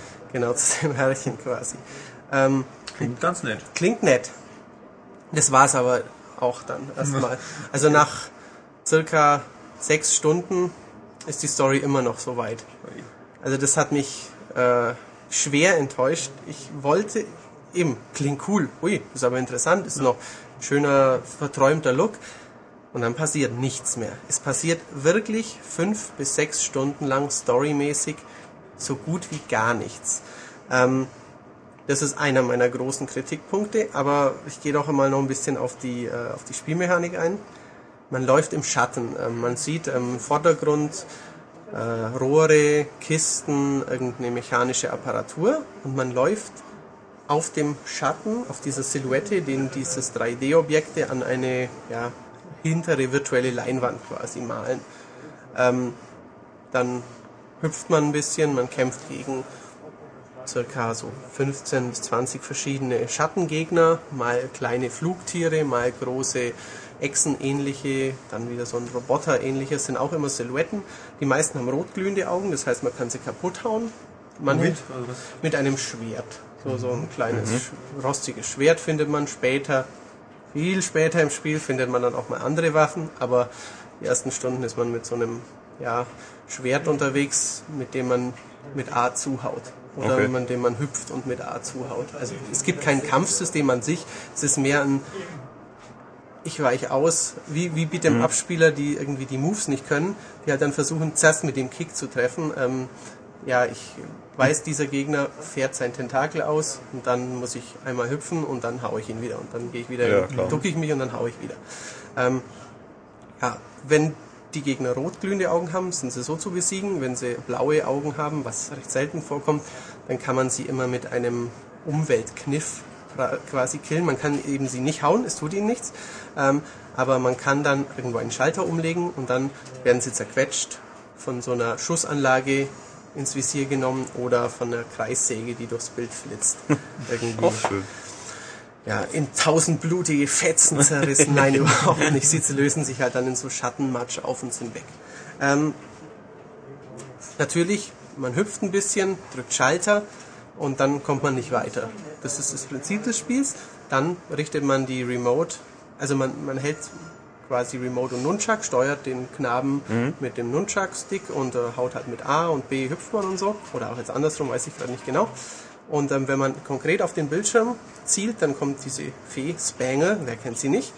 Und ähm, mit der kann man interagieren. Nicht überall, aber an so festen Punkten. Man zeigt und dann leuchtet sowas und dann, ah ja, hier kann ich das Rohr drehen. Je nachdem, wenn es irgendwie so ein, ein rundherum laufendes Schaltersystem ist, dann hat der vier verschiedene Positionen und je nachdem, wie ich das mache, ist es ein anderer Schattenwurf. Und so kann ich wo unten reinklettern und so.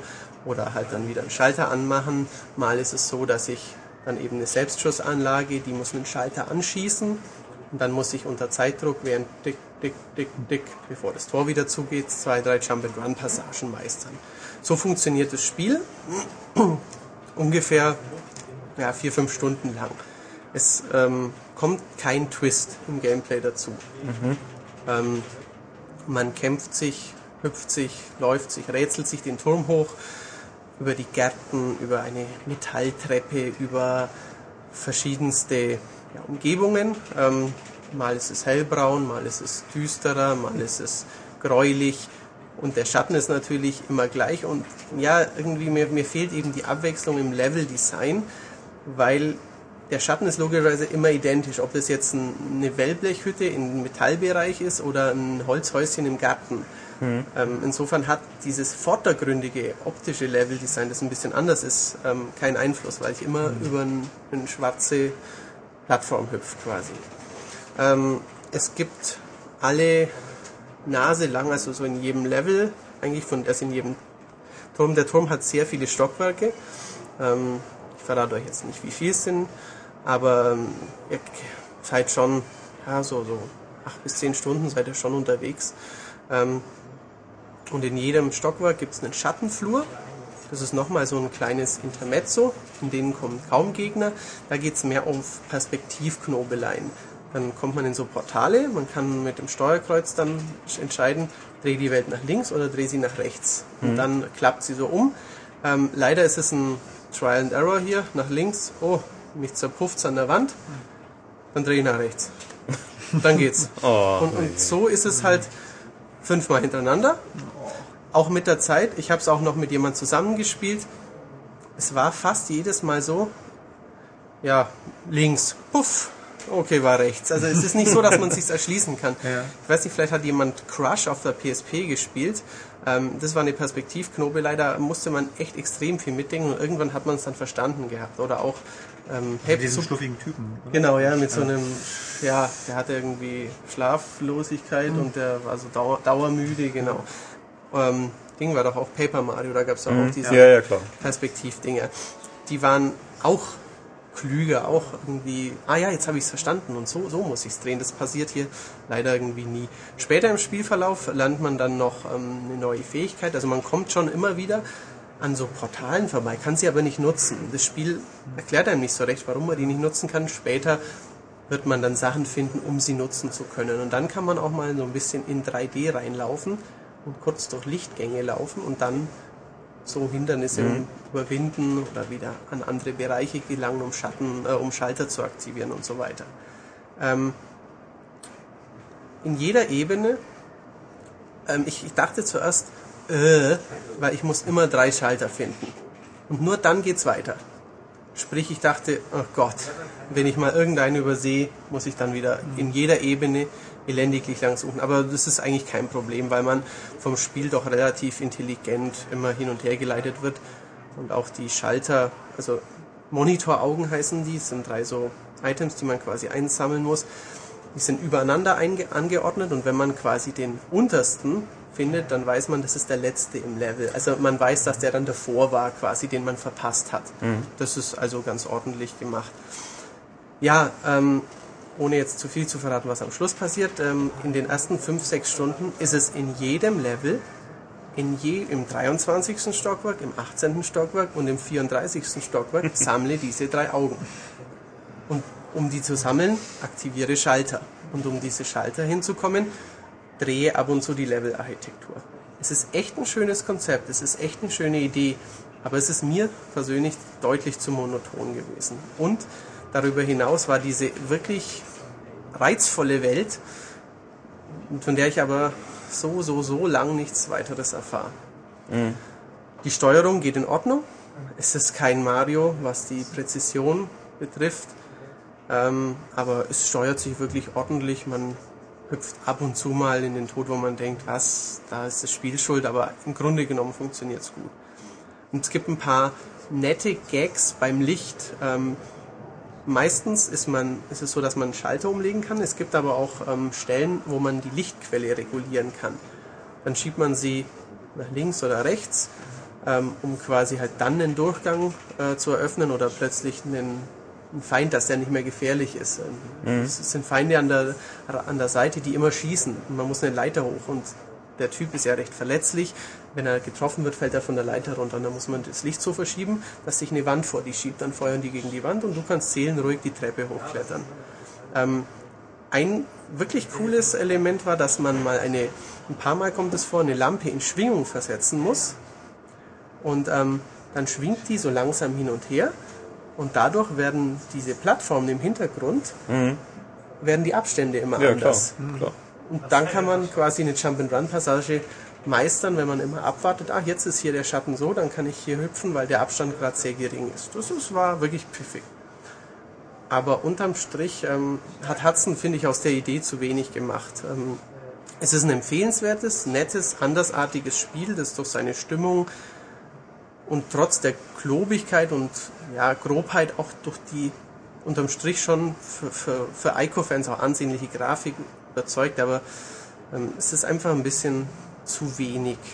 Ein bisschen zu, ja, es überrascht nicht, es brilliert nicht. Ich meine, wenn man sich das, das Konzept alles so anhört, könnte man ja auch denken, wow, die haben sich bestimmt total verrückte Sachen einfallen lassen. Da freue ich mich drauf und dann komme ich drauf und, und, und, und ja, jetzt habe ich wieder was geschafft, aber es passiert halt irgendwie nicht. Zum Schluss kommt, wie gesagt, diese 3D-Sache noch ein bisschen dazu.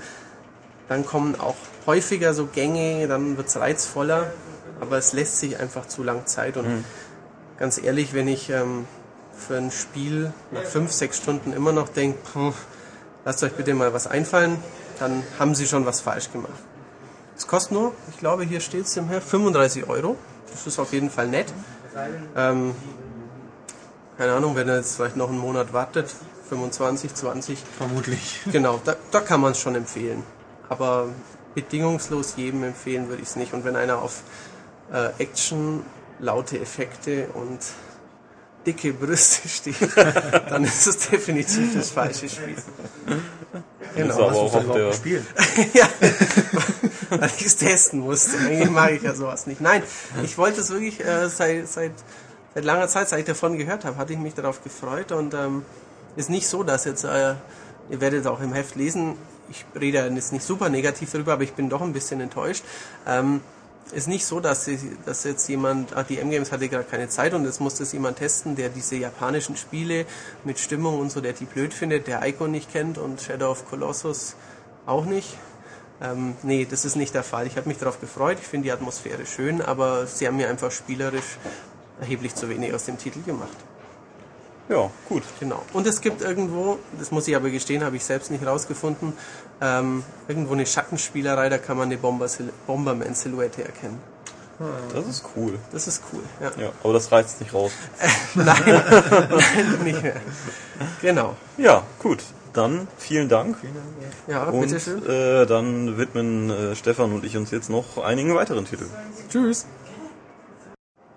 So, Stefan, jetzt sind wir wieder alleine und äh, schwingen uns aufs Skateboard, würde ich Yeah. dann zuerst mal sagen. Du hast nämlich dir Sean White's Skateboarding angeguckt. Ja, Und äh, du bist total begeistert. Du boardest ja selber, ne? genau. Ich, ähm, ja, so langsam äh, nicht mehr. Ich müsste mir mal ein neues Deck kaufen, aber bin früher halt selbst ähm, Skateboard gefahren. Bin auch ganz äh, großer Verehrer der alten Tony Hawk Teile. Oh ja, die Pro ja Skater d'accord, Sachen, die, ne? waren, die waren super. Ja.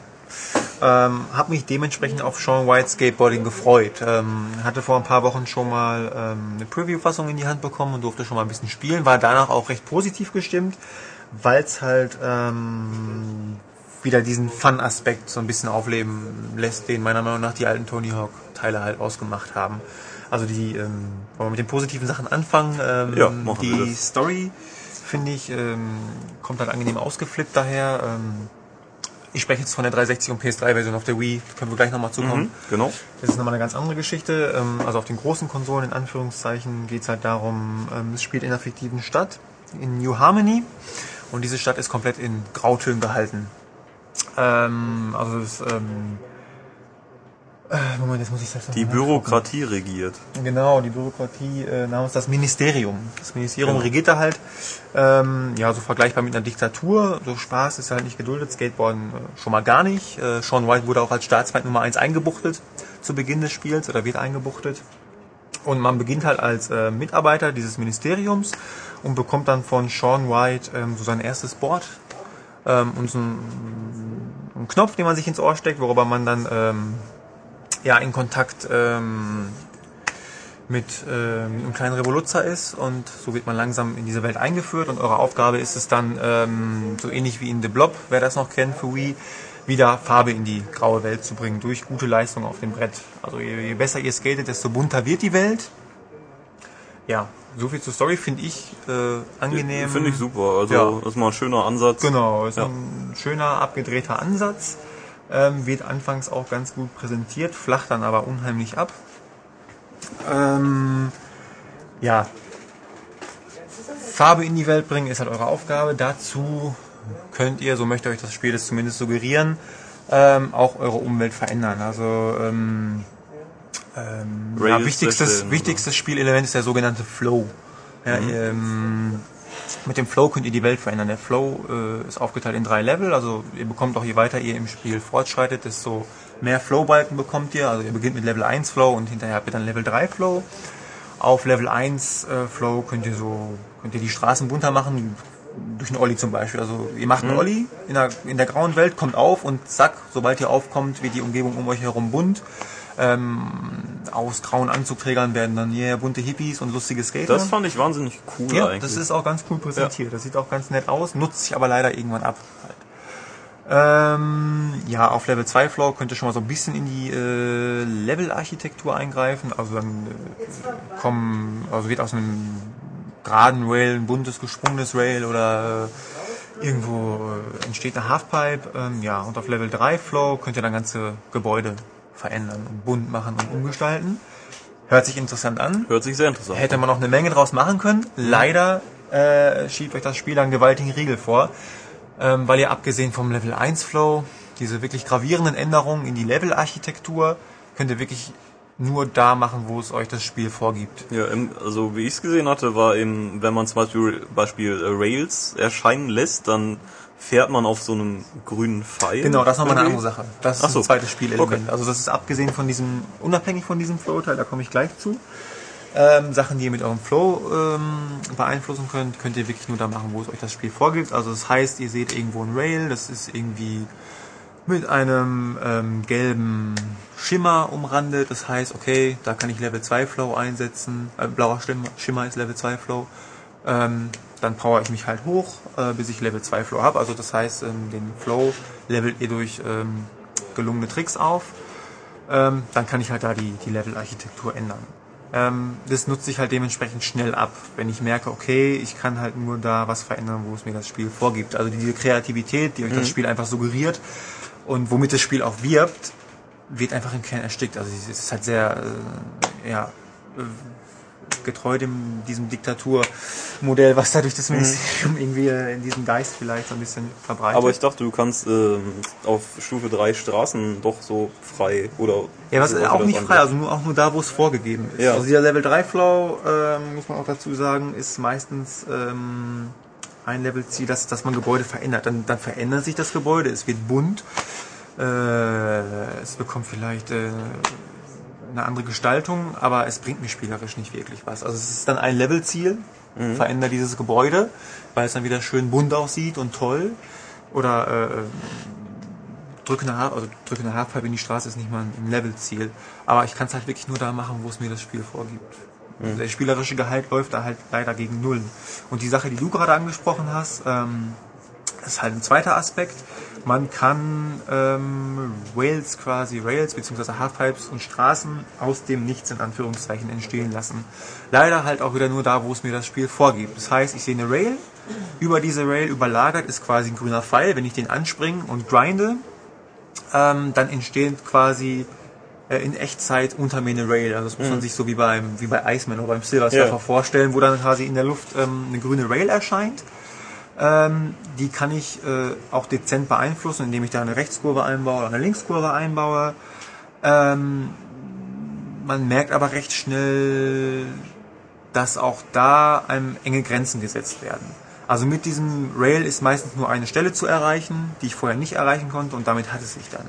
Diese Halfpipes, die stehen halt ab und zu rum in den Leveln, ähm, die kann man dann anfahren, dann äh, entstehen die halt, also die kann man auch nicht unendlich hoch in die, in die Höhe ziehen, die haben halt ein bestimmtes Limit. Ähm, bei den Straßen genauso. Äh, Das ist quasi genau äh, das gleiche wie mit den Rails, äh, die entstehen. Ich kann die äh, senken oder kann die in die Höhe wachsen lassen ein bisschen. Ähm, erreiche aber auch nur die Stellen, die die Entwickler mir vorgeben, die ich erreichen soll. Also es ist leider alles recht limitiert. Ähm, das wäre noch zu verschmerzen, weil der Ansatz ist ja durchaus nett, wenn es irgendwie sinnvoll ähm, in die Aufgabenstruktur integriert worden wäre.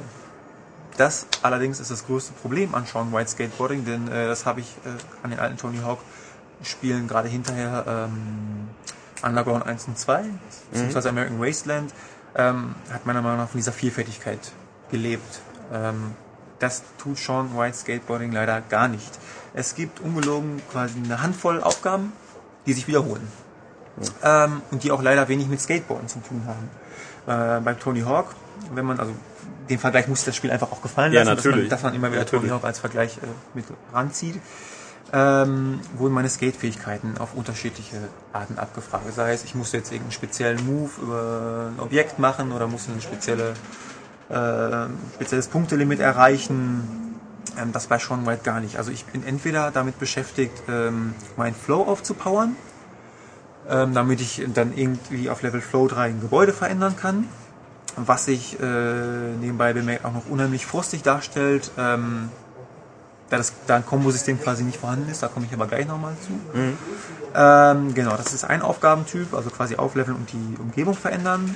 Dann der zweite Aufgabentyp ist ähm, ja so Propagandakram vom Ministerium zu verändern, also sprich ihr grindet irgendwie an einem Transparent äh, vorbei und das wird dann lustig farbig.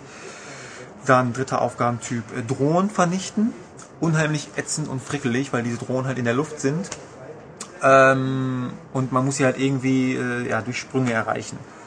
Äh, gestaltet sich schwierig, weil euer Skater nur selten wirklich Fahrt aufnimmt.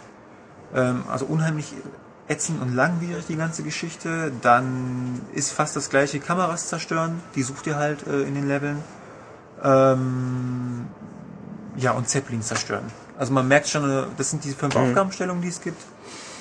Man merkt schon, man zerstört viel, das hat wenig mit Skaten zu tun. Man ist äh, quasi die ganze Zeit äh, damit beschäftigt zu gucken, okay, wo ist jetzt die nächste Kamera, die ich zerstören muss.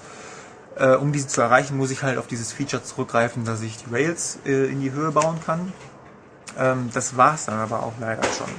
Es nutzt sich sehr schnell ab, es wird sehr schnell monoton. Ähm, ich finde es teilweise sogar dreist von den Entwicklern. Ähm, an einer Stelle des Spiels muss ich viermal hintereinander die gleiche Aufgabenstellung abklappern. Muss also erst mein Level Flow aufpa meine, mein Flow aufpowern, muss dann was zerstören, was verändern und dann noch was zerstören. Also viermal hintereinander wirklich das gleiche. Also an Ja. dem Punkt habe ich mir wirklich gedacht, habe ich wirklich, äh, um den Spruch mal hier zu bringen, so viel kann ich nicht essen, wie ich da kotzen möchte. ja? Ja. Äh, Es ist, ich habe es gerade schon bei Unleashed an, angemerkt, es bricht mir auch wirklich das Herz, weil ich mich wirklich auf das Spiel gefreut habe als alter Tony Hawk-Fan, aber ich finde es einfach nur dreist. Das ist halt, ähm, ich schreibe in meinem Meinungskasten auch, es ist halt wirklich einschläfernder ähm, als warme Milch mit Honig. Also es ist wirklich ähm, an Spieldesign, an, an grottigem Spieldesign nicht mehr zu unterbieten. Wir, wirklich, wirklich schade. Und hinzu kommt halt wirklich noch, dass meine, meine Skills auf dem Brett halt einfach selten abgefragt werden. Es fühlt sich teilweise mehr nach einem Jump'n'Run an, als nach einem Skate-Spiel, weil ich wirklich damit beschäftigt bin, ähm, die Level, die teilweise auch noch äh, konfus strukturiert sind, ähm, abzusuchen und zu gucken, okay, wo ist jetzt das nächste Objekt, das ich zerstören muss. Ähm, also so Kombo-Geschichten, erreiche die und die Punktzahl, kommen direkt gar nicht vor. Indirekt werden sie natürlich abgefragt, dadurch, dass ich meinen Flow aufpowern muss. Ähm, aber direkt jetzt mache den und den Trick, gar nicht. Ist auch ähm, schlecht möglich, weil das Tricksystem, Steuerung, Kombosystem äh, auch suboptimal gelöst ist. Ähm, Steuerung, ich weiß nicht, hast du Skate gespielt? Nee, nein. Skate ähm, setzt er mir auch so eine simulationslastige Steuerung, dass ich mit den ähm, Sticks die Tricks mache. Also wenn ich den rechten Stick bei Skate runterdrücke, geht er in die Hocke, wenn ich ihn hochziehe, macht er den Ollie. Ähm, da haben die Leute von Ubisoft sich wohl, äh, oder wollten sich zumindest, so eine kleine Schnitte abschneiden. Das heißt, äh, mit dem rechten Stick führt ihr Ollies aus, ihr springt Rails direkt an. Fühlt sich so ganz gut an. Ähm, ihr bekommt leider selten vernünftige Kombos hin. Ähm, also Tricks, Grabs ähm, und Flip-Tricks macht ihr dann irgendwie mit den Schultertasten. Es ist einfach alles andere als intuitiv. Ich habe mir da bis zum Schluss einen abgebrochen mit der Steuerung. Äh, Ich kann keine Reverts machen so richtig, um die Tricks miteinander zu verbinden. Lässt die Level-Architektur auch selten zu, dass ich wirklich irgendwie in erreichbaren Abständen mal zwei Halfpipes habe, ähm, wo ich mich ein bisschen ausbauen und, und Kombos ziehen kann. Ähm, ja, einfach schlecht. Ja.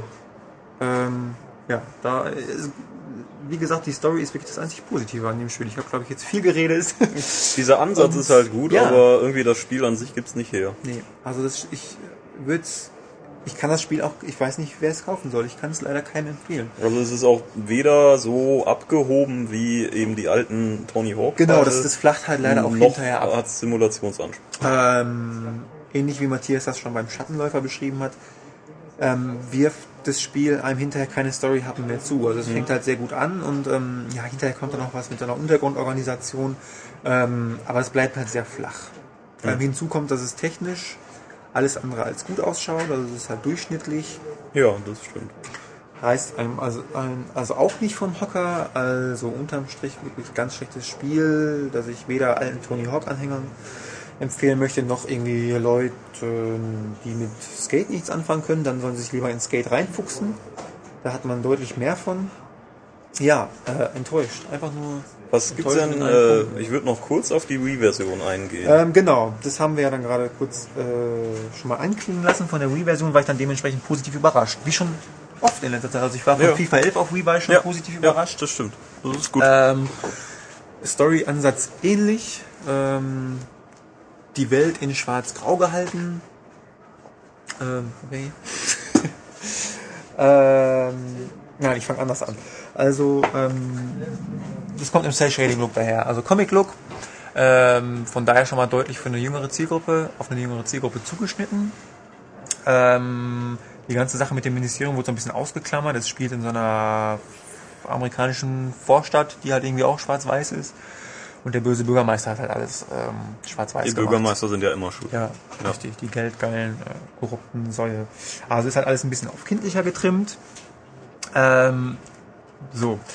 Das, ähm, da hören die Gemeinsamkeiten mit den äh, Versionen für die großen Konsolen aber auch schon auf. Beim, bei diesem Ansatz mache die Welt wieder bunt und wie sie dir gefällt.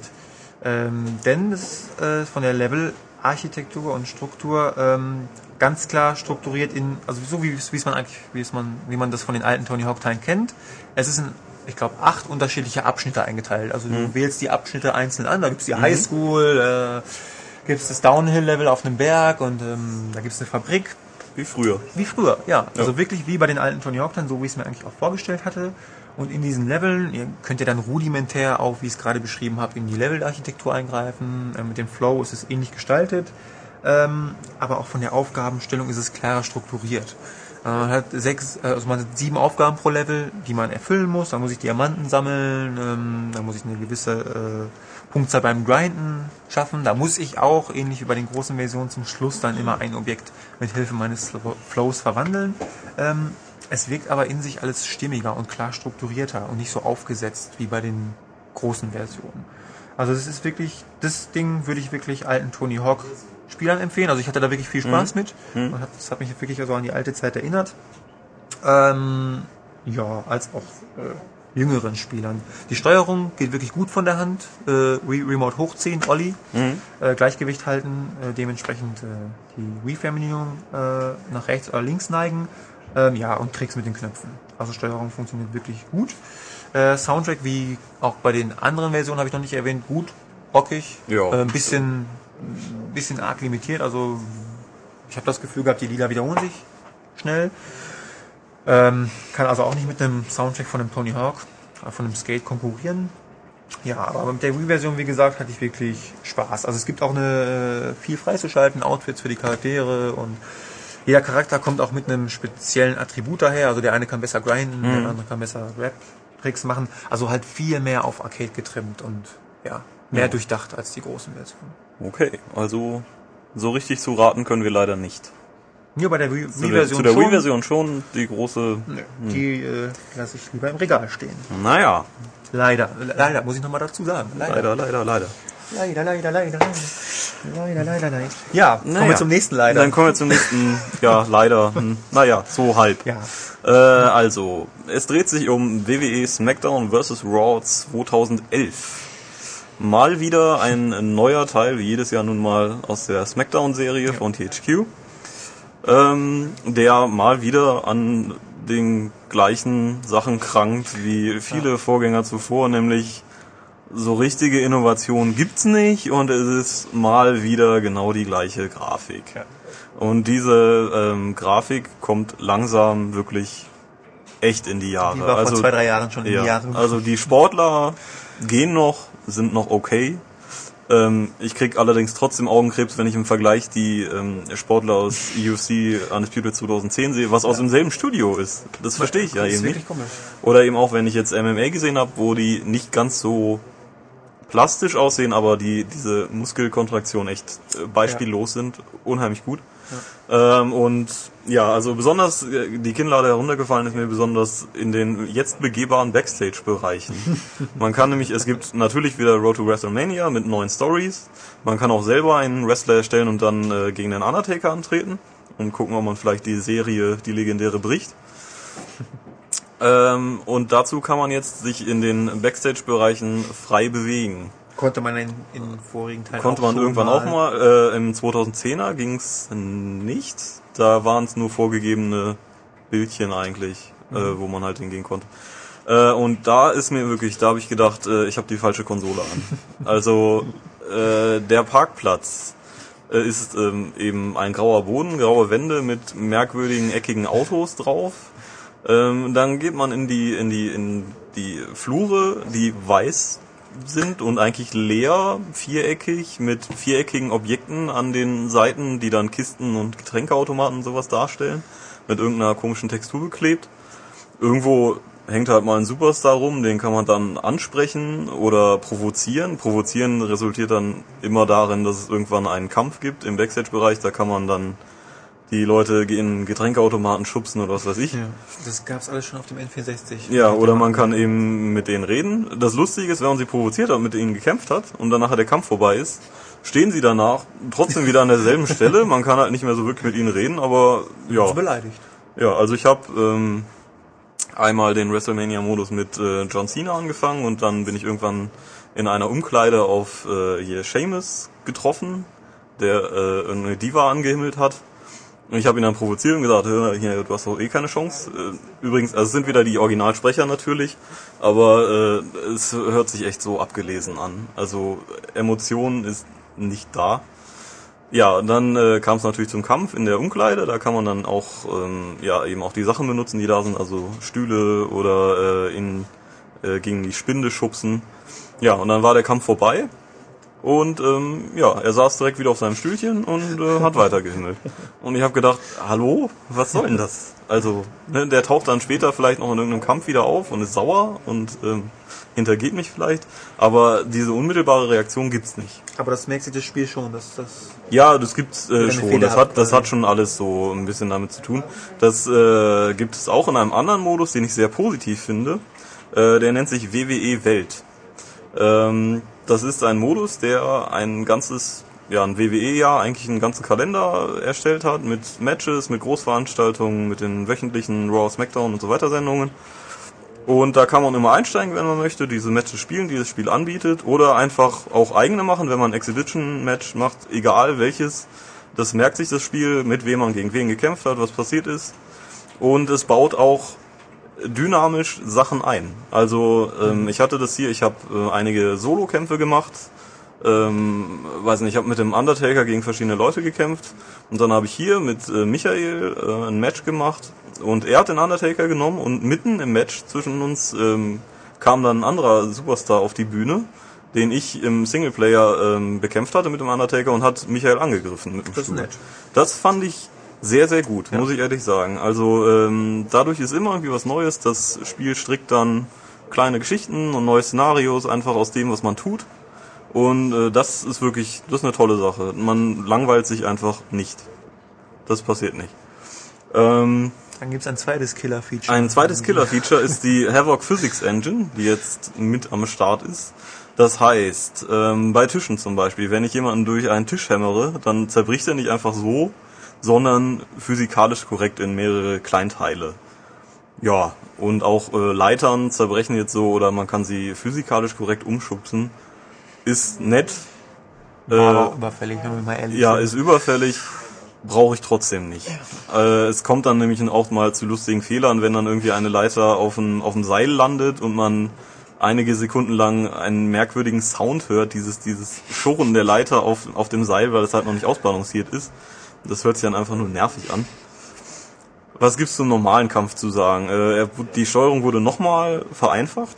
Es geht jetzt eigentlich alles mit dem rechten Stick einfach und Blocken ist nur noch auf einer Taste, nämlich äh, R2, respektive natürlich äh, RT. Ähm, und man blockt wirklich nur noch darauf, das heißt man hämmert die ganze Zeit auf diese Taste ein. Also die Steuerung hat mir gar nicht gefallen in diesem Jahr. ja, Also ähm, gerade ist das alles einfacher geworden ist mit diesem, mit der Sticksteuerung. Ja, also das, das Timing ist ähm, recht schwierig für einen Block, aber wenn man einfach die ganze Zeit drückt, äh, was beim Xbox-Controller noch sehr, also das ist uns allen aufgefallen, das ist irgendwie sehr merkwürdig, dass eben der Block, der das beste Timing braucht, auf der Taste, äh, auf die Tasten gelegt ist, sind, nee, auf die Taste gelegt auf die ist, Taste gelegt. die den längsten Weg hat. Ja.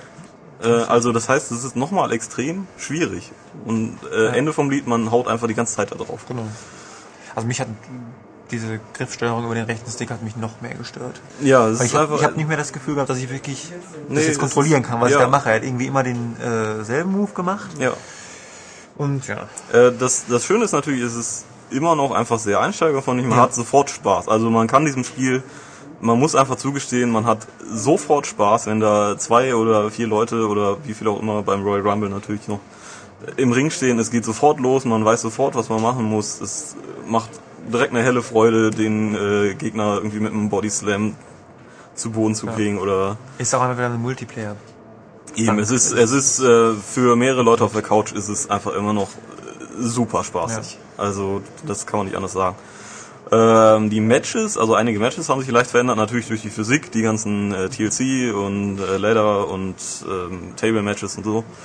Äh, der beim Hell in a Cell ist der Käfig, glaube ich, etwas größer. Es gibt keine Tür mehr. Man kann den Gegner jetzt durch den Kä durch die Käfigwände Auch rammen. das gab's schon mal. Auch das gab schon mal, das habe ich schon auf dem Gamecube gemacht. Äh, auch bei, ne? ja, bei den üblichen Wrestling- Wrestling-Spielen. Und das Blöde ist eben auch, ich ramm den da durch, der, die Käfigwand fällt um und verschwindet. Ja. Ja. Magic. Auch ähm, Objekte, die sich zur Zeit des Kampfes im Ring befanden, oder wenn ich einen ähm, Tisch von den Announcern oder äh, von den Kommentatoren äh, zerdepper, wenn dann die Siegesszene kommt, ist alles wieder heile. Ja. Und ich frage mich, was das soll. Also bei einem zeitgemäßen Spiel, was eben, vielleicht sieht man auch daran, das Problem ist, dass nun mal SmackDown keine echte Konkurrenz hat. Richtig. Es gibt kein Richtig. TNA wirkliches, ja versucht. ja, Grandios gescheitert. ja, ähm, es gibt einfach keinen wirklichen Fortschritt, weil sie es nicht brauchen. Richtig. Ähm, weil die Fans das Spiel sowieso jedes Jahr kaufen, weil Neuensteiger sagen, oh, ja, guck ich mir mal an. Und, ähm, äh, momentan muss ich sagen, warum soll ich mir das Spiel für einen Vollpreis kaufen, wenn ich den Vorgänger für einen 20 Genau das ist es. ähm, es gibt wieder Tonnen von Wrestlern natürlich und Diven, man kann auch alles selber erstellen. Es gibt, Gibt's diesmal eigentlich von Beginn an, ohne dass ich sie mir dazu kaufen muss, Legenden? äh, muss man freischalten. Muss man- Ja, okay. Aber sie sind dabei, ich muss nicht extra nochmal 10 Euro blechen. Online. Ähm, sind, nee, soweit ich weiß, sind doch die meisten schon so. Ja, Wollen wir ein kleines Quiz machen? Welche Einmarschmusik das ist? das können wir machen. Ja? Ja. Ich muss das vorbereiten. Ich hatte einmal einen auf meinem Handy von einem, der aber garantiert in keinem Wrestling-Spiel mehr auftauchen wird. Oh, ja. Ja. Mal denken. Nein, er ist nicht tot. Ah, okay. So, Jetzt kommt's. Moment. Möchtest du noch was? Äh, Ich kann noch was zur Wii-Version sagen. Genau, die Wii-Version sieht natürlich äh, auch nicht gerade schnieke aus, aber das ist man im Gegensatz zu Xbox und PlayStation 3 von der Wii auch gewohnt. Äh, die Steuerung funktioniert eben mit allem, also äh, mit äh, Nunchuck und Remote oder mit dem Classic Controller. Funktioniert, finde ich, auch mit äh, Nunchuck und Remote wirklich gut. Ähm, äh, taktisch kämpfen oder auch in höheren Schwierigkeitsgraden muss man nun mal äh, mit dem Classic Controller, weil es sonst schwierig wird. Äh, es hat eigentlich fast alle, fast die gleichen Features. Ähm, ja, WWE-Welt gibt's auch. so, jetzt ein Quiz, wessen Einmarschmusik das ist. Wer die Lösung äh, weiß, an podcast.medic.de? Ja, das können wir machen. Aber dann darf ich es jetzt nicht sagen. Nee. Ja, ich weiß. wir zeigen jetzt auch, ja, mach mal. Ja. Ja. Ich glaube, aber das sollten eigentlich, ist einfach, oder? also WWE-Fans wissen es sowieso und der Rest guckt in die Röhre, würde ich sagen. ja, also, ähm, was soll ich zu SmackDown vs. Raw großartig sagen? Also, für mich sind die Neuerungen, die es gibt, also es gibt auch noch, ja, die letzte Neuerung wäre auch noch das Inferno-Match. Das ist jetzt, äh, das äh, habe ich zumindest so in Erinnerung. Ich weiß es nicht. Also äh, ich, ich denke schon, dass man äh, eben, also der Ring brennt und man muss äh, die Flamme auf eine bestimmte Temperatur bringen durch Ich glaube, das gab's schon. erfolgreiche Schläge. Meinst du? Ich sag's trotzdem. Ich sag es, das gab's schon.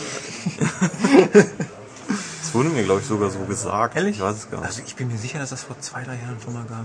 Vielleicht haben sie es wieder rausgenommen. Das kann natürlich Oder ist es jetzt wegen der Physik wieder? Naja. Auf jeden Fall ähm, Flamme auf Temperatur bringen, Gegner in die Flammen werfen, gewonnen. Gibt's das Sargmatch noch?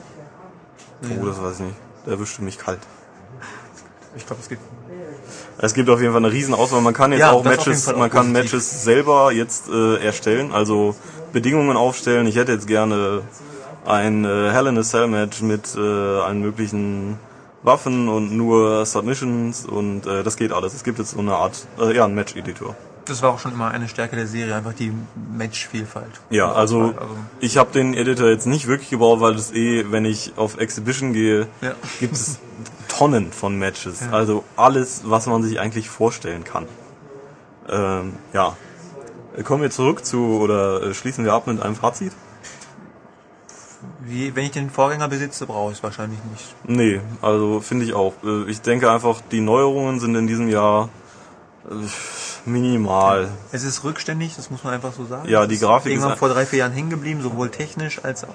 Bitte, bitte, bitte eine neue Grafik-Engine. Ich bin auch nicht der, der jetzt unbedingt immer das Neueste braucht, aber mich stören auch nicht, mich stört auch nicht das Aussehen der Sportler, mich stören diese Animationen, die äh, langsam wirklich roboterhaft sind. Ja. Ja. Ja, wie gesagt, wenn man's, wenn man noch keinen Smackdown hat, kann man sich mal angucken, aber man kann auch einfach in die Wühlkiste greifen und den Vorgänger mitnehmen. Richtig. Und die Und- Vorvorgänger. Ja. Genau. Und äh, Fans kaufen es sowieso. Ja. Ja, In diesem Sinne, rest in peace. sagte der Undertaker. Sagte der Undertaker.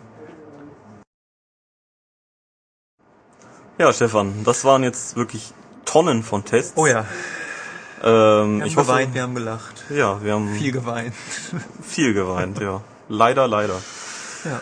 Ähm, ich hoffe, ihr hattet auch viel Spaß, so viel Spaß wie wir. Und ähm, die ganzen Hardcore-Ulrich-Anhänger, keine Sorge, nächste Woche ist er wieder da. He'll be back. Ja, ich hoffe, ihr habt es trotzdem ertragen können. Ähm, Ansonsten jetzt gleich schnell zum Kiosk rennen. Genau, schnell zum Kiosk. Die M-Games 12 2010 mit Knights Contract exklusiv. Und äh, wie weit dürfen Spiele gehen? Und dem Duke. Ja, und mit dem Duke. Und äh, aber eben auch vielleicht dem, der eine oder andere wird sich wiederfinden Ja. im Heft. Der Wahnsinn.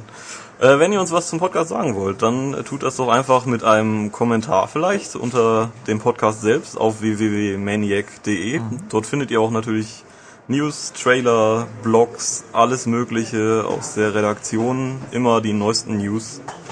Ja. Äh, oder ihr könnt uns auch einfach eine E-Mail schreiben an podcast.maniac.de.